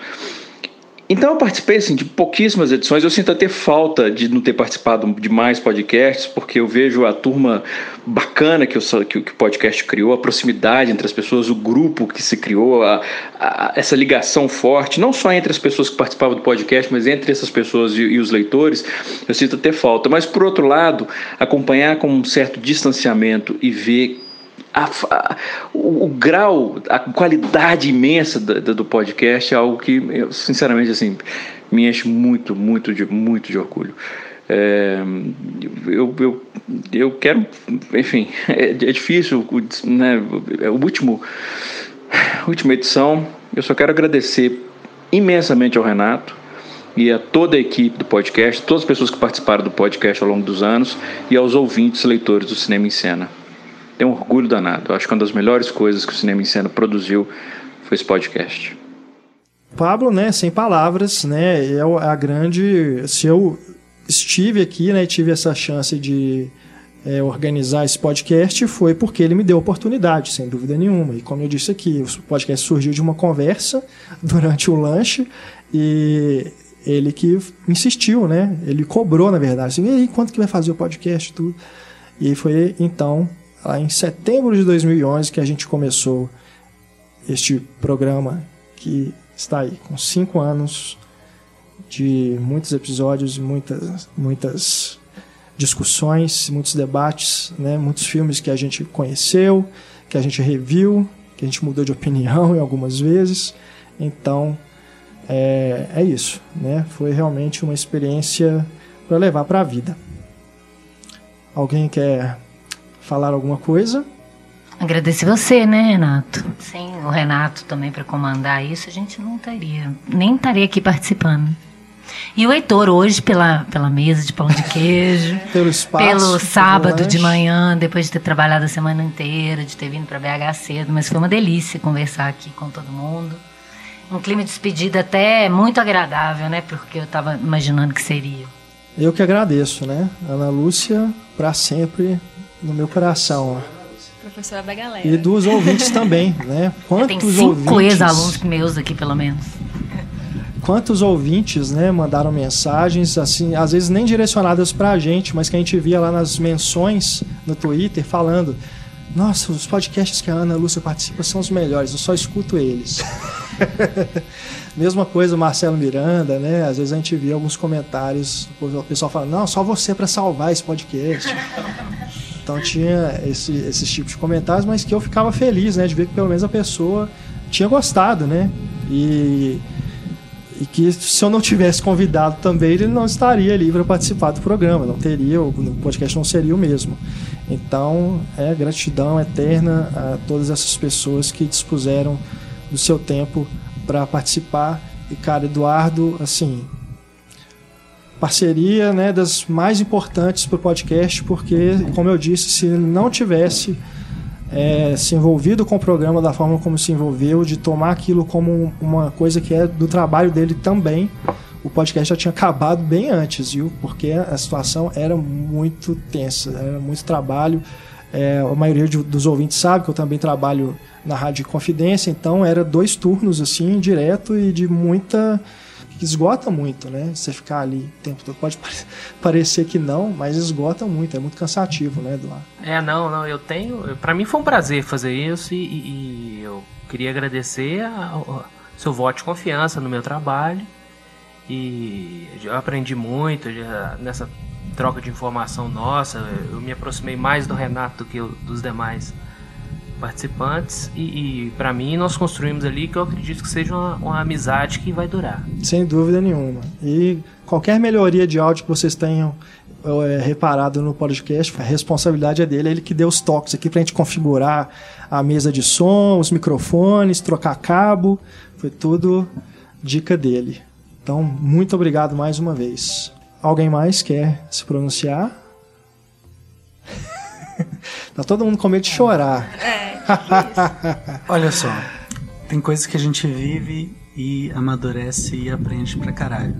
O cinema em cena é realmente um exemplo de aprendizado, evolução e é, eu, vamos, vamos colocar realmente a- a- o profissional que eu sou hoje não seria se não fosse ter trabalhado com o Renato durante dois anos. Então, por isso, muito obrigado. E aguentar a Larissa é difícil pra caralho, mas a gente faz isso. O Heitor também ensinou muito. A Ana nem se fala. tipo, aprendi a gostar do Billy Wilder por sua causa, né? Então, dele. é, mas quem, quem colocou ele na reta? né? Marcelo, então, essa turma toda aí, muito amor. E todo mundo também, o Antônio, a Stefania, a Isabel, que eu não cheguei a conhecer, mas também ela. O Carlos, então, todo mundo, muito obrigado, realmente. Valeu, Julião. Bom, é, tem aqui os agradecimentos especiais, né? Créditos finais do programa. Temos, eu tenho que mencionar mais uma vez o Paulo Henrique Fontenelle pela é, audiência, né? E sempre muito especial pelos comentários que ele mandava, os elogios e por ter participado duas vezes, né? Do podcast da quando a gente falou sobre Cássia Eller que ele nos deu uma entrevista, e esse último dos Beatles, que foi algo assim fantástico. Foi, como eu disse na época que a gente gravou, na gravação inclusive, foi um dos últimos podcasts que eu realmente me senti assim muito feliz de estar tá fazendo, muito com, me envolvi assim de, de uma forma que eu, eu, eu, ficava, eu fiquei uma semana depois cantarolando músicas dos Beatles, eu não conseguia ficou parar. Na pilha, ficou na pilha, vamos fazer, vai ter um festival de Beatles Week, é. vamos, vamos lá, vamos assistir, vamos ouvir música junto. VH Beatles Week, né? Foi. Mas acabou que eu nem fui também. É, mas a gente estava super na pilha. É, mas foi algo assim de, do envolvimento, né? De gravação que foi fantástico. Então, muito obrigado, Paulo. Sei que você está nos ouvindo agora. Muito obrigado de novo pela parceria. Ao Jorge Furtado, que provavelmente não vai ouvir esse podcast, mas que teve aquela participação muito legal quando Deixou ele nos todo mundo feliz, né? É, foi fantástico. Ao Rafael Petrini, nesse último podcast sobre o, Fe, o Fellini. O, o Rafael, que é, eu já conhecia porque ele era distribuidor né, de filmes, ele tinha a Petrini Filmes, e eu comecei a seguir ele no, no Twitter. Ele me seguiu de volta e a gente virou amigo pelo Twitter, né? É, e aí, eu sabendo que ele era italiano e gostava muito de cinema italiano, sempre comentava, dava dicas. No blog que ele tinha, ele dava dicas de filmes italianos assim, pouco conhecidos. E sabia que ele era fã do Fellini, então fiz questão de, de, de ter essa, participação dele nesse último podcast, que, como a Ana disse, foi uma aula né, sobre esse grande cineasta que encerrou com chave de ouro essa série. A Thaídes Braga, né, que esteve conosco no Glauber Rocha, no Eduardo Coutinho, falou também sobre Nelson Pereira dos Santos. Uma aula de, de cinema. É, o cara é, é uma, Ele é uma enciclopédia do cinema brasileiro. Ambulante, né? É incrível. É, então, meu muito obrigado a ele também. Poderia ter participado mais vezes, mas não participou, talvez até por culpa minha de não ter feito mais podcasts é, sobre filmes brasileiros. Paulo Henrique Silva, que esteve conosco em, em vários programas né, na primeira fase do, do podcast. É, depois até por questões né, de trabalho também, de rotina, que não, horários incompatíveis, não, não pôde participar mais vezes. A Roberta Veiga, que esteve conosco só no podcast do Eduardo Coutinho, mas que foi né, fantástico. E é uma profissional, uma pesquisadora, professora que é referência né, aqui em Belo Horizonte, no Brasil. Né? A Ana Carolina Cunha, que esteve conosco também em alguns programas, é, falou sobre Miyazaki, Branca de Neve, Teve mais algum? Teve mais algum que eu não estou me lembrando aqui, mas enfim, foi sempre muito bom também a participação dela. Sabrina Gomes, que através da Estefânia é, participou do, do podcast, Planeta dos Macacos, também do Miyazaki, né? E alguns outros também. É, uma amiga também que eu fiz durante o programa. E a Raquel Gomes, né, minha esposa, que nesses últimos programas então, né, que a gente gravou por Skype, ela também foi algumas vezes lá no estúdio gravar é, não só pela participação, claro que ajudou bastante, né? Ela que é fã de Game of Thrones, do, dos podcasts que ela participou sempre foi, né? Eu tentei levar ela no, nas coisas que ela gosta de comentar e por ter, né? aturado todo, toda a rotina né, que eu tive dentro de casa, às vezes deixando de fazer coisas juntos para poder fazer o podcast. E por ter entendido, né, que fazia parte do, do meu trabalho, que aquilo era muito importante para mim. Então, meu muito obrigado para ela também. E claro, tem menções né, que a gente tem que fazer ao Adilson Marcelino, que participou de um podcast só, mas que é um grande amigo, ao Alexandre Marini, marido da é, Larissa, que esteve conosco em um podcast, né, que a gente falou sobre os bastidores ali do, das salas de cinema, porque ele trabalhou como gerente do Cinemark, né? O Alisson. também. Também ter. É, exatamente, os nossos cônjuges, nosso muito obrigado. Alisson Oliveira, um amigo lá de São Paulo que participou uma vez só por telefone. É, a gente falou foi sobre o Sob a Pele, se eu não me engano, né? É, foi uma participação breve, mas que foi muito legal, foi muito proveitoso. O debate ali fluiu muito bem. Ana Clara Mata, que também esteve conosco em vários podcasts ali no início, né? Hoje, se eu não me engano, a Ana Clara está morando em São Paulo, né? Então, é outra que, né, como a Luísa também, foi para outros lugares, assim como o Virgílio, que esteve nos primeiros podcasts e hoje está morando no Rio de Janeiro. Eu encontrei com ele no Festival Tiradentes esse ano. Aí que eu me atualizei da vida dele, que ele sumiu durante um tempo, né? Acho que ele foi para os Estados Unidos também estudar cinema, alguma coisa assim. Acho que ele estava na Europa, na verdade. É. Então, o, o Virgílio que esteve, né, se não me engano, nas seis ou sete primeiras edições. Bruno Carvalho, do Ligado em Série, que também participou em um programa conosco, a Carolina Braga, do Estado de Minas, Edilson Teixeira e Fernando Brito, da Versátil, que estiveram conosco no podcast do Metrópolis, Fernando Tibúrcio, da Rede Minas, que também participou de um programa com a gente, o Felipe Freitas, que esteve nos podcasts da Marvel e também no de Games, Cinema e Games, Iberê Carvalho, diretor do Último Cine Drive-In, que também participou do programa, no episódio que a gente falou sobre o filme dele, João Andrade, que através do Túlio participou de um programa que a gente falou sobre as fofocas de Hollywood, né? Aquilo foi divertido aquele programa. O Leonardo Alexander, que foi o colunista do Cinema em Cena, com a coluna Cinemateca, e que participou de um programa junto com o Rafael Sete Câmara, que escreveu pra gente uma série sobre o cinema de Bollywood. E quando eles estavam aqui em Belo Horizonte, a gente fez um, um, podcast né, com o Daniel também, falando sobre o cinema, como eles conheceram né, as salas de cinema, o que era exibido nesses países em que eles viveram. Né? O Rafael na Índia, o Leonardo em Paris e o Daniel, que na época morava no Canadá. Tô ficando sem fôlego. Marcela Furtado, que esteve conosco no podcast do Milos Forman, foi aluna da Ana. Muito obrigado também, aquele podcast foi ótimo. Nélio Costa no programa do som, Pedro Veras no programa do Macunaíma, né? Foi fantástica também a participação dele. Rodrigo Monteiro, amigão do, do Marcelo. Hugo Piolho. que participou dos últimos programas, que foi sobre Esquadrão Suicida, né? E, e, filmes da DC Comics. Meu colaborador frequente no Pipoqueiro. O Rodrigo James, que esteve somente no podcast do Rock, mas que foi fantástico também. O Rodrigo James é outra referência aqui em Belo Horizonte de jornalismo cultural, um amigo também. Foi ótimo aquele programa. Pô, quando vocês falavam de rock, você acredita que eu pensei que um podcast sobre rock e um lutador? Agora que bateu que é de rock, né? Bom. Cinema e rock. Esse eu soltei, isso não tô lembrando. Mas tem Aliás, o especial Stallone. Tem o especial Stallone, verdade. O de rock, que na verdade foi o primeiro podcast de duas partes, né? Lado A e lado B, né? Conceitual. Conceitual, exato.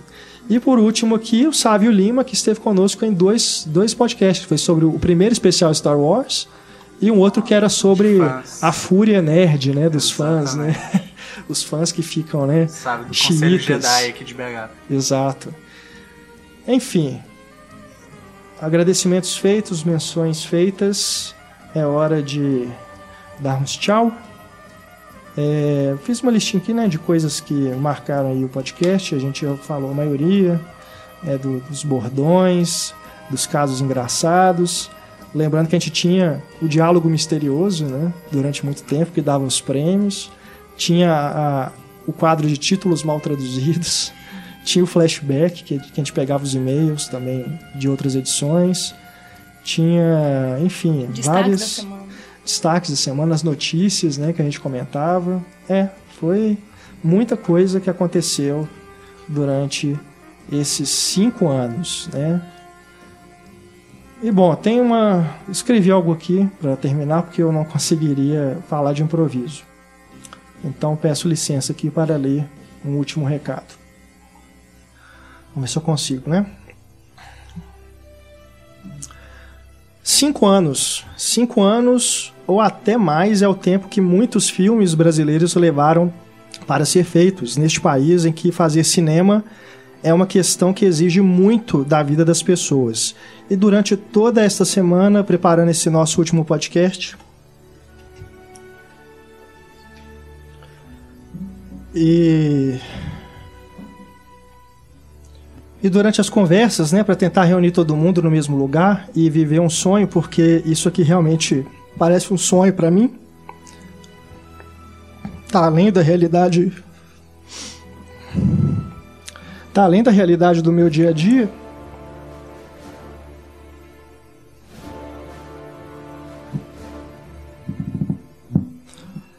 Durante todo esse tempo em que eu me preparava para a despedida do podcast, eu fui testemunha de um clichê. Um filme passou na minha cabeça, com várias cenas desses cinco anos. Eu me lembro é, muito claramente de quando eu Encontrei com o Heitor num restaurante lá perto de casa para a gente é, começar ali uma parceria que ia durar é, dois anos, né? Reformulando o Cinema em Cena. Ainda nem tinha o podcast na época. Eu me lembro da entrevista, primeira entrevista que eu fiz com o Túlio, entrevista de estágio, é, em que a gente falou inclusive sobre o YouTube, né? Diz ele que me deu emprego por causa do YouTube. é, a Larissa, né, que fez duas entrevistas comigo, que você foi uma vez e na época tinha alguém, alguém tinha saído, se eu não me engano era o Eduardo Furbina, ele tinha saído e só precisando de alguém, alguém para repor, e você tinha mandado o currículo na seletiva anterior, né, que foi a do Túlio, só que a gente já tinha fechado. Aí eu falei assim, eu vou pegar os currículos que chegaram, né, é, por último e ver se a pessoa ainda está disponível. Aí eu te mandei, aí você foi lá e depois você ainda mandou, meu, se precisar eu vou aí de novo pra gente conversar. Ah, insistente. É, e foi, deu certo, né?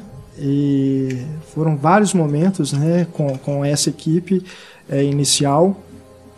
Depois, né, a, a Luísa Gomes e a Luísa Teixeira, que também passamos momentos ali juntos ali de, de segurar realmente, né, o podcast com o que a gente tinha e ela, né, como eu já comentei aqui, né, foi para elas foi muito difícil, mas eu agradeço demais por isso. É, nunca vou me esquecer também da primeira vez que eu conversei com a Ana, que foi na saída da cabine do Hugo Cabré, né, através do Túlio. O Túlio me apresentou, a Ana, que colaborava com o site dele, o Cinema de Boteco. É, e a partir dali, né, a gente transformou aquele breve encontro numa amizade e uma parceria profissional que foi das mais é, das maiores recompensas que eu tive, dinheiro nenhum que eu receberia do, de, por trabalhar é, no cinema em cena compensaria essa essa grande né, parceria que a gente. Deixa eu interromper. Não, porque o Renato fez um trabalho para mim na minha aula sobre sobre metalinguagem, que dos melhores que eu já li, que ele falando sobre metalinguagem no De Volta para o Futuro, muito bacana mesmo. Que eu não vi a correção até hoje. Ah, tem que devolver. Mas que bom, né? Que bom que. Não, fico, fico é, sem palavras mesmo. É, O Antônio, que na, na primeira entrevista já citou o podcast, falou que ouviu o podcast do Almodova com o Marcelo Miranda e com a Ana, que ele queria é, saber falar de cinema daquele jeito, né? Lembrar de filmes, citar diretores, foi algo que me falou, não, esse cara é, caiu do céu, né? Que a Luísa tinha saído, ele e, e tinha indicado o, o Antônio. E eu fiquei me perguntando, gente, onde é que o Antônio estava durante esse, todo esse tempo, né? Por que, que ele não, não tinha participado antes? Mas acaba que ele entrou na hora certa, né, Antônio? E foi até quase o final aí, com uma das. Né, participando de alguns dos melhores podcasts que nós fizemos. E a Stefânia, né, que foi a última estagiária que a gente contratou, e que assim como o Antônio foi efetivada, né, assumiu novas responsabilidades no site e que é outra amizade também, extra cinema em cena, que a gente conversa aí pelos Facebooks, WhatsApp, é, as conversas de bar, cervejas em cena, né? E enfim, acho que o pessoal todo aqui eu já é, agradeci, né? Durante aí a, a leitura das mensagens. E claro, né, aos ouvintes, né, é, eu queria realmente ter guardado alguns e-mails, mas devem estar lá no, no, no dos arquivos do, do, da caixa postal do Cinema em Cena, mas eu não ouso entrar lá para procurá-los, né? O que eu vou guardar é realmente a memória e o que está nos podcasts. Né? Eu tenho todos os podcasts guardados assim no, no meu HD, é, inclusive as versões não editadas. tem tudo lá, a versão, a gravação bruta de todos os programas. Então, é, eu guardo isso como recordação, né? E na minha memória também eu guardo isso tudo. É, completo dizendo que o podcast acaba, né? Não temos, eu não vou fazer aqui novos programas, mas as possibilidades estão abertas e me acompanhem lá no Cinematório, onde eu vou continuar escrevendo. E quando assim que tiver novos projetos, novas é, ideias, né? Eu não pretendo parar de fazer podcast, não pretendo parar de escrever sobre cinema, falar sobre cinema. Tem um programa lá na Rádio Confidência onde as pessoas podem me ouvir também. Enfim, tá. É só me seguir aí no, no Twitter que vocês, é, que porventura forem sentir saudade, né? É só ir lá e seguir. E eu quero, antes aqui de dar o tchau, pedir para todo mundo também falar onde que o pessoal que escuta o podcast pode encontrar vocês, né? E podem continuar acompanhando o trabalho de vocês. Marcelo, que a gente já sabe que é do pipoqueiro. É, eu tô lá no blogs.uai.com.br barra pipoqueiro e eu tento sempre dois, três textos por semana, então na medida do possível eu vou escrevendo, vou colocando lá e agradeço de antemão por tudo isso, né? Foram dois anos trabalhando no site, mais um bom tempo colaborando no podcast. Teve bom. Valeu, Marcelo. Bom, eu, eu estou no Twitter, arroba Carlos Quintão, e também queria agradecer as oportunidades que eu, que eu participei aqui, foram poucas. Logo agora que eu ia participar toda semana, eles acabam com o podcast. Mas, enfim, Renato, muito obrigado. Obrigado a todo mundo também que participou, sempre. Valeu, Quintão. É, bom, eu acho que a forma mais fácil de me encontrar para falar sobre cinema é no Twitter mesmo, arroba gelogurt. E é isso aí. Obrigado a todo mundo pelo, pelos ouvidos, pelos, pelo carinho, pelas palavras de crítica também, que, né, construtivas, sempre. Um abraço para todo mundo, muito obrigado. Valeu, Heitor. Túlio. Ó, eu tô no Instagram, procura lá Baltazar Music, eu tô voltei pro mundo da música, voltei a fazer baixaria, então tamo lá. E no Twitter, né? 2T underline Dias e também no Cinema de Boteco, a gente fala de cinema e faz listas e faz a porra toda aí. Valeu demais. Valeu, Túlio. O Eduardo tem, tem o Twitter também e edita outros podcasts também, né, Eduardo? Sim, sim. Se é, quiser me procurar, é, é arroba Edu Garcia, com Y, e eu falo de política. que bom. Precisar de uma vez. Antônio? É, eu não, não tenho muitas redes sociais, mas estou lá no Facebook, se quiser me procurar. E foi um prazer estar aqui, agradecer a todo mundo, Renato principalmente. Lembro daquela entrevista também do testezinho. E queria que você me lembrasse o nome do diretor, que eu não consegui citar nenhum filme, que agora eu vou tentar pegar nesse período eu não Beto consegui Brandt. ver. Beto Brandt. que no testezinho, né, de, da Testezinho prova de de- estágio tinha que tinha os nomes dos diretores para citar os filmes. Isso me atormenta até hoje, então tratarei de ver. Beto Brandt. é, tá Obrigado a certo. todo mundo aqui. Valeu, Antônio. Stefânia Amaral. Bom, nem vou começar a agradecer porque é foda. Chorar também, já tô engasgado aqui. É, mas foi tipo o melhor os anos da minha vida, assim, esses dois que eu fiquei no cinema em. Foi a melhor experiência que eu já tive profissional e dá medo de sair por causa disso, assim. O que, que vai acontecer? Meu Deus, será que algo é tão bom igual o cinema em? Mas eu tô no Instagram, principalmente no Discos da ST. Fora o meu pessoal, eu coloco um disco por dia. Quem quiser ver meu, meu gosto musical lá, eu me divirto bastante. Tô gravando um outro podcast só com as mulheres, que é o feito por elas, que tá dentro do Anticast. Junto com a Isabel. e a Isabel né? também, tá na lá. equipe.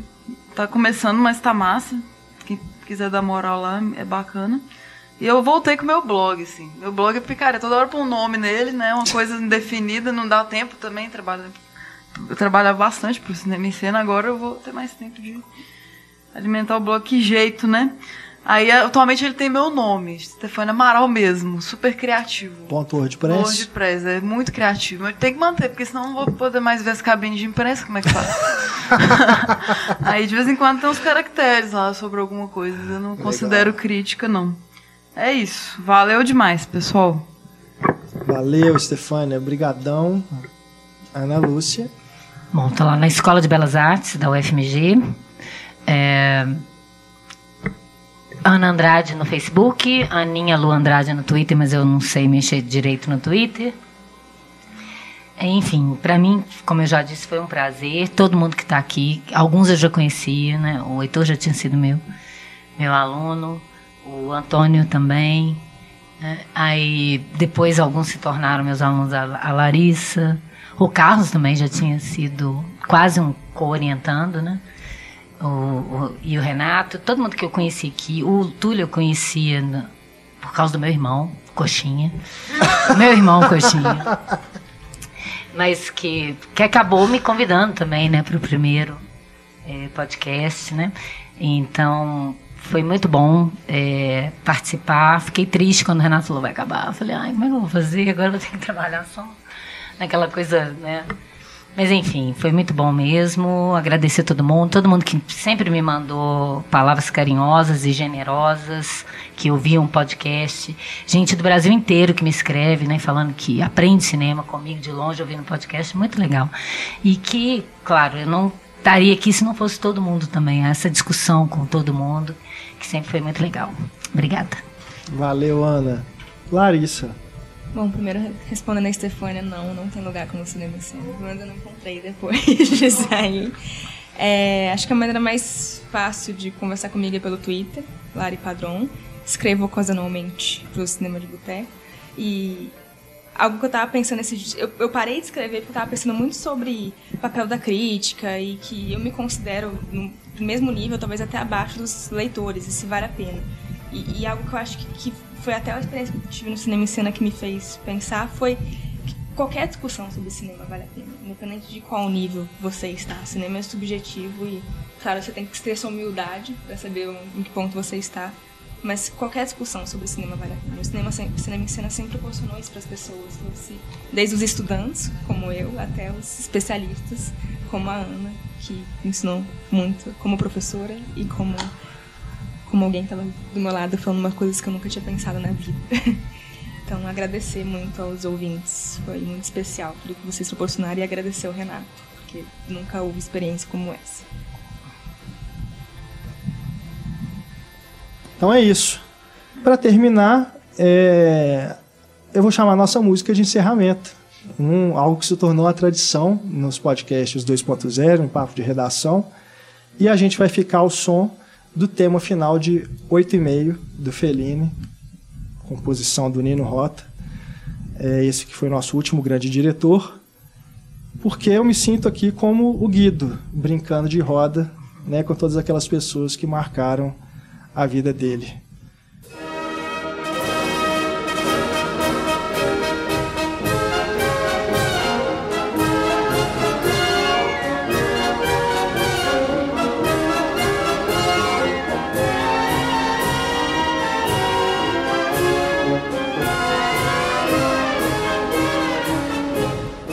Que eu falei que a gente não tinha chorado ainda, o Renato fez a gente chorar. e é isso. Obrigado pela audiência. Desculpem aí a, o tamanho do podcast, né? Mas é o último. É bom que dá para vocês escutarem aí até o final do ano e não sentir saudade. é isso. Pela última vez aqui no podcast Cinema e Cena. Um grande abraço. Até mais. Tchau. Uma salva de palmas para todos vocês.